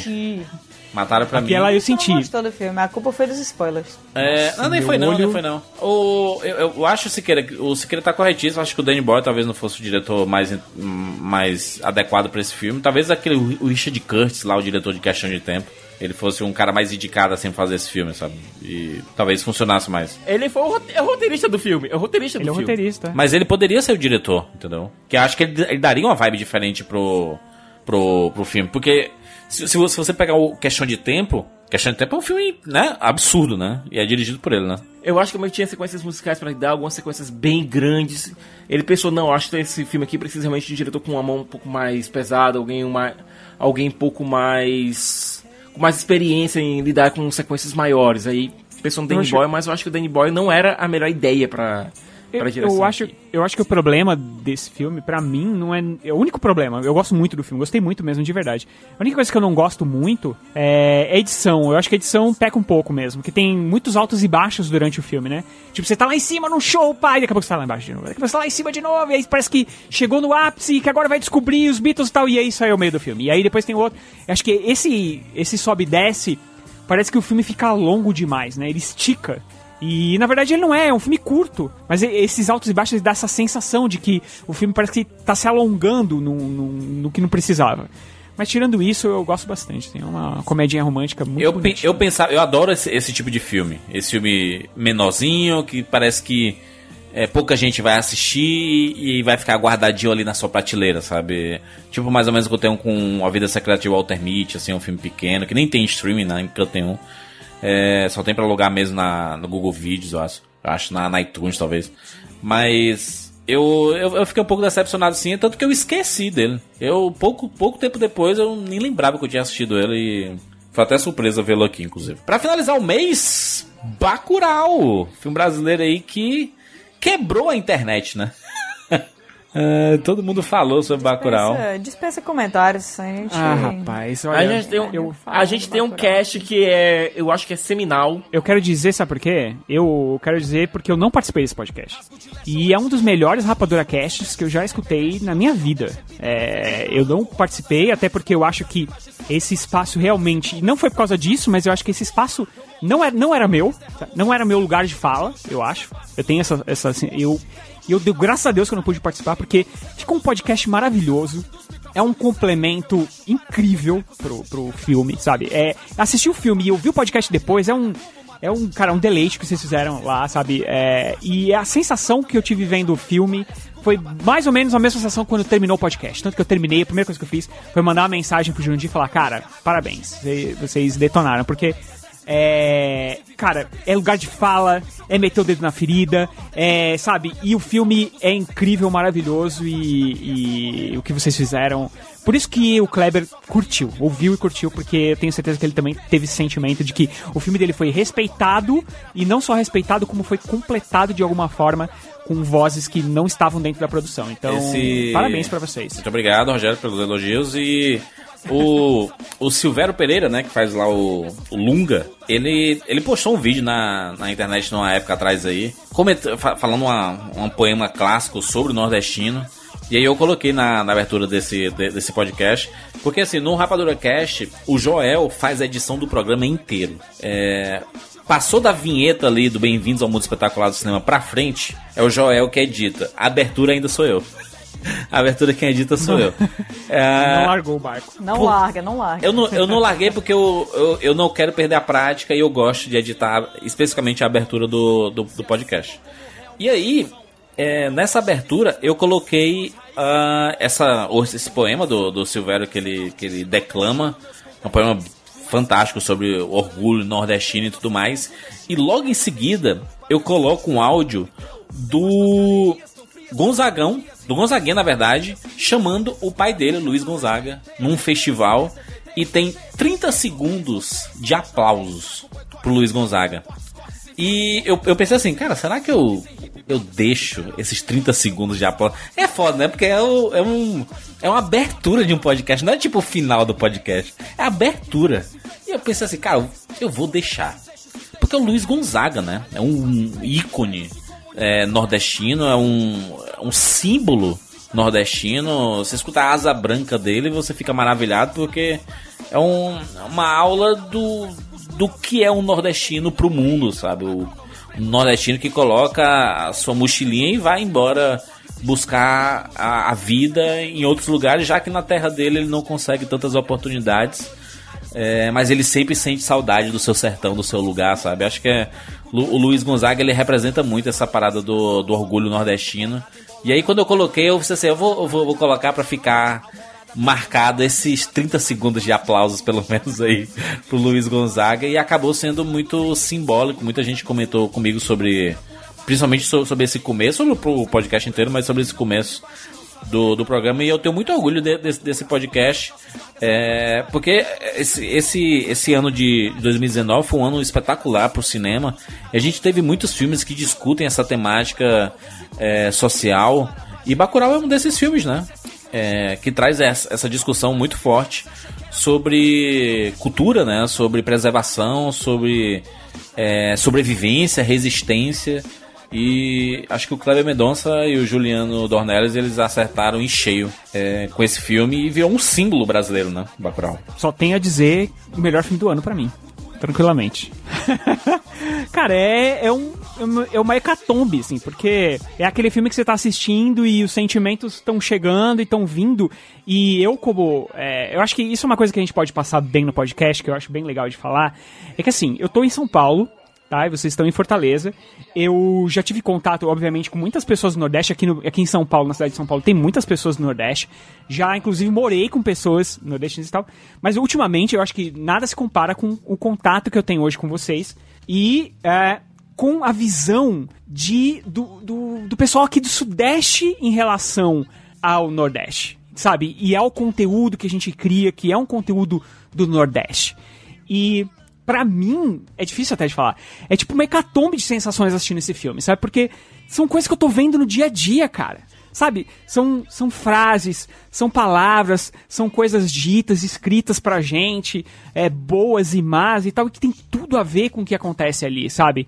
É, obviamente o filme é uma, uma metáfora, funciona de várias formas, né? Eu sempre falo que, que o Bacurau, você pode assistir ele como um filme de ação, você pode assistir ele como um filme de terror, você pode assistir ele como um filme de metáfora, você pode assistir ele como, sabe, é texto, subtexto e, e é incrível, é incrível. Então, pra mim, de, é, por, por nesse momento estar vivendo esse meio termo, São Paulo, Ceará, é, Fortaleza, e olha que eu tô falando com pessoas da capital, eu fico imaginando pessoas é, do, do- mais do interior do Nordeste, sabe? Então, é, é demais, cara. É um filme que conversa com todo mundo. Acho que todo mundo, seja lá se você é de direita, de esquerda, se você é bolsonarista, se você é lulista. Cara, assiste esse filme com a mente aberta. Tem gente aí da direita que falou que o filme é incrível. Então, é, tem pra todo mundo, sabe? O Bacurau é um filme brasileiro, assim, em todos os sentidos. Então, não tem. É o melhor filme do ano, tranquilamente. Por isso que o título, inclusive, do podcast é Meu Nome é Bacurau, Meu Nome é Brasil, né? Melhor filme de agosto, na opinião de vocês? Bacurau. Bacurau. Bacurau, pô. Eu fiquei calada aqui em tudo porque já falei. Já falei tudo. Já falei demais. Eu sou o devorador de Palhaço! Palhaço! Você é um palhaço! Tem medo de você! Graça! Não ninguém!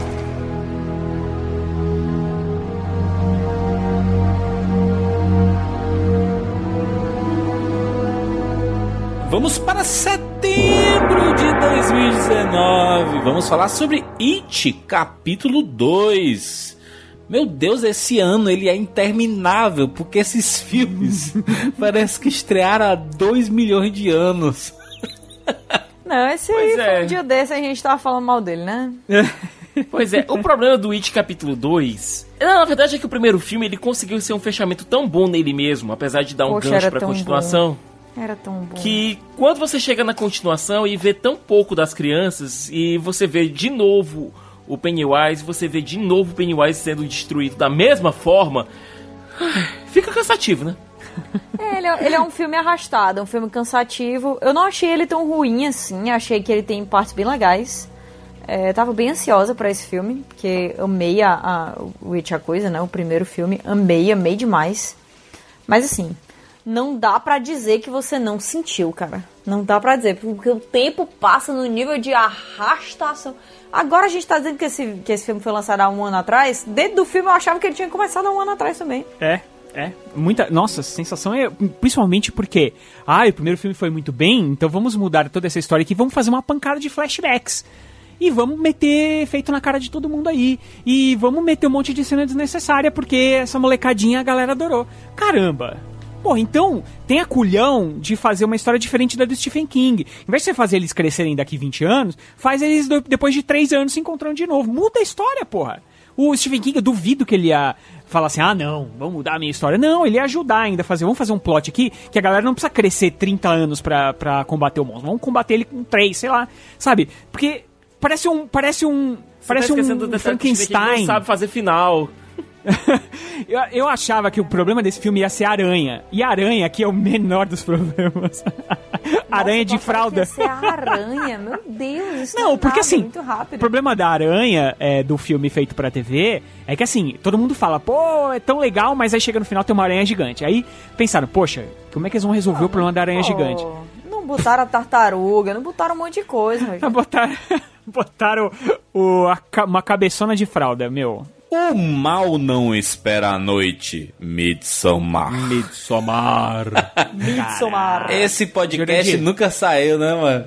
Aliás, a gente tem que pagar isso, né? A gente tem uma, uma dívida com o Ariacha aí pra falar sobre A Hereditário gente tem uma dívida com o. Ariacha, a gente tem, tem uma dívida com o Robert Eggers, a gente tem uma dívida com a 24, pra falar a verdade. Não, mas ó, mas o Midsommar e o Hereditário vão sair um podcast em breve. Vão sair, podcast Eu tô, duplo, bem, hein? eu tô especialíssimo. bem ansiosa pra falar sobre esse filme, porque depois que eu saí desse filme, quanto mais eu penso sobre ele, mais eu acho ele fascinante. Tu lembra, Kátia, que a gente assistiu Midsommar A gente e... ficou, a gente ficou loucaço. E a gente foi... Assistiram de dia. De dia. A gente foi A gente pro. assistiu de dia e saiu assim. Tu lembra que a gente foi pro Outback? Não nada. E aí a gente. e tu- tudo que a gente via, a gente falava que era meio Midsommar, Meu né? Deus, isso é muito Midsommar. Os os parabéns. Muito estranho Parabéns assim, olhando o nosso olho. você. Parabéns pra você. Da tá querendo. Não, Oi. ademais, ademais, a atendente do Outback vem todo sorrindo, né? Com aquele sorriso. A gente chama de Midsommar agora. Midsommar aqui, total. Na verdade, Mas, olha- desde esse dia, tudo que tem que é bizarro ao nosso redor, a gente diz, caraca, isso é meio Midsommar, né? Que filmaço, meu Mas Deus. olha, a ideia de você usar esse terror mais folclore que existe, mais folclore, né? Mais folclórico, e pegar uma.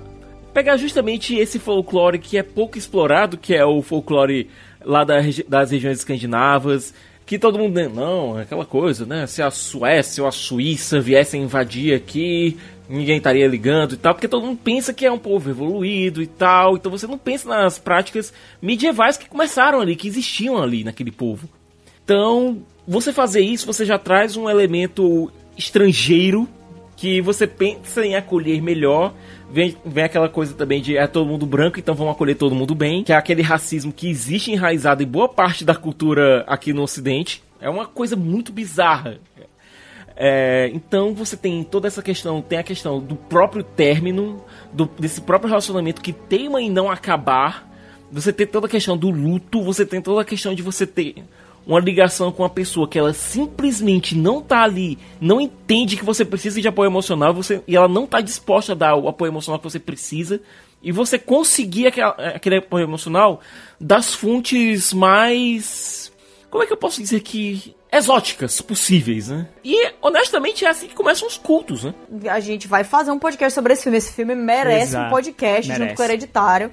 Não vamos falar opinião demais, vamos apenas dizer que é um filme bizarro, bizarro, bizarro. Você vai rir, você vai ficar com medo, você vai ficar tenso, depois vai acabar, você vai dizer, misericórdia, o que, é que eu vi aqui? Será que eu preciso me confessar? É possível? Você Não vai sei. pensar sobre seus relacionamentos anteriores, seus, sobre e a seus verdade- Não sei se você vai pensar, não. Não, e a não verdade, sei, a- não. vamos falar que a real, a verdade verdadeira é que no final do filme você não vai entender o filme direito.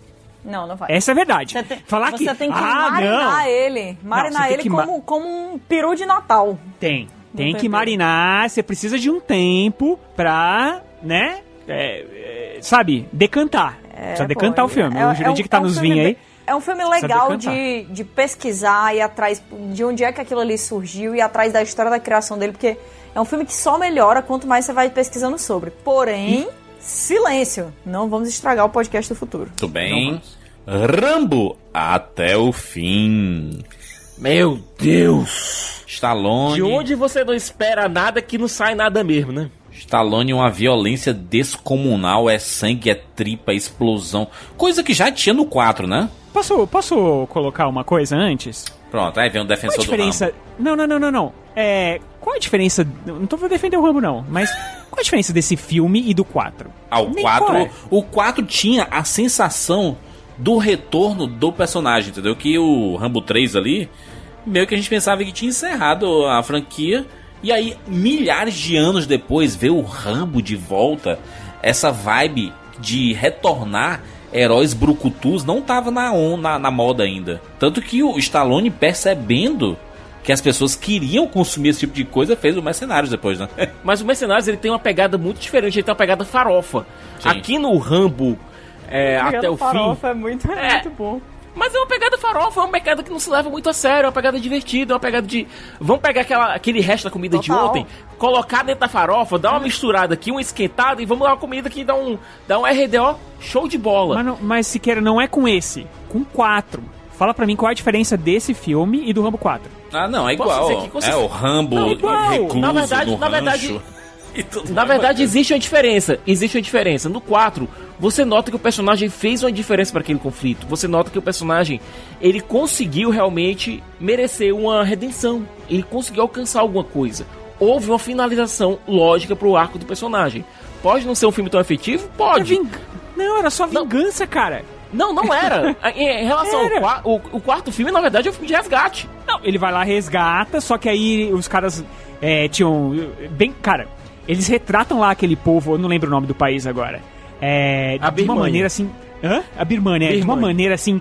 muito. É, que nem ele retratou os mexicanos aqui, sabe? É mesma coisa, todos eles são é, bárbaros e não sei o que, que nem aqui, todos os mexicanos são bandidos, é incrível e tal. É, e lá é o quê? Pô, tem uma cena lá que mostra o general que ele queria um menininho, ele não queria as mulheres, tá ligado? Que era pra você, na hora da. Na hora da, da hora do bicho pegar, pra você urrar na cadeira. E eu confesso que no Rambo 4, eu urrei na cadeira quando ele metralha aqueles filhos da puta e vai virando carne moída. Mas, tá ligado? Rogério, você, você concorda que a, a participação do Rambo na história do 4, do ponto de vista. É, tô falando do ponto de vista dramático, entre aspas, tô falando do ponto de vista narrativa. Ela é muito mais efetiva do que no- nesse Rambo até o fim. Nesse Rambo até o fim, o personagem, além de não afetar tanto assim o conflito, existe uma despedida muito mais ineficaz do ponto de vista da franquia. Tanto é que ele só lembra que ele faz parte da franquia Rambo quando aparece lá aquele flashback no, no- nos créditos que honestamente não faz no menor sentido. Não, não, ele é o Rambo menos Rambo, com certeza. Ele é o Rambo menos Rambo. Eu acho que ele quis puxar mais pro primeiro, não, não na história, pelo amor de Deus, que o, o primeiro Rambo é um filmaço. Mas ele quis puxar mais pra aquele primeiro Rambo, que é aquele Rambo que voltou pra casa e não se encontrou direito. Ele tentou formar uma família meio que disfuncional, e aí ele perdeu a menina, e aí ele virou o desejo de matar, cara. É Mas até o, Rambo com o o desejo de título matar. dele é, inclusive, é referência a isso, né? Porque o primeiro é First Blood e o último é Last Blood, né? É, ele, ele não quis pegar o segundo, ter, o segundo, terceiro e quarto, assim, ele quis puxar mais sobre esse primeiro, e aí ele, eu acho que esse filme até tem muita história, assim, não que seja boa, mas essa história da menina, tem toda, cara, não tem o Rambo, metade do filme, tá ligado? Que é a menina indo lá, e aí a amiga dela, obviamente que é a amiga é mexicana, ah, então ela é filha da puta, ela vai te, te trair, aí É. vai pro, é vai conhecer o errado, pai, meu Deus. aí o pai é filho da puta, ele vai te trair, aí vai na danceteria, todo mundo na danceteria é filho da puta, cara... É, é tão bizarro que Ah, na e primeira cena que uni- ela tá chegando, quando, quando ela tá chegando no México com o carro dela, tá todo mundo, todo mundo olha pro carro dela. Tipo, cara, todo mundo é bandido no México, tá ligado? Não, e Então- olha, a única personagem gente boa que é a repórter da Paz Vega não tem nenhum arco, não tem nenhum desenvolvimento. Não, é, não ela tá anda. jogada lá. Ela não, ela tá Ela tá- jogada, totalmente Não, jogada. ex- não, não existe nenhum desenvolvimento de arco decente no filme. E se você for assistir pela violência, pelo espetáculo gore, que, por exemplo, o Rambo 2 tem um espetáculo gore fascinante de ver. Plasticamente muito bacana, porque as cenas de ação foram escritas, inclusive, pelo James Cameron. Esse aqui é uma coisa que é, É, é muito legal, centrada. Siqueira. Não, é, É é, legal, muito Siqueira. centrado. Não, peraí, é muito centrado. Apenas os 20 minutos finais. Nos 20 minutos finais. Sim, é um total, negócio total. muito esqueceram de mim. Esqueceram de mim, total. Ele, ele cria lá uma casinha, aquele buraco não servia pra absolutamente nada. As isso, né, armadilhas. cara? Entendeu? Então, se você for ver o Rambo, A inteligência artificial dos, do- dos traficantes é impressionante de burra, né, cara? Pois é. Ou seja, se você quiser ver o Rambo descendo a mão em Caba do Mal, o filme não funciona porque isso só acontece nos 20 minutos finais. Se você tá querendo ver um retrato sobre o personagem, sobre o envelhecimento dele, é, sobre a família que ele forjou, que é a tentativa de, a tentativa de escapar da violência, o filme também não funciona. Se você tá querendo ver o, o Rambo tentando se resgatar da, do, desse ciclo de violência, tentando ser útil para a sociedade, se você assistir o filme dos Estados Unidos, isso também não funciona, que até aquela cena de resgate logo no começo do filme foi cortada lá pra tentar diminuir a duração do filme, pra dar mais sessões. Ou seja, o filme ele falha em todos os sentidos. Falando em, em falhar em vários sentidos, Predadores Assassinos. Filme de jacaré. É legal. Você esse filme? Pera aí, Esse Juras, filme é bem aí. bom, cara. Esse filme é legal. Esse filme é, É, bem eu me bom. recusei, eu me recusei a assistir esse Vocês filme. eu... gostaram de Predadores É Assassinos? bom, cara.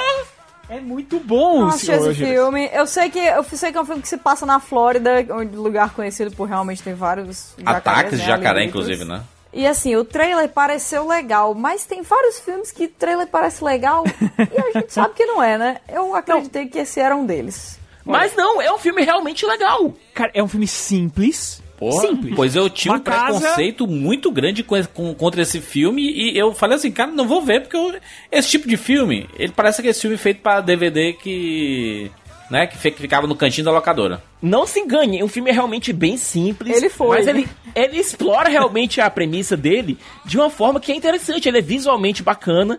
é, as formas como os monstros, os jacarés são retratados lá. As tomadas são realmente bem interessantes. As cenas de ação você não tem uma igual a outra, apesar de parecer que não, é só o jacaré indo atrás na água e tal, como aconte- aconteceu lá naquele filme, por exemplo, da da esposa do Ryan Reynolds. O do- Ah, o Águas tubarão. Rasas. Águas Rasas é, É, do Águas. Rasas, que era o tubarão. Ele, tem, ele tem a mesma vibe. Cara, é a mesma Rasas vibe é do Águas bem Rasas. legal. Águas Rasas é bem legal. Mas pra mim, o Predadores Assassinos, ele consegue utilizar a ambientação dele muito melhor que o Águas Rasas utiliza dele. A ambientação Sei não, do ambiente... Talvez, não, não sei, não sei, Siqueira. Talvez. viajando, eu acho que aqui, Eu acho que o, o ambiente, Não, como, eu é mais claustrofóbico, como é mais claustrofóbico, você passa numa casa, no- aliás, no subsolo de uma casa, ele é mais claustrofóbico, então Porra, ele causa uma sensação de- de, da- de é, Águas. Rasas é muito claustrofóbico porque ela tá em cima de uma pedra. Sim. Não, e, cara, o mar é muito claustrofóbico. Vamos falar real. Pelo amor de O Deus, mar, mano. por, por e maior que ele seja, quando você tá sozinho, é muito claustrofóbico. Eu acho que o, o que esse filme aqui tem de vantagem em, em cima do Águas Rasas é que ele tem dois personagens. Então existe Uhum. diálogo entre esses personagens, de alguma forma, tá? É, não, é, não são grandes diálogos, afinal, eles Mas são existe cercados um de arco jacarés emocional. gigantes. Existe um arco emocional. e funciona bem. É, tá certo. São muito Jason, as pessoas são meio Jason? São, mas no Águas Rasas também. Então. As é, pessoas não, né? Os jacarés, né? Não, não, as pessoas mesmo. É, Ah. é impressionante, né? O- sobreviver a tudo aquilo, mas. Mas, cara, é um filme bem decente. Bem decente mesmo. Cai vale escodelado, assistir. né? Inclusive, o, o filme é dirigido pelo Alexandre Adja, que eu adoro o Viagem Maldita dele. Eu também, eu adoro também. Ele fez depois o Piranhas 3D, que não é bom. Piranhas 3D. ah, Mas ele é um bom, ele é bom diretor de terror. Mas eu tinha, eu, ti- eu tinha a ligeira impressão de que vocês não tinham gostado do Predadores Assassinos. Eu Fiquei surpreso aqui. Inclusive, me, me- legal. e, e se vocês citaram a Águas Rasas como referência, fiquei muito interessado em é, assistir. vale a pena. Pode assistir porque é legal. É legal mesmo. Outro filme que chegou aos cinemas foi Ad Astra, Rumo às Estrelas. Olha, esse Pitt. filme, quando eu, eu- quando eu coloquei no Twitter que eu gostei, eu recebi tanta pedrada. Mas tanta pedrada. Então, acho Porque que a pessoa teve tava esperando uma coisa muito diferente. O, fi- o filme é muito bom, mas é chato, né? Não. É, mas é- ele é feito pra isso, né? Ele é feito pra ser parado mesmo. Ele é feito pra ser monótono. Mas ele é muito. Ele tem uma reviravolta cara, ele ali é no- muito- Não, não é monótono, não é chato, ele é contemplativo. Isso. É, então, mas monótono que eu digo é, é isso, é lerdo, entendeu? Mas- Mas, mas o fato dele ser lerdo não quer dizer que ele seja ruim. E ele é um filme muito imersivo. Muito imersivo. Caraca, eu, fi- É um eu, filme fi- eu ruim fico pra ti, pensando... né, cara? Tira- tu teve problema naquela cena, não teve? Gente, É, eu, é- eu só- Gente, é, é, é muito difícil você. Bom. eu posso, eu posso uh, dar um- uma opinião de um cara que o filme favorito da vida é 2001, Uma Odisseia no Espaço. Eu ia, fa- é, é um Rogério, filme eu ia falar exatamente de 2001, porque esse fim de semana eu reassisti o 2001 Odisseia no Espaço. E, cara, ele. Eu, eu amo, amo 2001, amo, amo mais sim, de, de forma absurda. E eu consigo me posicionar na época quando o Kubrick mostra a, a lentidão da nave no espaço. E o, e o trabalho pro pouso dela. Cara, são 10 minutos assim de, de a valsa tocando de ao fundo e 10 minutos do pouso. E, e eu, eu, eu imagino quem, quem não se coloca na época que o filme foi lançado. É, é, ver isso assim, gente, por que que tá, tá acontecendo esse negócio tão lento aí? Não tem diálogo, não tem nada. É, é isso. Se você não, não, não, não entende o contexto, passa batido. Então, mas eu vou te dizer o seguinte: o meu filme favorito, tá? Então, tem-se aí um- uma base. Eu achei o Ad Astra não chato, achei chatésimo. Porque eu acho, porque o grande problema desse filme é que é o seguinte: esse filme devia chamar. Meu pai comprou cigarro, foi comprar cigarro e nunca mais voltou. Fui comprar cigarro no espaço. É isso. É isso. Porque se você for pensar bem, é um filme que aqui no Brasil os caras teriam feito com 500 mil reais e dois cenários. E você ia ter o mesmo resultado. Eu acho que o grande problema é um, um nosso companheiro PH Santos, ele falou isso numa crítica. Ele falou: é muito filme pra pouca história, pra pouca coisa. É muito pou... tipo, aquela contemplação toda, é diferentemente do 2001, que faz parte da trama do filme, aquilo tem tudo a ver com o filme e com as milhares de ideias que ele quer te contar. Aqui ele só quer te contar uma. É só uma, é só aquilo. Eu vou buscar meu pai, chega lá, o pai fala: ah, foda-se, eu nem tava ligando pra você. Ai, pai. Tipo, o filme do Rambo faz isso. A menina vai lá no México e o pai fala: Foda-se, eu nem queria você. Cara, só que o, o Rambo faz isso em 5 minutos. E o, o Ad Astra faz isso em duas horas e meia de pura chatice e macacos assassinos. E tipo, ah, sério, sabe? Tipo, aquelas entradas dele pela nave, pelo foguete. Sério? Sabe? É um filme que justifica grandes medos meus, né? Como vocês sabem.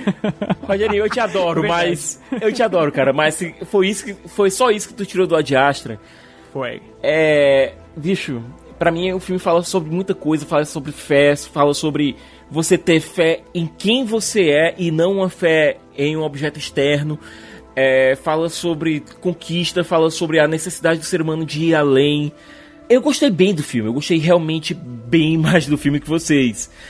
E eu consegui tirar muita coisa do longa. É, além de ser um filme muito bem filmado, Brad Pitt tá muito bem.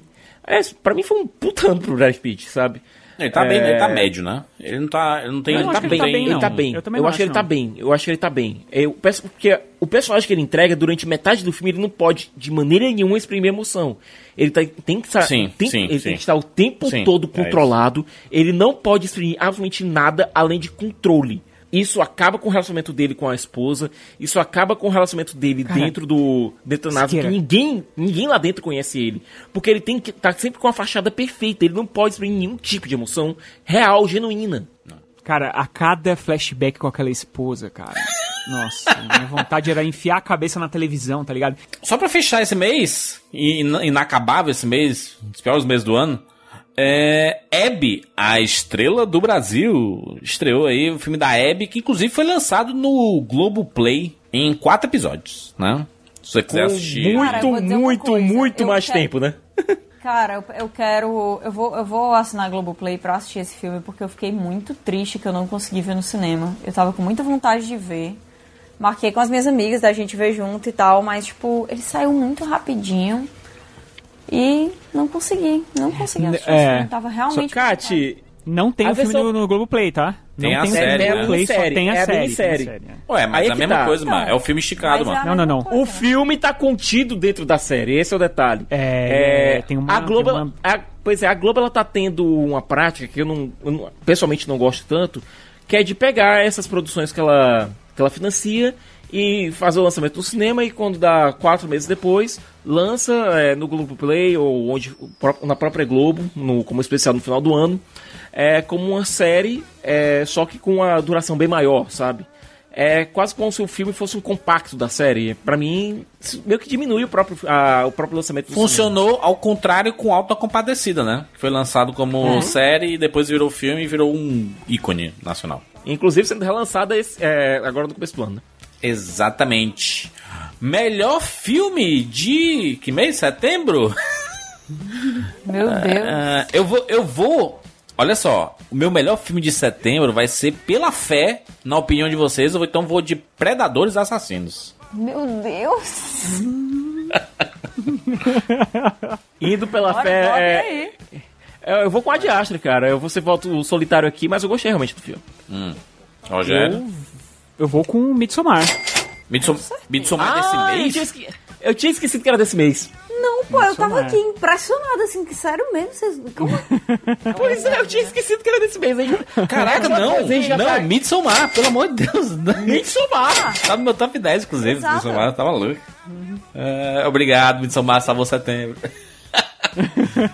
Ok, é isso aí. Você é louco e essa é a sua desculpa para matar aqueles três homens? Não.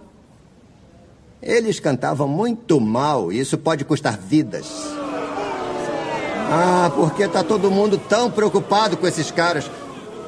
Se fosse eu morrendo na calçada, vocês passariam por cima de mim. Passo todo dia por vocês e não ligam pra mim. Mas esses caras, só porque o Thomas Wayne foi chorar por eles na TV? Você tem um problema com Thomas Wayne, então? É, eu tenho.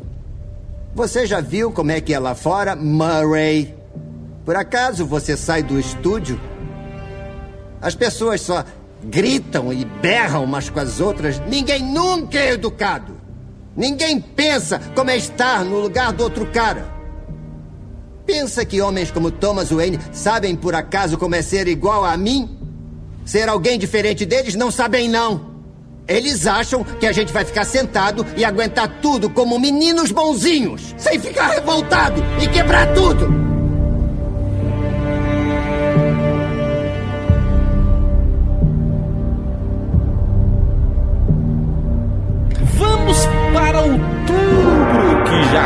Começou com Coringa chegando aos cinemas.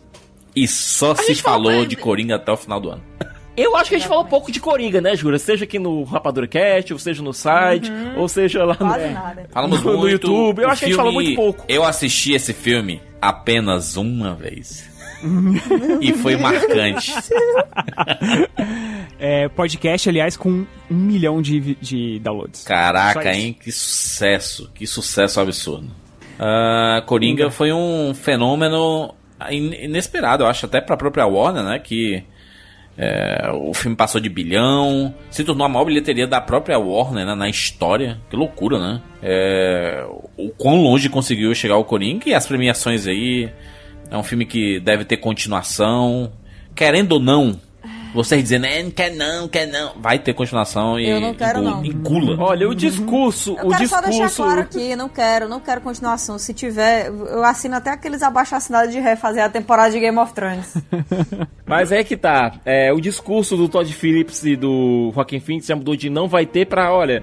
Eu não, Vai, não vai pensamos ainda nisso, né? Já mudou o Vai ter. Não, o Joaquim deu uma entrevista falando que ele topa, se, se quiser ele topa. Claro que topa. tal. Vai ter. Do vai nada ter, o Todd Phillips falando assim: dinheiro. Ah, eu, eu, eu não, não. Tem nada a ver com Batman, é outra entrevista. Não, a gente. Seria muito interessante ver esse Coringa no universo do Batman. Caraca, ele não se decide nas entrevistas, né? Todd Phillips não é uma pessoa muito boa pra você colocar um microfone, né? É, e como a DC agora tá nessa moda de fazer filmes bem mais soltos, deixando os diretores trabalharem de maneira bem mais. sem precisar pensar em universo coeso, essas coisas, então. Cabe, dá pra fazer. É um filmaço visceral, discussão social. Quem. Cara, foi um péssimo ano para as pessoas que falam assim, ai, não gosto de ver política. Essa, você só fala de política agora. E agora, né? Agora, né? É, Você só fala agora. de política agora dos filmes e tudo. Caraca, os filmes são, né?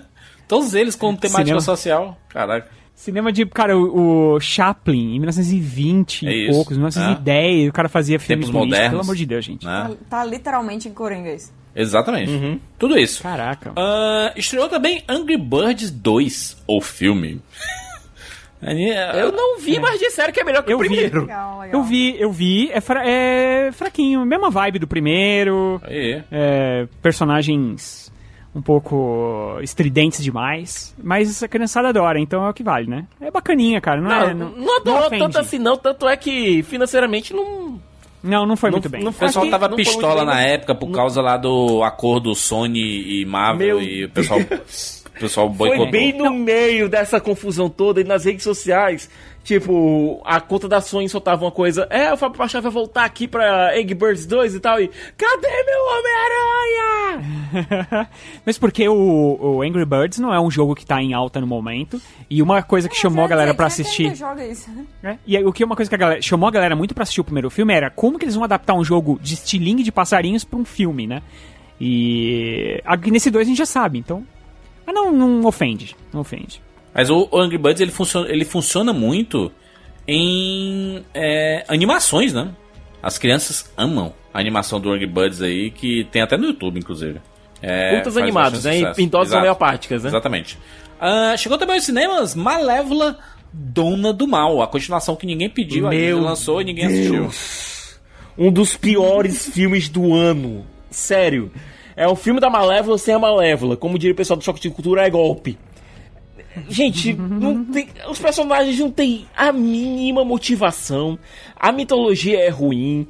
É, o- a narrativa do filme é tosca. Acontece uma coisa no começo do terceiro ato que acaba não tendo repercussão nenhuma. É- é- e as próprias atrizes estão no piloto automático. Não gostou não, né? Um fracasso. É um fracasso de filme. É um fracasso. Graças a Deus eu não precisei ver esse. Estreou nos cinemas Zumbilândia Atire Duas Vezes. Divertido, engraçado, Dez anos depois, né? bizarro. É, dez anos depois, mas é que tá. Eu acho que passou o timing, né? É. Cara, mas é a mesma vibe, né? É uma A vibe, tá vibe. funcionando. Eles têm uma química muito boa entre eles, os quatro. É, funcionam, apesar de estarem normalmente três ali. Eu não gosto muito da personagem nova que colocaram lá, achei. ah, sabe? Mas é bacana. É um filme... Abigail Breslin, né? Que era pivetinha no filme anterior e agora tá... Nossa, como ela tá diferente, né, cara? Cara, foi como bem ela legal tá diferente. conseguirem trazer o, o elenco original, né? Uhum. Acho que, assim... É, muito legal. Eu não esperava isso. Emma Stone, que era uma doidinha né, na, na época, e hoje é oscarizada Emma Stone. Não, e quer saber? Não, todo o elenco foi indicado ao Oscar. Todo, Todo o elenco, elenco. exatamente. Isso é muito E todo elenco. Não, e, e uma coisa, ela tá muito bem, não é que ela tá lá, ai, tipo, tô obrigada, me deram um, mon- caminhão de dinheiro, tipo Malévola 2, tá ligado? Me deram um caminhão de dinheiro pra fazer. empolgada, ela Ela, tá tá empolgadaça fazendo. Então, como mas se. é porque a Emma Stone, ela, é- ela parece uma pessoa maravilhosa, né? Então, assim, eu acho que ela sabe que aquilo ali fez uma parte muito grande da história dela. Assim como se fossem fazer Super Bad de novo, eu tenho certeza que ela ia. Ela parece um Mas olha, personagem eu, só, eu só fiquei chateado. Eu só fiquei chateado quando apareceu lá o clone do personagem do. Eu ia falar Max, Max Verwegel. do Je... Pois é. É, Quando aparece lá o clone do Jesse Eisenberg, não ser o Michael Cera, porque ele não quis fazer o filme pra não dar mais estrela na piada. Aí colocaram lá o carinha do Silicon Valley, que também é idêntico. É, sério, que foi. O Michael Cera, que foi um grande crush meu por tantos anos, tem se revelado uma pessoa não legal. Tô mal. Crush, por quê? É, ele não é Meu muito Deus. legal, não. O. o...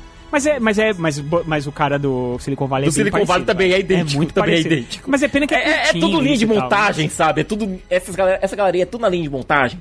Não, é legal. Inclusive, eu, eu, eu, assisti cara, eu, eu a season finale de Silicon Valley há uns dias atrás aí, fiquei bem triste. Porque será que... Pô, não vi ainda, né? Sem Desde, spoiler. desde. Molly's Game estou chateada com. Uma série foi pro cinema, Dalton Abbey. Foi lançado nos cinemas o filme, né? E olha, tem um certo personagem que apareceu depois da quarta temporada que a galera não costuma gostar por conta de ter, entre aspas, substituído um certo personagem que saiu na terceira temporada. Por que ele motivos? foi. Por motivos, né? É, que ele foi basicamente ignorado por 95% do filme. Então, o filme se centrou nos personagens mais conhecidos da série, inclusive no Tom, que é um dos meus personagens favoritos. É, então, funcionou bacana. É, É pra quem gosta. muito amada. Muito amada, muito mais amada do que as pessoas imaginam. E assim, surpreendeu em bilheteria num nível. Uhum. A galera, sério, eu tenho certeza, ninguém, nem a galera que fez, esperava que fosse o sucesso que foi. O Julian Fellows não devia estar esperando nada financeiramente, veio um retorno gigante e já deve estar dizendo que a Universal deve ter batido na porta dele, olha, dá pra fazer um desse a cada dois anos? Ah, meu Deus do céu. Chega, né? Pô, deixa a galera já tá, aí, né? deixa a Vamos galera lá, gostar. Ah, cara, é legal, é legal e o filme tem um, o, o filme tem uma pegada bem bacana em relação a certos eventos históricos. Então, eu gosto. Chegou aos cinemas A Família Adams. Animação baseada na clássica história da família aí. E eu fico pensando, que- assistindo o filme, eu disse assim, gente, esse filme não é pra criança não. Porque o... Não. tem umas coisas ali que não são uma dica muito boa pra criança não. É, e foi Tem a nossa que- primeira pré-infantil. Exatamente. pré-infantil que a gente fez, cara. Foi bem legal Ah, isso é aí. Foi um muito marco. legal. É muito, eu achei muito legal. E é pra criança, sim, porque essas coisas é, são sutilezas, né? São coisas que, que criança nem percebe direito. Ela acha Ah, que é mas a- brincadeira a- e tal. Porque, brother, a família Adams que a gente assistia quando a gente era criança é bem pior que isso. Não, a série original, lá, preto e branco, eu assisti durante. Tinha uma época que passava na TV aberta, tinha um horário lá, eu assistia a série. E, cara, era bem assim nesse estilo aí mesmo, cara. É bem. Nossa, É, não tinha, e era pra a- criança, a né? Mortícia e o Gomes, eles falavam sobre sexo 24 horas por dia, cara. Mas é porque É, o Gomes só chegava lá com seu sodomia. sotaque, né? Tudo deles era insinuação sexual, né?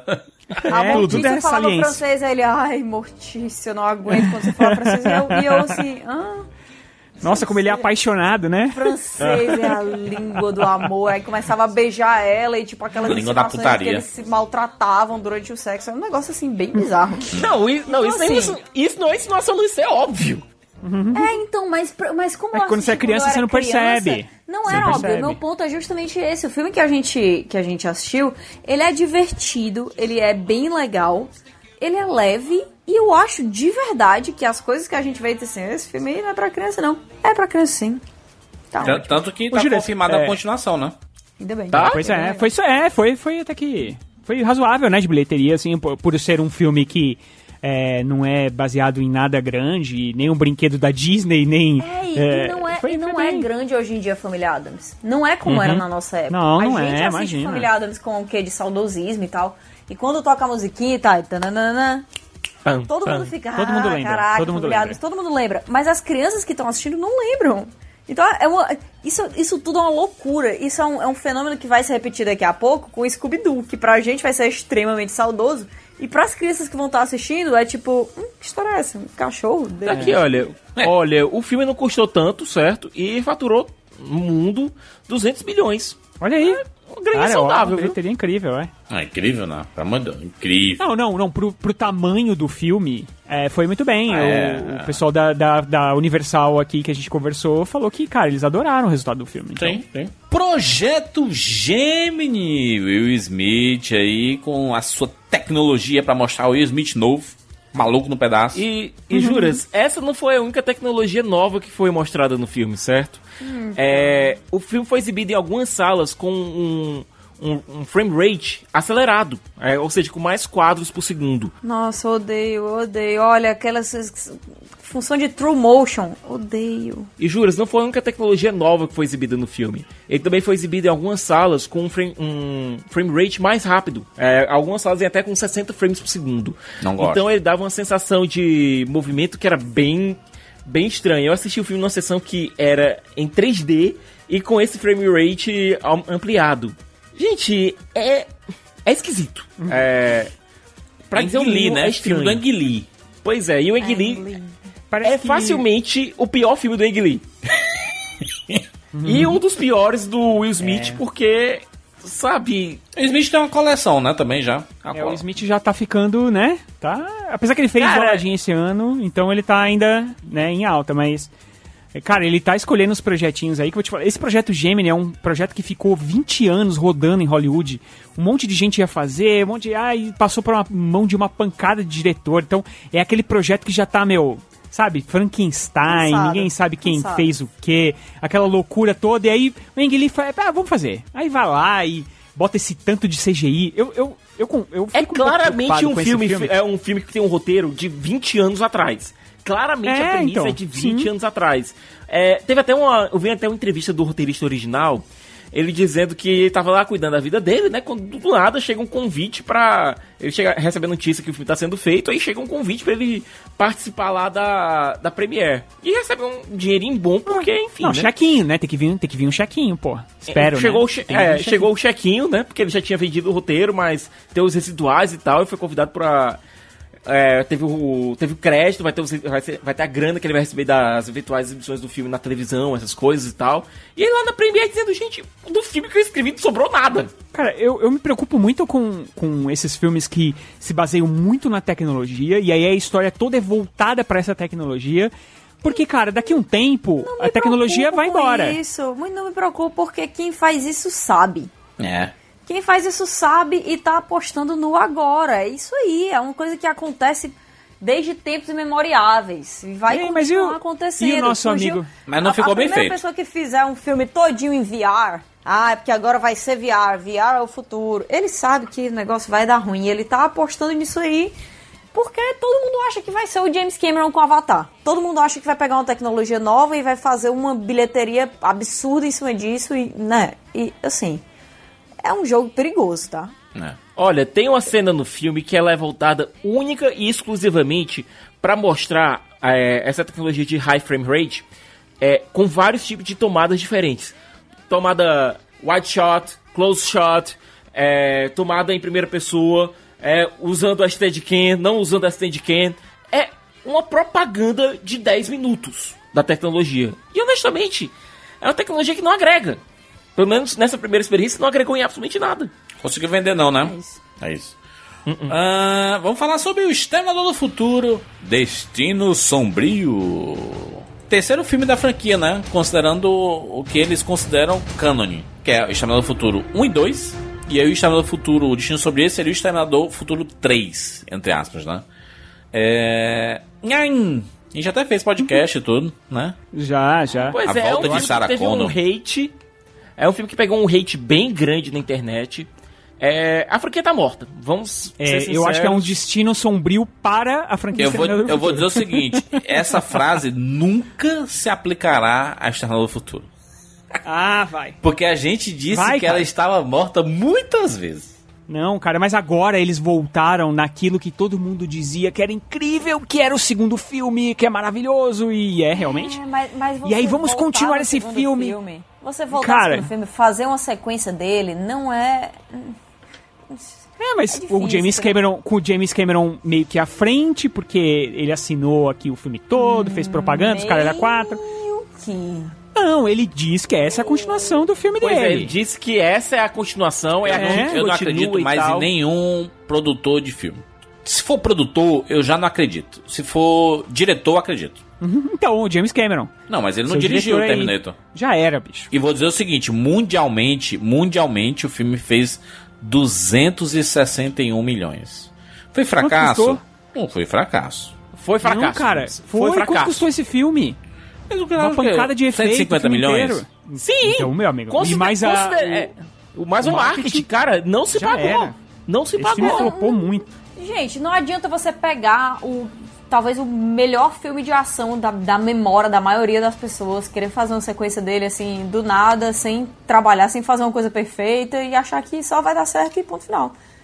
É isso. Não, mas é que tá, olha, enquanto o James Cameron tá lá em Pandora, fazendo lá os 500 mil avatares que ele tá fazendo, é, ele entregou o caderninho com os projetos dele para os diretores aí, né? Entregou esse, o caderninho lá do Alita. Alita para o pro Robert Rodrigues, entregou o caderninho do Channel do Futuro para o diretor lá do Deadpool 1.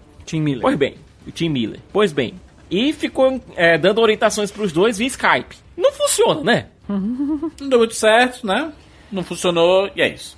Ah, chegou na Netflix Meu Nome é Dolemite, do Ed Murphy. Filme que né, foi indicado a De premiações volta. aí. Trouxe o Ed Murphy de volta, né? Ressuscitou Não só o Ed Murphy, não só o Ed Murphy, mas Wesley também o Wesley Snipes, cara. que depois de uma temporada na prisão, né, por conta de evasão de, de, de impostos. Imposto negou renda, imposto, aí até que você chega e nos Estados Unidos dá, isso da cadeia, né?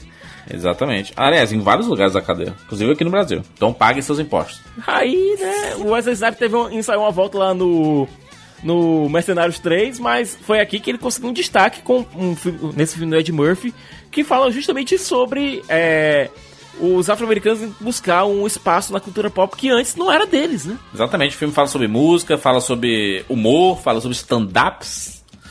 Ah, aliás, a representação musical desse filme é excelente. Toca muita música boa dos anos 70 ali. É, Marvin Gaye ali, tem uns clássicos que tocam James Brown. É, toca muita coisa boa e o Ed Murphy está excelente. O papel caiu como uma luva nele. Não sei se pra indicação ao Oscar, né? Mas. Premiação, né?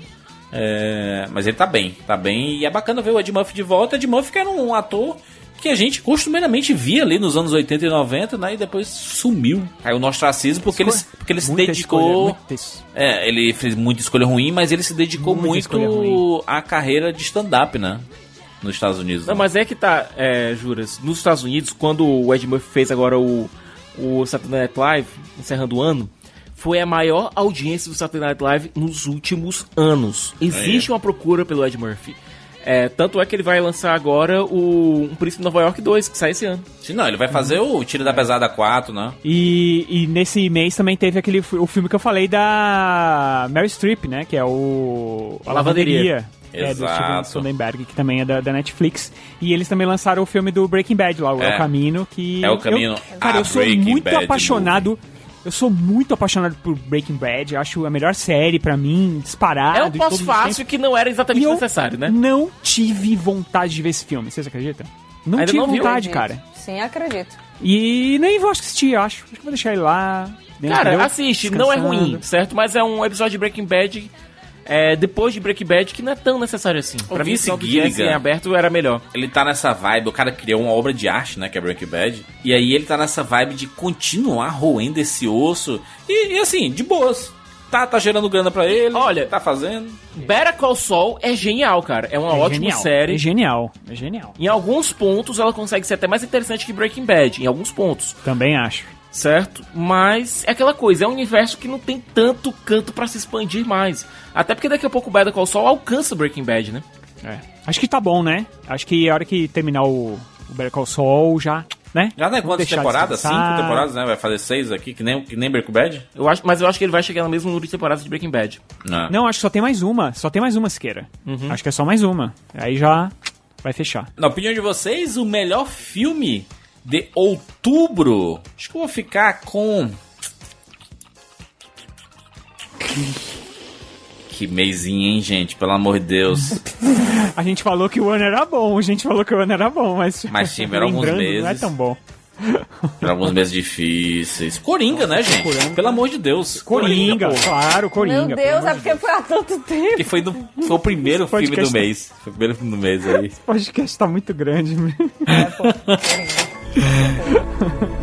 Oh, what a mystery this crazy world can be. And all the wild stuff that I've been through. Searching all around for something true. Went clear from here to Timbuktu. Till I finally found a friend like you. Vamos para novembro, penúltimo mês do ano. Não aguento mais, meu Deus do céu. Graças. Ah, o mês começou com Todo Link. mundo rindo de nervoso assim.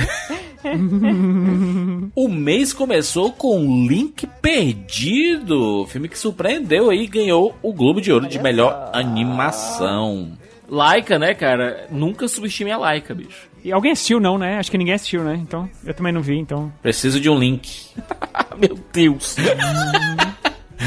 é, é, que mais que estreou aqui no mês de é, novembro? Pra, pra muitos, o melhor filme do ano. Parasita. Que maravilha. Caraca. Que filmaço. Olha, eu assisti numa sessão especial lá no, no Petra Belas Artes, que pra mim é um dos melhores cinemas de São Paulo é, para esse tipo de filme. E sabe como é você assistir uma sessão de meia-noite do longa? Um o Parasita é relativamente longo. E ninguém piscou no filme, sabe? Saiu todo mundo entusiasmado. Tava olhando pros olhos das Sa- pessoas, Siqueira. Ele ficou olhando, Não. em vez de assistir o filme, ele ficou olhando quem tava Não, dormindo. Que é isso? É a que forma, é a forma como a galera saiu do cinema, sabe? Todo mundo interagindo, querendo conversar sobre o longa. E é um filme que realmente instiga conversa, instiga discussões. Esse filme é complicado porque eu considero que falar qualquer coisa sobre ele é um spoiler. Inclusive você falar o gênero é spoiler. É spoiler. Não tem como você falar sobre o que é parasita, ou então colocar assim, ah, é o que? É ação, é comédia, é romance, é terror, o que é? É tudo é spoiler. Porque esse filme ele é tão fora da caixa e ele é tão excepcional. A melhor experiência pra que- mim de assistir Parasita é ir sem saber. Mas é assim, é, eu assisti totalmente sem saber. Inclusive, eu achei que era um filme de terror de monstro. que não seria uma novidade, né, pro John Sim, Bohu. sim. Teve o hospedeiro bom e o hospedeiro, parasita, né, É, e tal. né, então, né, e a capa do filme insinua, né, então você fala, poxa, pode ser e tal. E aí eu realmente fui bem, mas eu não acho que seja um spoiler que estraga o filme, não. Porque ele é um Não, filme mas não que, é que tem estrague, muito... só que Então, mas é, é- mas é o que vai envolvendo você ali. Mas eu acho que tem muito conteúdo pra... Tem, mas isso aí são as entrelinhas do negócio e tudo mais. E o Parasita. Parasita é um filme que vão falar das entrelinhas, mas ele não é só as entrelinhas. Ele surpreende Não, dentro não. dele mesmo. Você até no, na, no mais superficial do que é esse filme, ele surpreende. Não, e tecnicamente, e, e direção, e roteiro, tudo. e Atuações, atuações, tudo, é incrível, tudo é incrível. Não tem nada, não, não tem uma vírgula esse filme. Ele é impressionante. E escutem o Rapadura Cast sobre Parasita, que tem muitas análises em cima desta obra de arte. Chegou também aos cinemas, aliás, esse mês maravilhoso, Doutor Sono. Filme aí que tinha tudo, né? Que né, tinha pompa de ser a continuação de O Iluminado.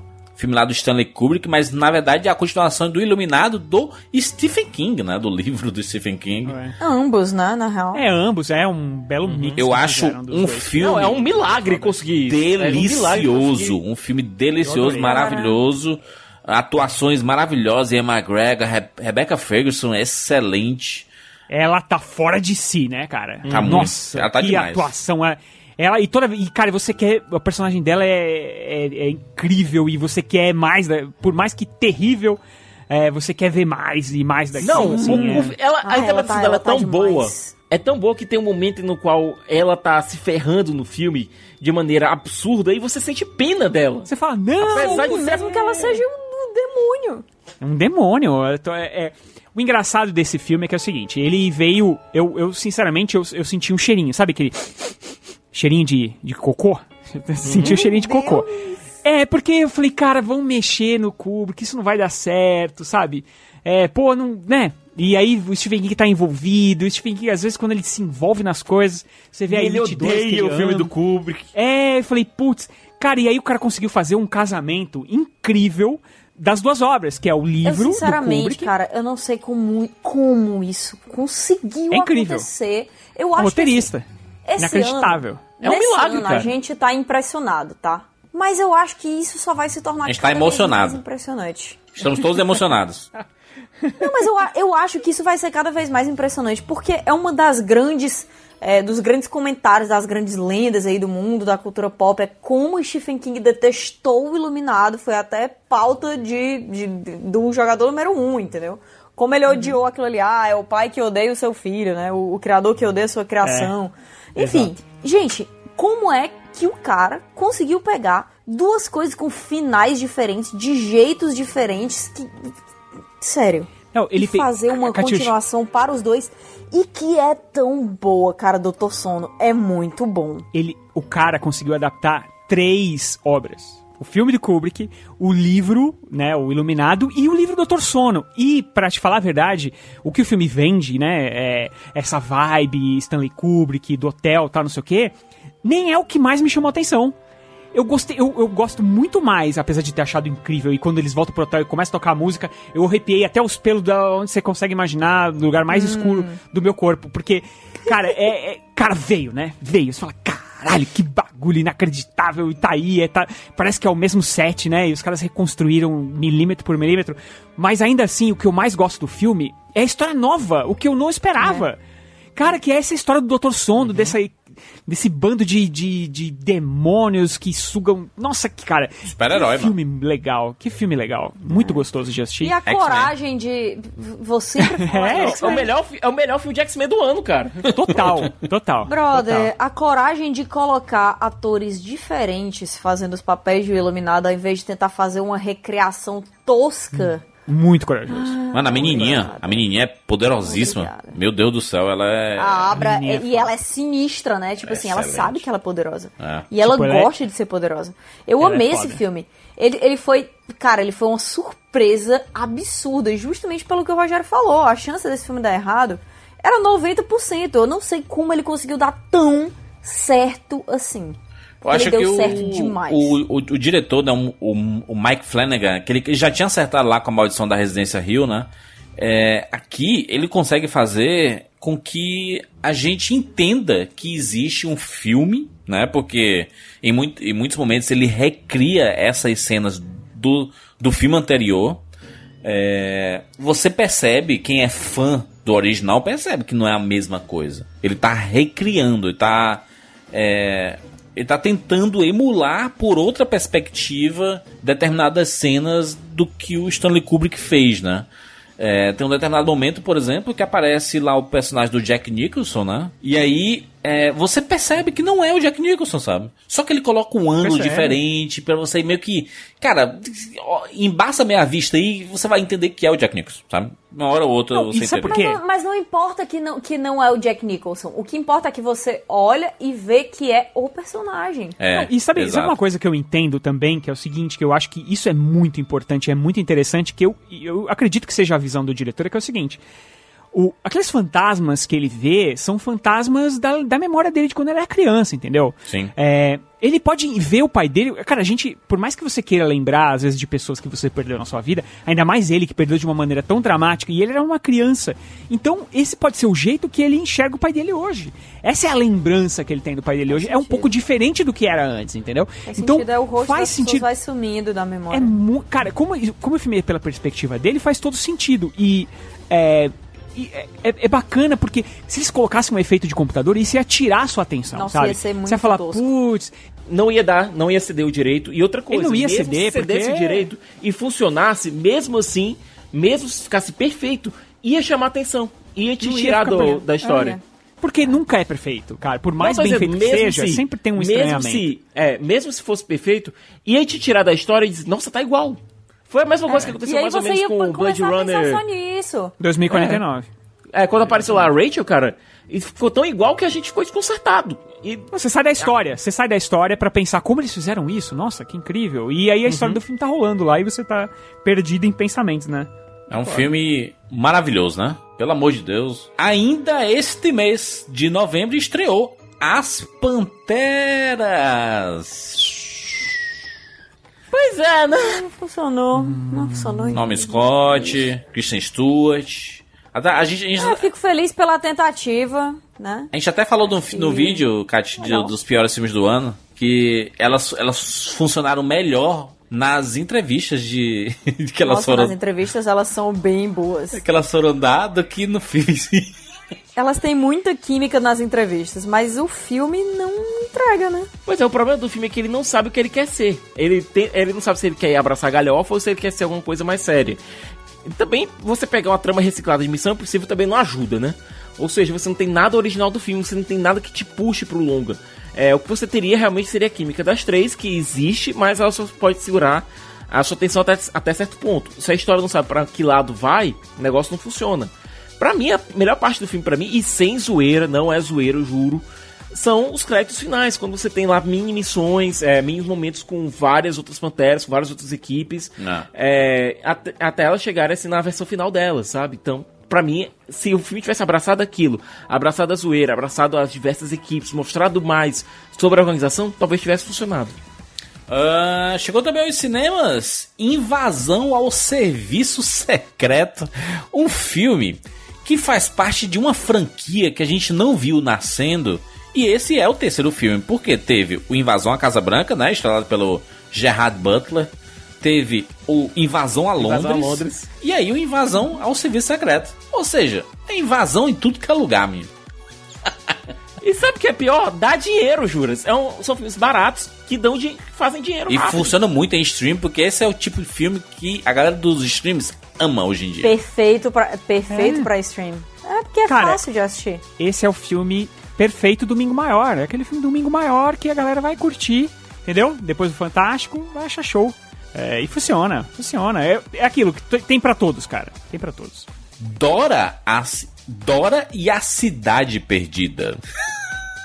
Posso falar? Posso dar real? Gostou, dar né? Esse Rogério? filme Eu é sei tu Muito legal, cara. Não é Esse ruim, cara, não é ruim. muito legal, cara. Ele ficou muito, durante muito tempo com uma nota altíssima no Rotten Tomatoes e, e a galera tava, ah, estão zoando e tal. E, cara, o filme é muito legal, respeita o desenho, a animação, é, faz uma brincadeira, inclusive, lá no começo. O elenco tá formidável. A menina que faz a Dora, eu não lembro o nome dela agora, é Isabelle Monet. Não, Olha, ela agora não se chama mais é, é, Isabela Monet, não. Agora é Isabela Mercedes. Olha que bacana. Mercedes. Ela Mudou o assumiu então o Mercedes. nome. Mercedes. Cara, muito, Mercedes. muito. Ela, é- ela é uma simpatia.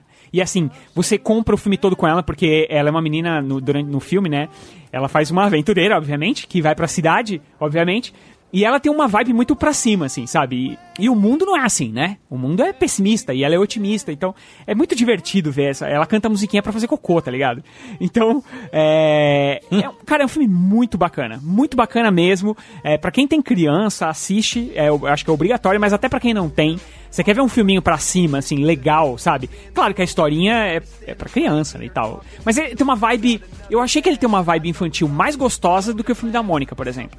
Sabe? Eu eh, senti, assim, mais. Fiquei mais feliz com o filme. Aí. É muito bacana. Pode assistir porque vale a pena. E tem o Michael Penha lá e ele tá hilário também no filme. Ah. A Isabelle Mercedes, que, que também foi, uma das grandes estrelas de um filme de final de ano da Netflix aí, né? Que foi o Let It Snow. Com a Exatamente. Kenan Shipka. Deixa a Sabrina. neve cair. Aí, Uhum. tá a dica aí. Ford versus Ferrari também chegou aos cinemas. Bem bacana. Christian É, é legal ver é legal ver que a o resultado financeiro foi mais ou menos incentivador para Disney de- continuar a deixar a Fox lançar esses filmes um pouco mais arriscados, mais fora da fora da caixinha, sabe, sem ser de franquia, sem ser esses filmes que já são bombásticos, mas histórias bacanas mesmo, é, envolvendo personagens reais ou não. É, histórias que você consegue realmente, sabe, se envolver com eles, com os personagens, sem precisar de cenas grandes e bombásticas, né? É, e, e que- Uhum. o filme tá sendo lembrado nas premiações, né, Cicas? É, isso é importante também, uma coisa que também a Disney A quer, com época que certeza. sai, né? A época que sai. Eu achei muito interessante o fato de o James Mangold, né, o diretor de Logan, é, ele saiu de Logan, foi pra Ford vs Ferrari e depois vai fazer o filme lá do Bob Dylan, né? Pois é, com o Timothée Chalamet. Timothée Chalamet vai fazer o Bob Dylan. Que promete. É, ele já fez uma biografia que é pô. bem legal, que é a biografia do Johnny Cash. Pra quem não lembra, Johnny né? Foi, Johnny. o- foi o estouro dele, que é um- uma biografia Timothée muito Chalamet legal. Vai fazer tudo.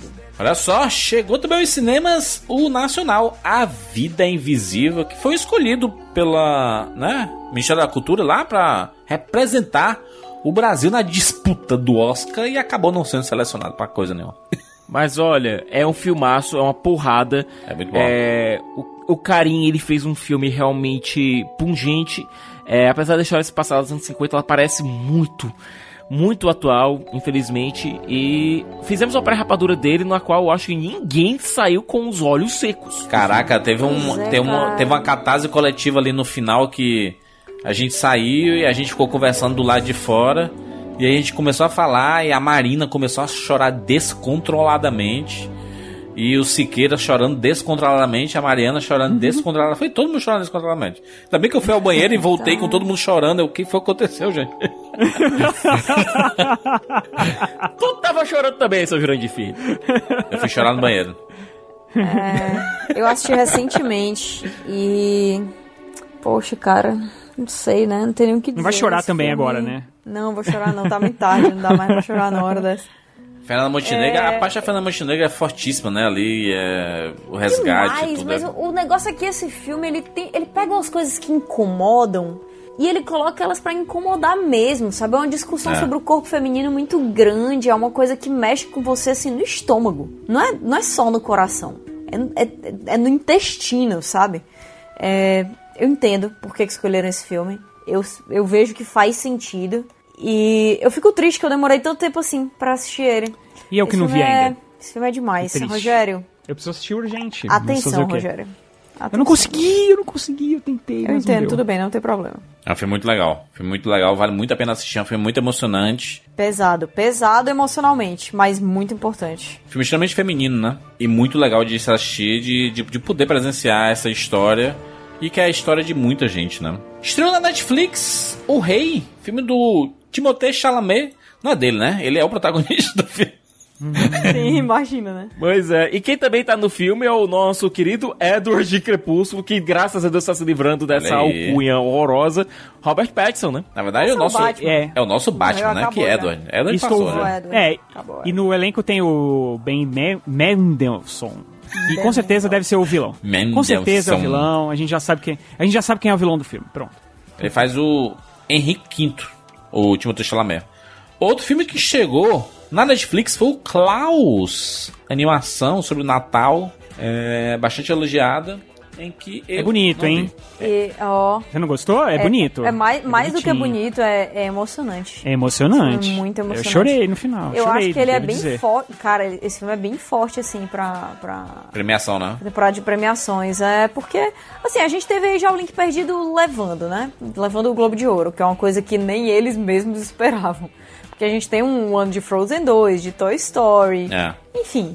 Mas Klaus entrando nisso aí, as coisas mudam, sabe? Ele tem um estilo muito diferente, é uma animação assim, 2D mesmo, meio com cara de cel shading, é, é belíssimo. E não é só o visual que é bonito. Assistam Klaus. Mesmo se não for mais Natal, porque não é mais Natal, né? O bom é que o, o filme é feito pela a empresa Sérgio Pablos Animation Studios. Sérgio Pablos é o diretor e o roteirista do filme. ele criou Legal, a própria cara. animação, ele é um animador espanhol e trabalhou bastante ali na franquia do meu malvado favorito da Universal. e acabou criando é o próprio estúdio. O- não, e o design da animação é bonito também. Isso tem, tem que ser colocado assim. É muito bonito, sabe? É diferente. é, isso chama atenção, sabe? E, e a história é muito bonita mesmo. Então, é um filme bem legal, viu, pro, pro Natal. E pena que já passou o Natal, mas. Né? E, não menos importante, o irlandês chegou na Netflix. Martin Scorsese, com o seu filme de 3 horas e meia, só não é maior do que o nosso podcast aqui, inclusive. Olha, Jura. Ô, Jura, não, Jurandir, fala pra, fala pra todo mundo por que, que a gente ainda não gravou esse podcast irlandês. Não sei por que que a gente não gravou. Porque a Catiuxa não assistiu. É verdade. Eu? Cobrem a Catiuxa nas redes sociais. Cobrem. Quero assistir, eu não tô disposta a viver fortes emoções. É isso. Olha. Eu vi o filme duas vezes no cinema. Eu, se querer, eu assisti. Agora pronto, aí o Siqueira não tem vida, né? Não, Siqueira não cinéfilo tem vida e dá nisso daí. Se querer, eu assisti apenas uma vez. Eu também. tá muito bom. Eu assisti duas vezes no cinema, uma vez aqui no Cinema do Dragão e a outra Tu disse que no- tava sem tempo, sem querer, pra ver o rei?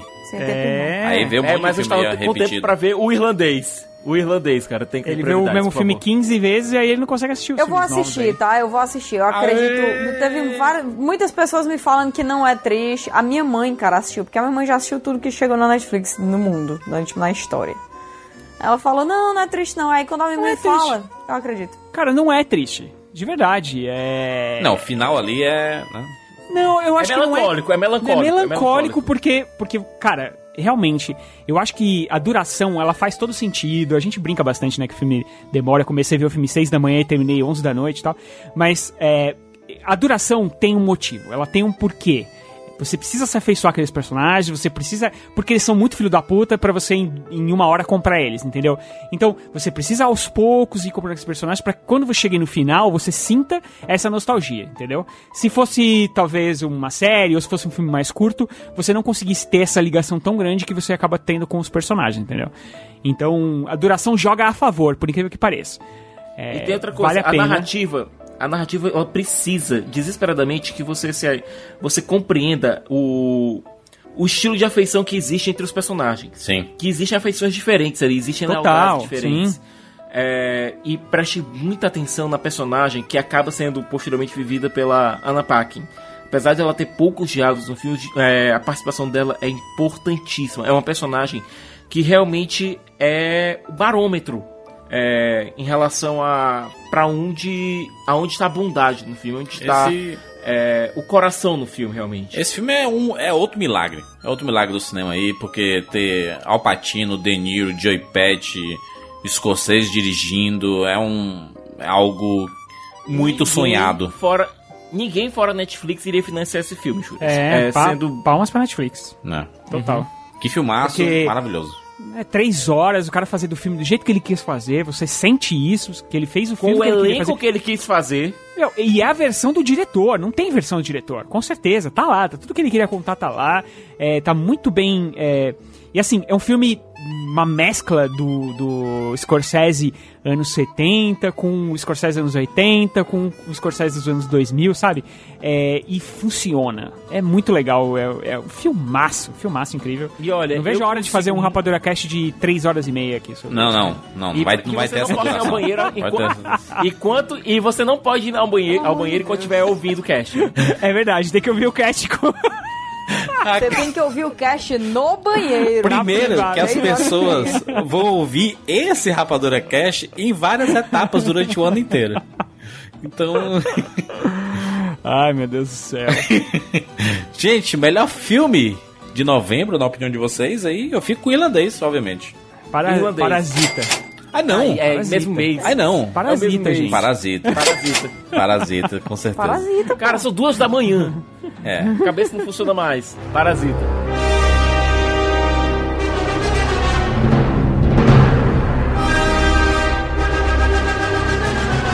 Vamos para dezembro, finalmente. Não acredito que a gente chegou em dezembro. Vamos falar de As Golpistas, que chegou aos cinemas. Filmaço. Se você quiser realmente ver um, um riff de Scorsese sendo bem feito, com um elenco diverso, com histórias novas sendo contadas, assistam Os Golpistas. Honestamente, é, eu posso dizer que eu gostei mais do que do Coringa, por exemplo, sabe? Porque é um filme que tem uma história Carai. realmente que tem algo a ser dito sem grandes exageros, sem precisar de apelar pra uma quase caricatura. Você tá vendo pessoas reais ali passando por dilemas reais, passando por coisas, por decisões éticas que talvez é, em algum momento você tomasse de maneira diferente, mas talvez você entende pra onde elas vão. E uma discussão muito legal, né? Sobre, Uhum. novamente, o papel das pessoas na sociedade. Uhum. É, E e Jennifer vamos- Lopes mostrando aí que não envelhece ia falar. mais. Importante. falar Jennifer Lopes, Jennifer Lopes tá de sacanagem, né, mano? Tá de sacanagem, não é possível, tá de sacanagem. Faz, faz 40 E anos que essa era ela 20 anos. mesmo ali. Era Cara, ela é mesmo ali. Sabemos, é nós incrível. sabemos, É, Pedro, é um, nós é, sabemos. É, é um filme bem, bem bacana. Eu acho que eu tenho um problema um pouco com a montagem dele. Assim, eu acho que é outro filme que a montagem muito altos e baixos e você fica meio ali no meio e tal. Eu, parece que a história vai num crescente depois ela dá uma caída. É, mas, mas é um filme muito bom mesmo. É, muito diferente da- do Uhum. que a gente tá Aí- acostumado, né? Tem uma visão aquela- feminina de verdade da- das coisas ali, né? Escrito É, por mulheres, dirigido por Total. mulheres. Então. é, Você percebe tem isso, isso é o- evidente. não, tem o, não tem o famoso male gaze. Se você olhar, por exemplo, esse filme podia muito facilmente se tornar um showgirls da vida, sabe? Exato, É. é, tipo, você tem, você tem a sensualidade a serviço do filme e não a serviço da punhetagem, digamos assim, entendeu? Uhum. Tá lá e tá lá por um motivo e porque tem que estar. é diferente de a câmera passeando no corpo, sabe? Pra ficar punhetagem de, ah, vamos levar os homens ao cinema, sabe? Então, só isso já, já vale muito a pena. É, esse filme, esse filme é bem legal. Muito bem, vamos falar sobre Entre Facas e Segredos, filme do Ryan Johnson. Knives Out. É isso. E grande Olha, elenco. Minha casa, meu café, minhas regras, rapaz. Ryan É, Johnson, meu coração é seu. Só digo Uhum. isso. Olha, Aí. Esse- A minha caneca de café estranha, né? é sua, rapaz. Não, olha. Eu tô imaginando a continuação. Vai ser o quê? Mais facas e mais segredos? Outras facas Entre e outros facas segredos? e segredos ficou um nome ruim, né, galera? Vamos Eu acho o nome muito ruim. Muito ruim o nome. Muita gente com certeza não foi no cinema por causa disso. Achando É, que era porque ele parece um outro filme, tipo de filme. bobo, sabe? Novas E é, facas ele- ele- e novos segredos. É, eu acho que ele consegue fazer uma, uma coisa que já tem há tantos, tantos, tantos anos tão bem.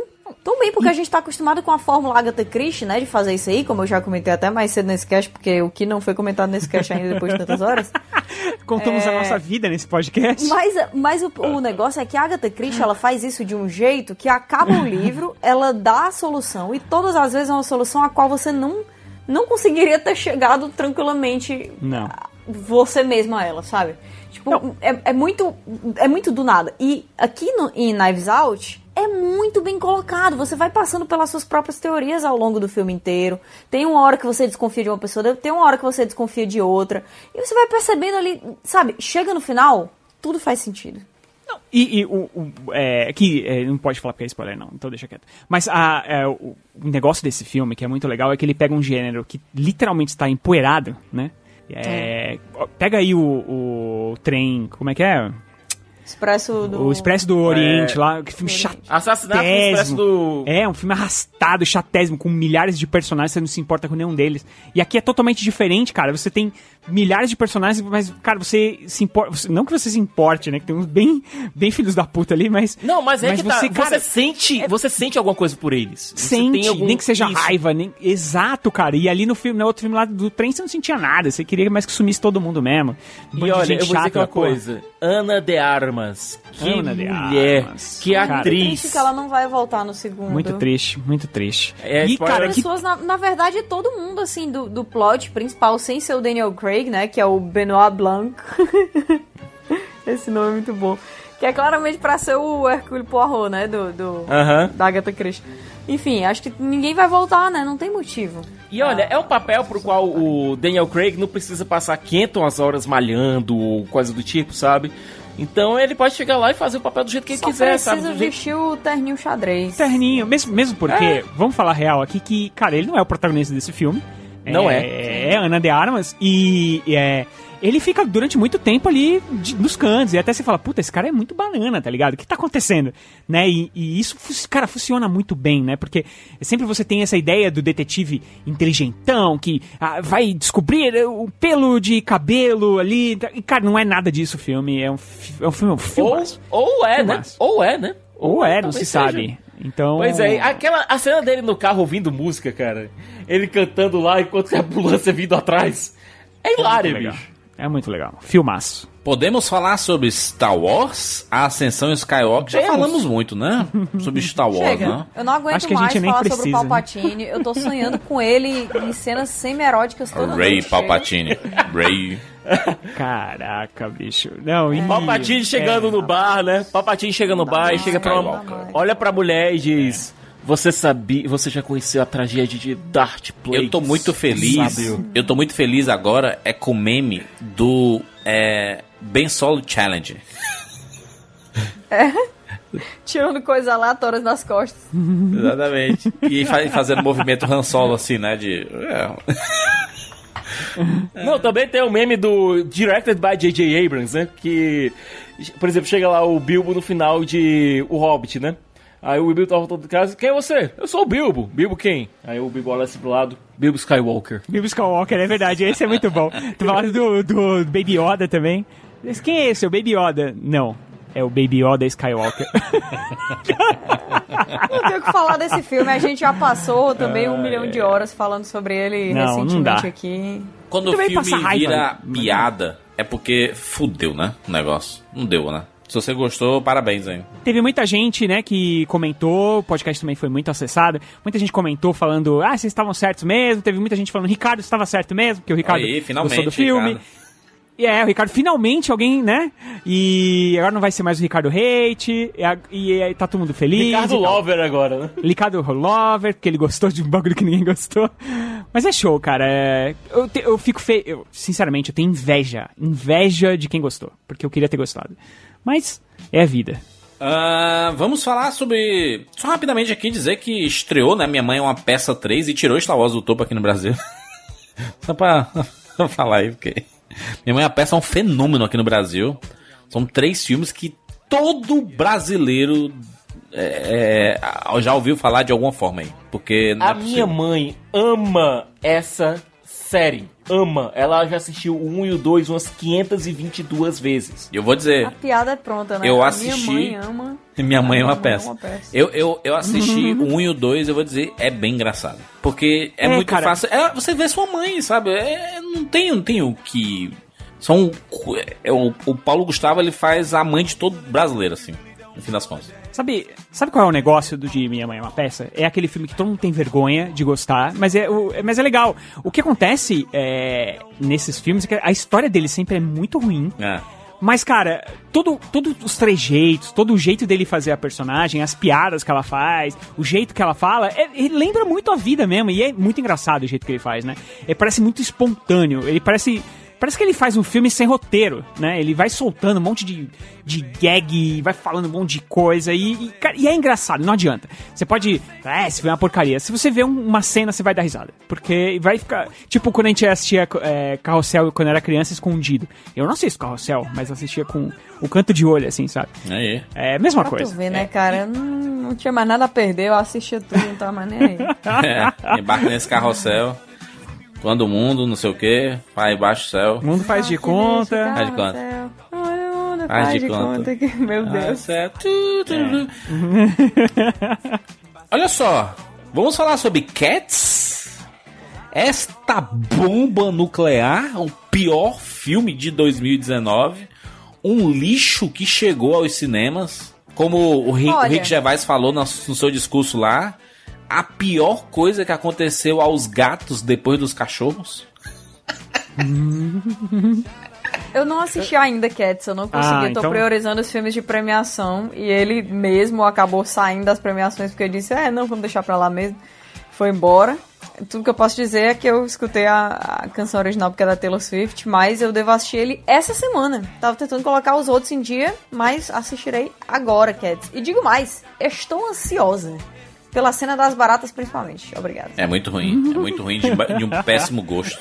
É um filme de Mas péssimo você for, juras, eu, eu tenho. É eu traumático, eu tenho fé, é eu tenho fé traumático. que se você for com espírito de porco no nível certo, você gosta do filme.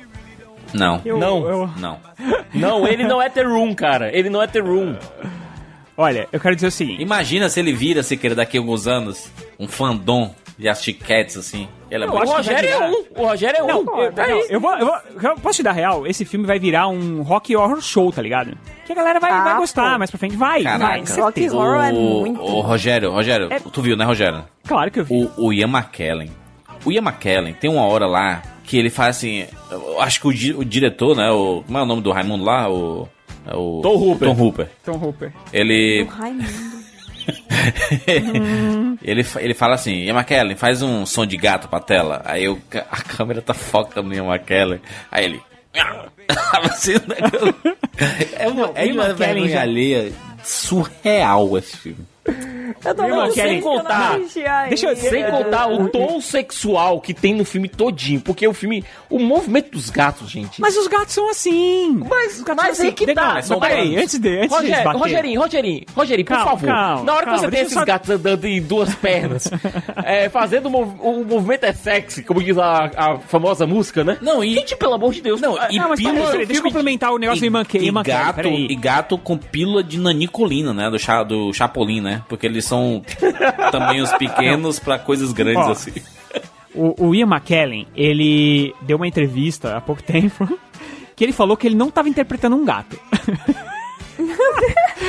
Então, aí você já vê como é errado o negócio. São melhores, são Ele falou, olha, eu não sei se era pra interpretar um gato, mas eu não interpretei um gato, assim, sei lá, entendeu? Tipo... Ele fez Cara, eu tô ansiosíssima. Eu estou Eu não sei o que ele fez, bicho. filme. Ele, ele, ele só falou isso. Então, é, o que, ele falou, vocês têm que assistir pra ver o que, que eu fiz e tal. É, Eu vou assistir, Emma Kelly. Não se negócio- preocupe. O negócio é que eu... eu Ele tá interpretando, ele é um dude, disguised as a dude, disguised as another pussy, sabe? Né? Eu acho É, que existe um grande problema. Existe um grande problema que é o seguinte: vamos, vamos dar real aqui. A real, de verdade. Cats, a peça de teatro, é uma bosta também. Essa é a grande coisa. Tem, É um- tem estranho, no, no, Mas no, tem um sentido no- ali. É uma bosta Mas foda. no. no, muito no- é uma bosta. É! Mas é lá no. no Kimi Schmidt. Mas é bizarro, sim. No Kimi Schmidt tem, um, tem uns três episódios que tem a piada sobre cats, porque, tipo, o, o personagem principal lá, ele entra na, na peça vestido de gato e ninguém percebe. Tá ligado? Por quê? E ele tem um número lá solo também. Porque, cara, é uma zona tão grande aquela porra. Faz tão pouco sentido aquilo tudo que o cara entrou e ninguém percebeu. E aí, mais pra frente você vai descobrir que todo mundo que tá na peça fez isso. Tá? Foi entrando. Foi entrando gente. E aí foram criando personagens, cara. É, Cats é isso, entendeu? O grande problema que eu acho que a gente acaba misturando é que é o seguinte: ela fala que o filme é terrível, obviamente que tecnicamente é uma coisa assim, impressionante, aqueles efeitos, não faz o menor sentido. A direção, parece que o, o cara não, não foi no set dirigir, e aí tá todo mundo fazendo o filme do jeito que quer fazer, sabe? Ah, o jeito deles, deles é, interpretarem. O cara tá interpretando um gato e ele fala que não interpretou um gato. Então você já consegue entender Deus, a isso maluquice é que foi tudo isso. Não, e eles, cara, é e eles, eles lançaram o real, filme sem ser finalizado ainda, né? Os caras nem finalizaram o CGI e lançaram o filme lá porque tinha que É, lançar. aí a mão. Ah, eles queriam, a eu acho mão. que eles queriam lançar logo. Não, não, Cara, mas é peraí, peraí. Ah, isso. existe um amadorismo muito grande aí você ter, literalmente terminar o filme, terminar entre aspas, né? No dia da Premiere Mundial, né? Renderizou. Joel renderizando lá. que Gente, o- peraí, gente.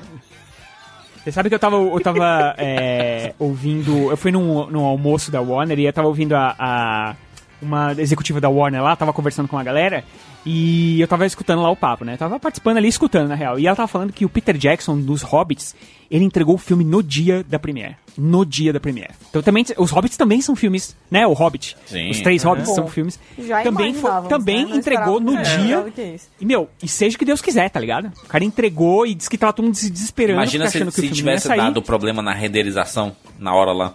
Caraca, né, cara? E aí Premiere. um dos gatos ele lançou mesmo assim. E aí depois ele corrigiu. Eu não sei se a versão. Isso é muito divertido. Eu não sei se a versão que eu assisti é a versão certa ou é a versão errada.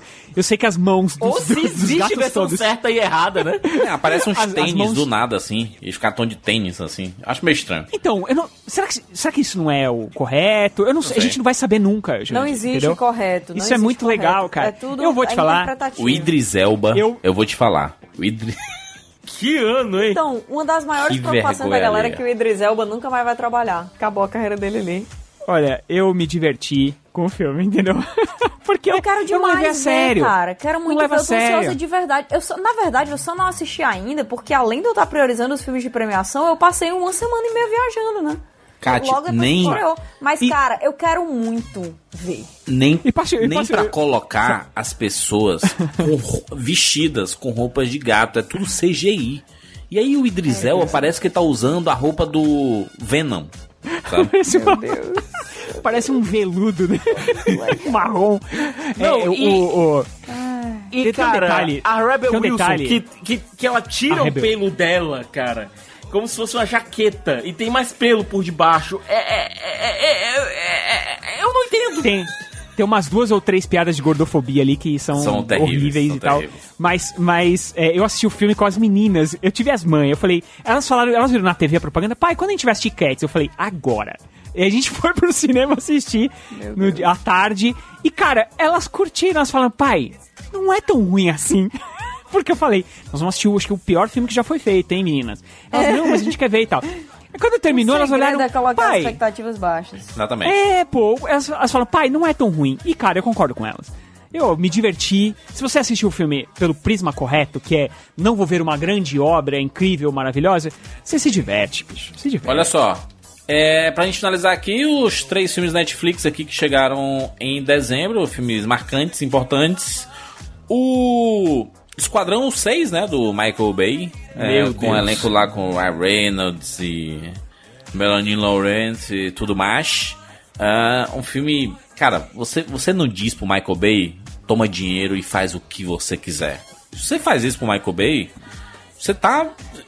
Você tá dando um, um, né, um aval pro maluco, né? Você tá soltando um elefante no meio de uma loja de cristais. Juras, é, eu senti dificuldade física de assistir a primeira meia hora do filme. Fisicamente, foi doloroso pra mim terminar a primeira meia hora do filme.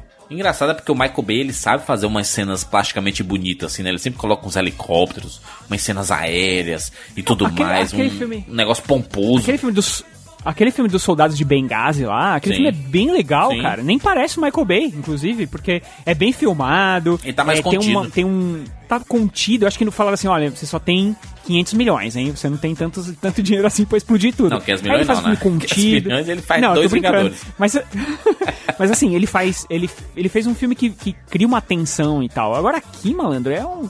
Olha, de- o Siqueira devia ter feito que nem eu fiz. Larga e próxima. Não, sem contar que ele começa a contar as histórias dos membros da equipe e em determinado momento ele. Não, vou parar de fazer isso. Por quê? Não, cansei. Não, assim, porque- mas, mas- mas falta, gente, mas não, não, tá de boa. É um, filme, é um filme chato, mas é um filme que funciona pra Netflix. É um perfil que a galera curte. Filme de ação, de explosão, de carro e não sei o que. É um Velozes Furiosos do Michael Bay e aí...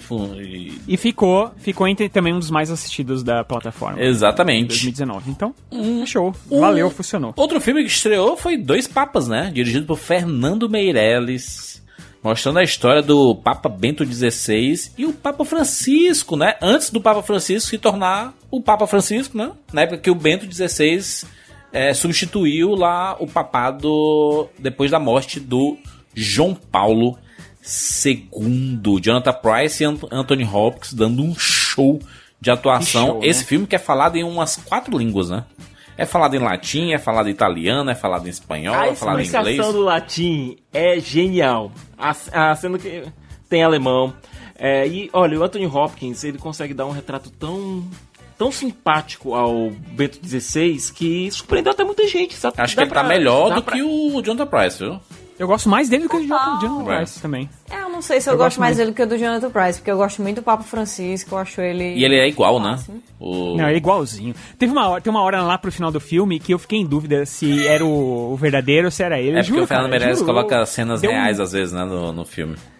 Não, então, mas, mas é uma cena que é ele ainda. Uhum. E eu achava assim, como ele deu um tratamento de TV, eu já achava que era o outro, tá ligado? Aí eu, assim, me deu uns dois segundos Cara, de, de caos, assim, na cabeça, tá ligado? Se, se é, eu, eu, eu acredito muito nessas conversas pelo que o Papa Francisco demonstra, né, nas suas entrevistas e tudo, é, sobre discutir sobre a própria Igreja Católica, sobre religião, sobre fé, né, sobre a crença em si. Sim. E, e é Sobre muito o papel legal. da bondade Exato. em cima disso tudo. Exatamente. É. Ele é um filme um pouco controverso porque ele tem uma história. Até é contada no filme ali, é, de um ponto de vista, mas existem pessoas que, que falam que não foi bem assim, aquela história de sempre e tal, que muita gente sofreu e tudo mais, que ele não foi um cara tão bom assim, e que ele não se arrependeu tanto assim e tal. Mas. Acho que como o filme ali dentro, né? Se você não entender aquilo ali como realmente duas biografias incríveis sobre pessoas que ainda vivem, é, é um filme maravilhoso. Cara, A narrativa funciona, a narrativa funciona. A narrativa funciona. o Cara, o filme tem a Capela Sistina e aquilo não é a Capela Sistina. E eu fiquei- quando eu assisti aquilo, eu fiquei pensando o seguinte, falei, cara, não, não é só fundo verde, tem um cenário, os caras reconstruíram a Capela Sistina. Tem noção? Tem noção? Que o Fernando Meirelles chegou e falou, putz, eu precisava gravar na Capela Sistina. Aí o- a Netflix falou, toma aí uns milhões aí, constrói uma. Eles construíram. É simples assim. E eu, quando assisti o filme, eu fiquei pensando, cara, como eles conseguiram essas locações todas lá dentro? Porque parecia tudo muito real, né? Muito. É, E, cara, tá lá, o cara reconstruiu os sets e tal. Então, tem um trabalho de direção que, infelizmente, a galera não tá reconhecendo tanto, né, do Fernando Meirelles, mas que é incrível, né? E, e você percebe, é perceptível isso É meio atores, documental, né, o Que eles filme, estão sendo bem dirigidos, assim. Não, É não. A forma como o Fernando Meirelles conduz a, a conversa, aliás, os diálogos entre os dois, é fabuloso. É, algumas pessoas podem reclamar dos desvios narrativos, que talvez não fosse necessário ir tanto pra Argentina, voltar tanto na vida do, do Papa Francisco, do Jorge Bergoglio. Mas, pra mim, tudo que tá no filme é realmente essencial pra gente entender aqueles gosto. personagens. Também até acho, mesmo. a- até mesmo aquela cena pós-créditos que é bem divertida, mas que com certeza não aconteceu de jeito nenhum. Não. Dos dois papas assistindo a final da Copa de Aquilo, aquilo é um troço totalmente Fernando Meirelles. É coisa que só um diretor brasileiro ou argentino poderia colocar no filme. sabe? a Combina. ideia do Papa Francisco e o quanto ele é apaixonado por futebol, dele ter convencido o Bento de ver a, a parada. É muito legal. é, pelo menos no IC. Combina com a narrativa. No IC, Combina né? com a narrativa. É, filme maravilhoso. Ah, Maravilhoso. Pra fechar aqui esse ano e fechar né, o- os- as estreias, História de um Uhum. Casamento. Filme do Noam Baumbach. E olha, o filme pessoal, direto. É, eu acho que quem, é, quem explicou melhor esse filme foi a própria Laura Dern. é, falando que é um filme que mostra que o fim do relacionamento não significa exatamente um fracasso das duas partes, sabe? Das partes envolvidas. Especialmente quando existe uma criança, quando existe o terceiro, um- a felicidade de um terceiro tão próximo os dois envolvidos. Mas além disso tudo, é, é um, é um filme de, de redescoberta depois desse relacionamento de você como indivíduo, né? Porque quando você entra em um relacionamento, você se torna o nós e grandes partes de você são anuladas pela outra pessoa. E assim, não existe necessariamente, na verdade é muito raro existir, um equilíbrio em quem se anula mais do que o outro, né? Ainda mais nisso aí, né? Que a gente tem uma pessoa que quer morar em uma cidade, depois outra pessoa que tem uma família em outra cidade, É. e depois um, um relacionamento com alguém que tinha um futuro promissor e outra pessoa que é considerada genial. Então, o quem é que deve se encaixar no quê? O que é que deve acontecer e em que ponto é que você perde a pessoa que você era quando você entra nisso tudo. É, eu achei achei genial, achei esse filme genial. De verdade, assim, acho que várias pessoas vão assistir ele e vão ficar. Ah, é sobre mim, é sobre isso, é sobre esse relacionamento, é sobre aquele outro relacionamento. É muito fácil você encaixar naquele molde solto que eles deixam histórias da sua própria vida. E eu acho que Sim. é- esse é um dos grandes pontos positivos de história de um casamento. Até porque, assim, quando eu digo dos, é porque as interpretações são incríveis, a fotografia é maravilhosa, a direção é incrível. É, é um filme é um filme muito completo. Óbvio que ele tem uma cara realmente de filme de arte, ele é cultzinho, pode ser que nem muita gente, que nem todo mundo goste. Mas eu achei um filme maravilhoso e ao contrário do que a maioria das pessoas pensam, ele não é um filme triste. Não é um filme de chorar. Exatamente. Muita gente não quer assistir esse filme por causa disso, porque essa, essa ideia que passaram que não, é, é, um, é um filme sobre término de relacionamento e não sei o que e, e, e, aí não, não quero ver isso porque eu não quero ficar mal. Não, é, é sobre outra coisa, é sobre é, é, a, a indústria do término, né? Porque é o embate do divórcio fala sobre é, o quão é difícil é, se já não bastasse você terminar sentimentalmente, você tem que terminar legalmente. Isso envolve tanta coisa e envolve tanta gente também, né? Terminar um relacionamento é um negócio muito complicado. Eu acho até que o, No- o Noam Baumbach, ele, ele, que ele também faz o roteiro do filme, né? Ele coloca a ideia de que pro homem ele acaba se tornando um pouco mais complicado, né? Porque o homem perde muito. Ele, ele já tá desfavorável legalmente nos Estados Unidos, né? É como ele retrata no filme. E ele fala assim, cara, é muito difícil aqui porque um, um, um dos advogados até fala assim, é isso que tem, é isso. no fim é isso. Tem que aceite, né? É mas, é, mas é isso mesmo, né? O Siqueira vai saber muito mais do que a gente, mas imagino eu que em todo lugar a mãe é priorizada, né? Sim. Guarda, né? Exato. Sim, sim. É, existe sempre uma prioridade em relação à mãe, existe sempre é, algumas vantagens em relação à mãe, existe um a questão do endereço, é, se muda de cidade, tem- existe uma preferência é, em relação ao foro. Mas no caso dos Estados Unidos é uma coisa bem mais complicada por um simples motivo. Cada estado lá tem leis diferentes. Exato. Um advogado que advoga, por exemplo, em Nova York, é, a não ser que ele passe nos dois exames, no exame de Nova York e no exame de, Lo- de Los, da Califórnia, ele não pode, não poderia atuar na Califórnia pra, nesse, nesse divórcio. É, e ainda existe. Tem, tem umas coisinhas, tipo o que acontece lá com ele, que ela vai em vários é, advogados de divórcio e ele não pode utilizar esses advogados porque ela passou por lá antes, mesmo ela não tendo assinado com eles. Então, existem as coisinhas no sistema que pode ser injusto para as duas partes, para quem quiser usar. Exatamente. Não é Exatamente, exatamente para ele ou para ela, mas quem souber usar o sistema bem pode deixar outra parte numa situação bem frágil, entendeu? Sabe que, que é, é- isso é uma coisa que eu é, estragou um pouquinho pra mim o filme. Eu, eu gosto, gostei demais do filme. O filme é incrível é, e as atuações e tudo mais. Mas eu- isso é uma coisa que um pouco me, me deixou um pouquinho assim com o filme. Foi que ele pende mais pra um lado, sabe? Ele pende mais pro lado dele e eu acho que a Eu intenção acho do que filme não, é essa. Rogério. Acho que não. É, ele tem, ele tem um advogado que é coitado. Mas, mas Rogério, é aí que tá. É- é- essa é a beleza desse filme. Tu enxergou assim, mas a- outras pessoas vão achar que é muito mais pro lado dela.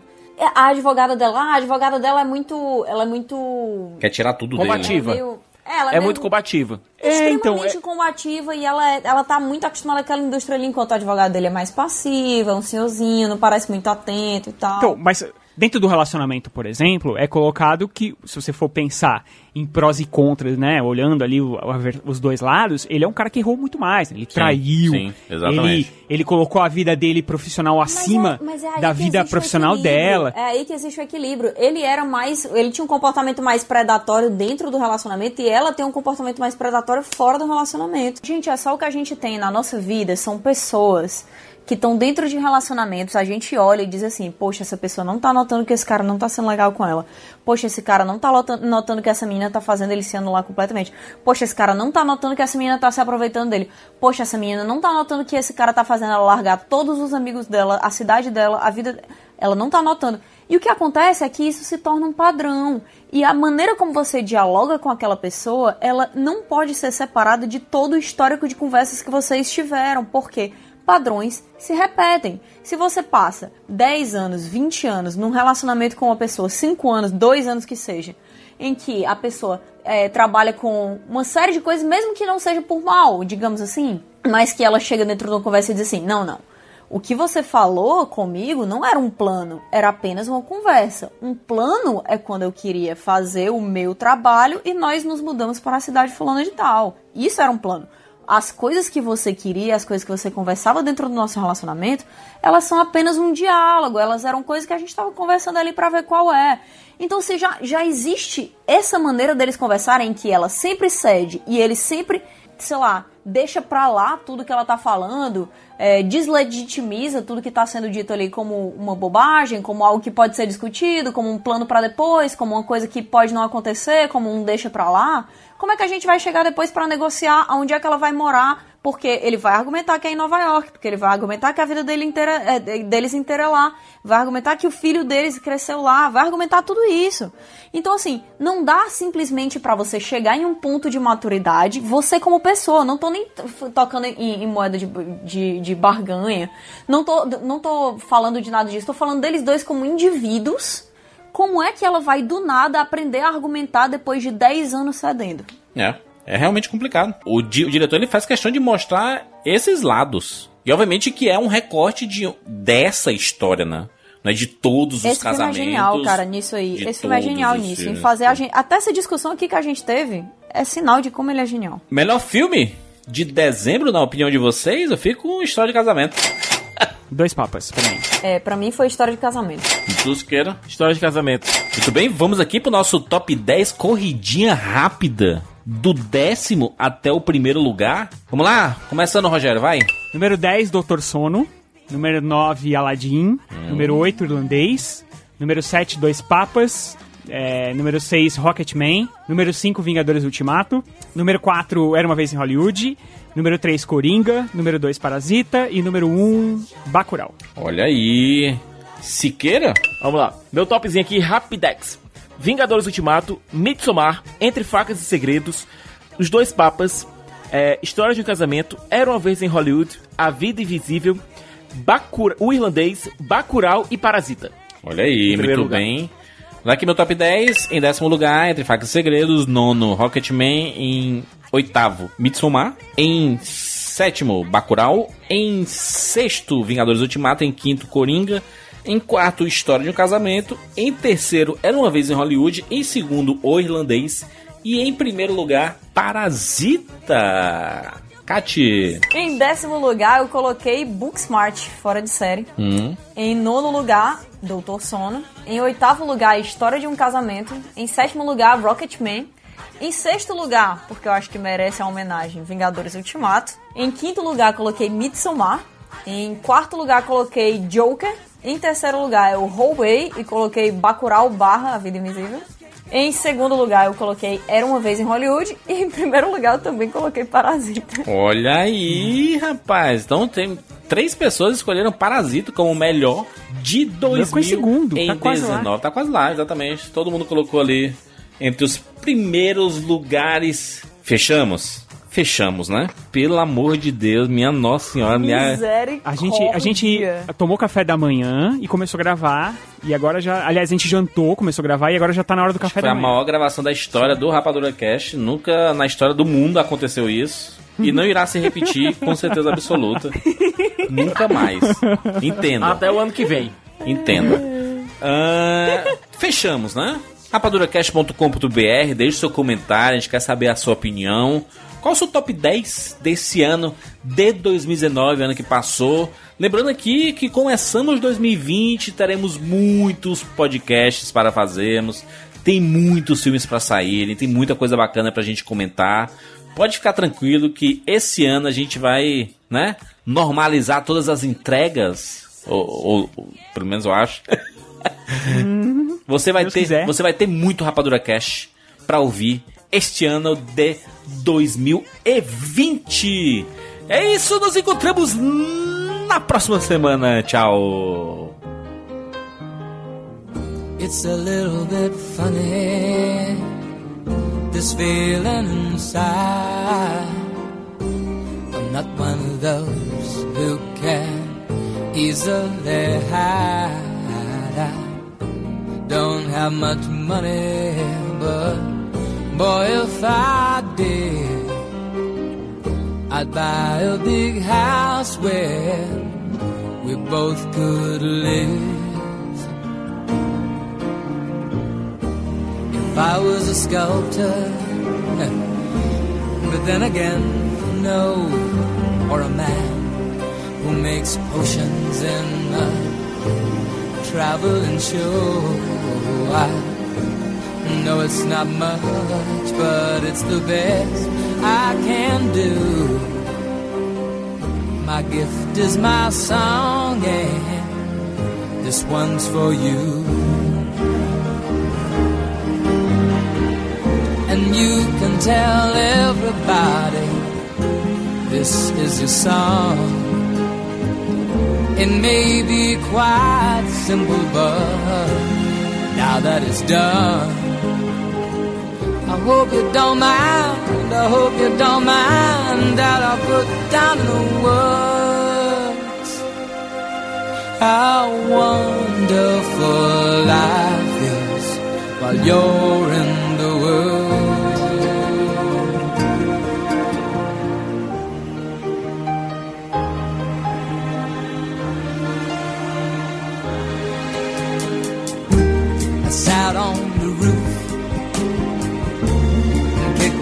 the moss. Well, a few of the verses, well, they've got me quite cross. But the sun's been quite kind while I wrote this song. It's for people like you that keep it turned on. So excuse me for getting, these things I do. You see, I've forgotten if they're green or they're blue. Anyway, the thing is, what I really mean. Yours are the sweetest eyes I've ever seen. You can tell everybody this is the song. It may be quite simple, but now that it's done, I hope you don't mind. I hope you don't mind that I put down in the words how wonderful life is while you're in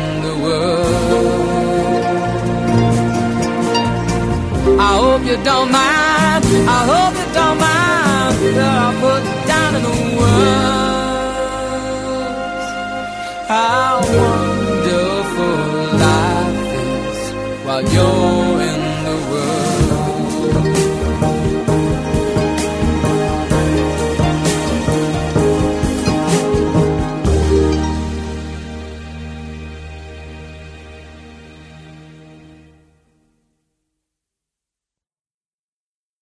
Pronto, fechou, gente. Pelo amor de Deus. Pronto. Nossa senhora, vai demorar Meu 20 Deus, anos. Foi seis horas de podcast.